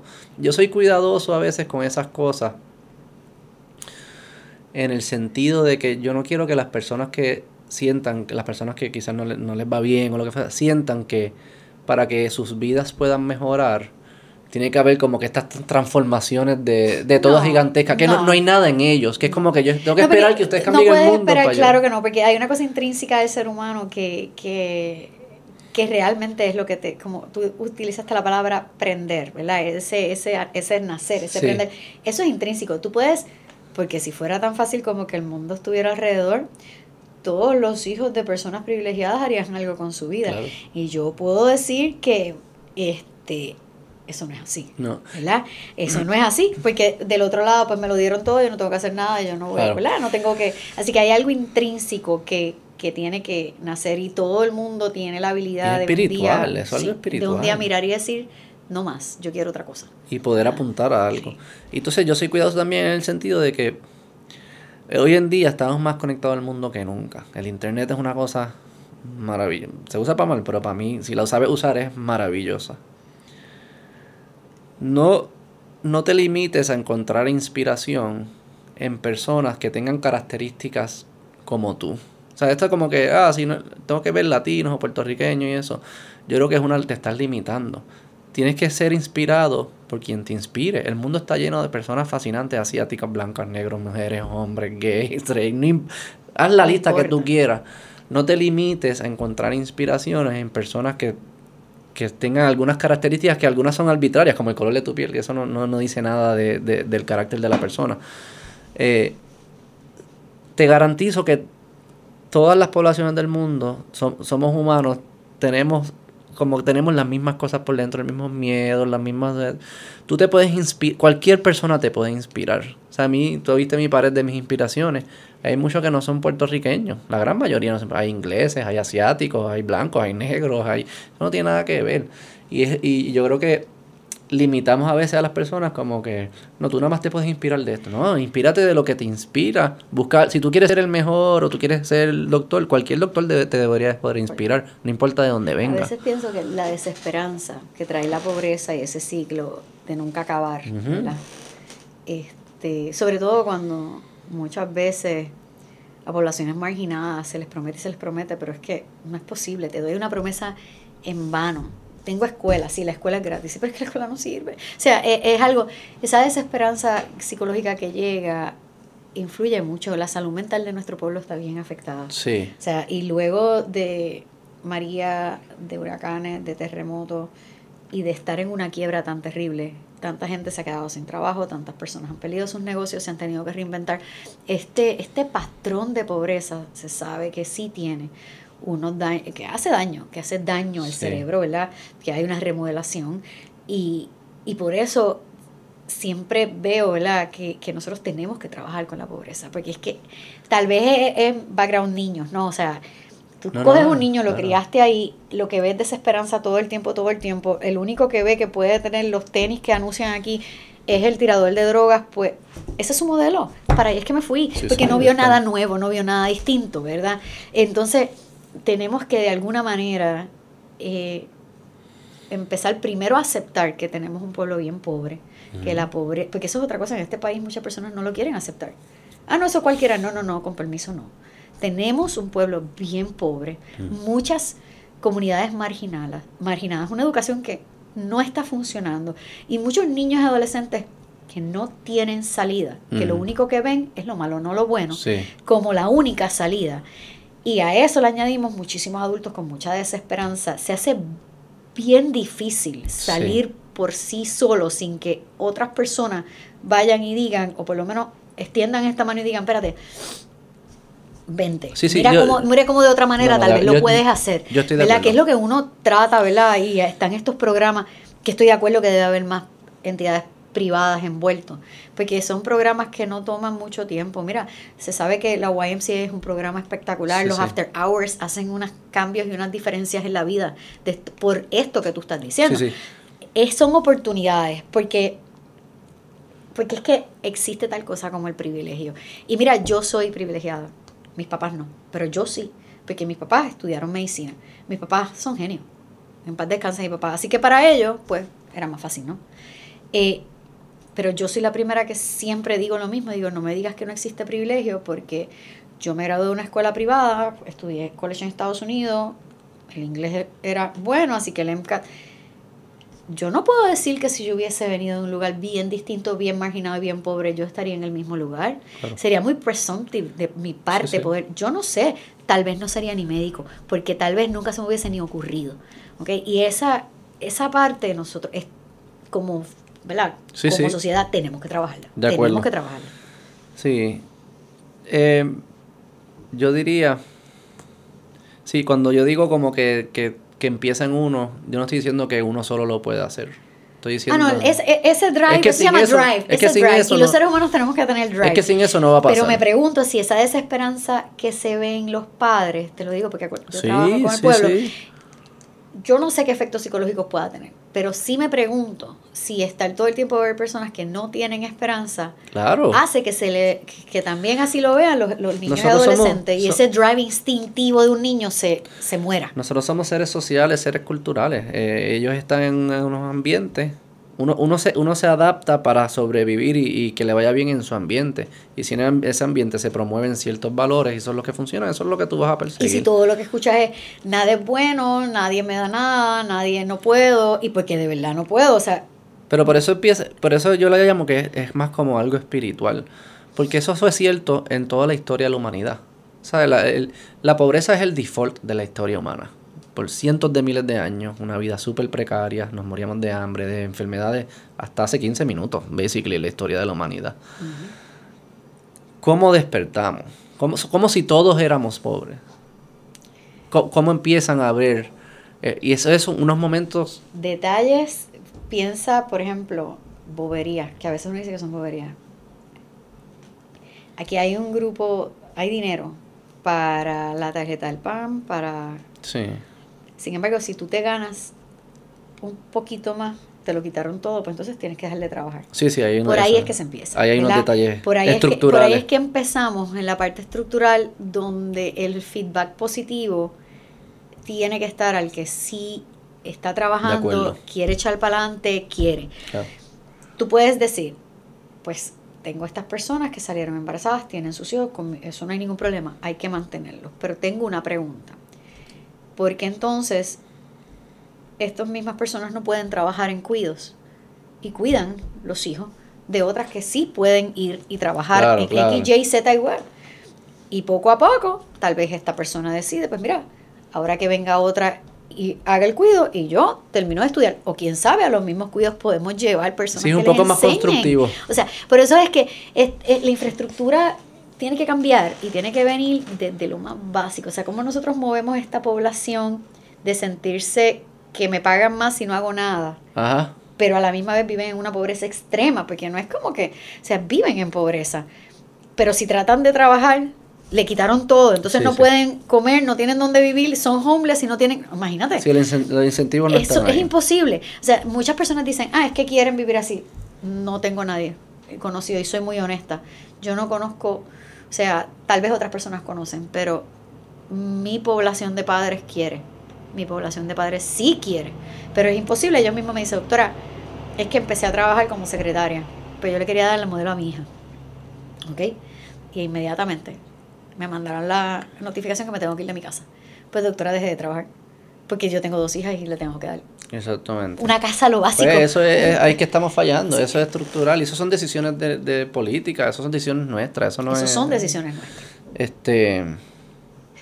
Pero sí, por esa misma línea, la historia de la humanidad ha sido pobreza todo el tiempo, hasta recientemente, y hemos aprendido, en verdad lo, lo, que es raro en la historia no es la pobreza, es la riqueza. Y hay que ver los que lo han logrado y, y, lo que lo han hecho es a base de ciertos valores y a base de ciertos sistemas. Y eso hay que entender cómo funciona y ver cómo se adaptan más, ¿verdad? Y, y, y esos principios se conocen, los conocemos, están ahí. La verdad es que hay veces, no sé por qué se, se, se, se ignoran y, y, pues, entran otros juegos ahí que de política y qué sé yo. Pero sí hay mucho trabajo que hacer y bajando el estándar, me imagino que, volviendo a lo primero que hablamos, bajar el estándar no creo que es la solución de este problema. Sí pienso que, que tenemos que mejorar la infraestructura de los hospitales y volviendo al tema de la residencia, de donde están nuestras residencias ya acreditadas, porque una vez tú, una, un, un hospital particular puede tener múltiples residencias y es el mismo ambiente de aprendizaje.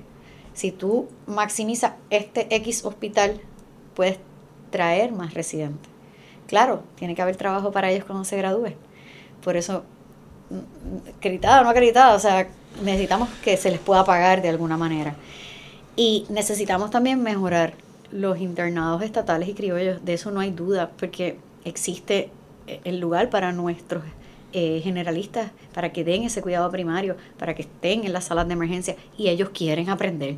No conozco ninguno que diga, ay, qué bueno que estoy aquí haciendo. No, no, no, no, no, quieren aprender. La estudiaron medicina para eso, para mm. atender el pueblo. Por ahí se empieza. Ahora, bajar los estándares nunca ha ayudado a nadie. nunca ha ayudado a nadie. Y no hace sentido alguno. No, no hace sentido. No hace sentido. En nada. A menos, que estés a menos que estés sobre bueno, sí, a menos que realmente lo que te estén pidiendo es imposible, pero o sean cosas que no puede ser imposible porque aquí o sean arbitrarias. Se gradúan 200, eh, los otros días leí 230 y pico de estudiantes de medicina anualmente y esos pudieron. Esos 230 y pico pudieron.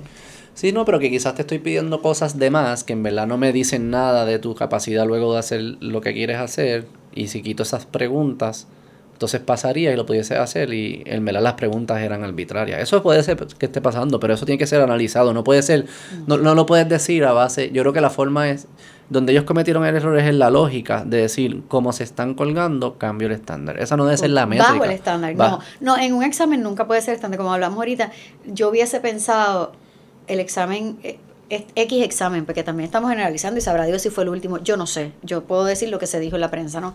En mi mente de educadora digo, ok, pero si este cohort, para ponerle un nombre, este cohorte, pues este examen X, el que haya sido, no estaba bien, pues vamos a hacer algo. Si no estaba bien, para los que no pasaron, no estaba bien para los que pasaron tampoco. Así que yo no puedo decir si alguien de esto sabe algo. Claro. Tú lo repites, lo invalidas. El Estado tiene su derecho de hacer eso. De la misma manera que le quitó licencias a las personas porque se dieron cuenta que habían robado algo, tiene el derecho de decir, lo siento mucho, no es tu culpa, pero no es la mía tampoco. Así que el examen lo voy a volver a dar. Y la métrica se hace correcto, ¿verdad? Y se buscan los expertos, y, o si no, haces lo que está haciendo muchos países.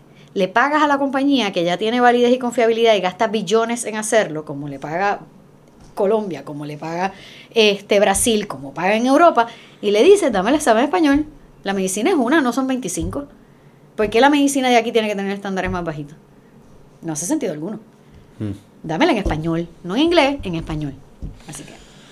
Bueno, vamos a dejarlo ¿La bajaste bien? Perfectamente bien, me encantó. Y mira que a mí no me gustaba. ¿No te gusta hablar? Tuvimos Hablar sí, pero no así. No así en. ¿En qué?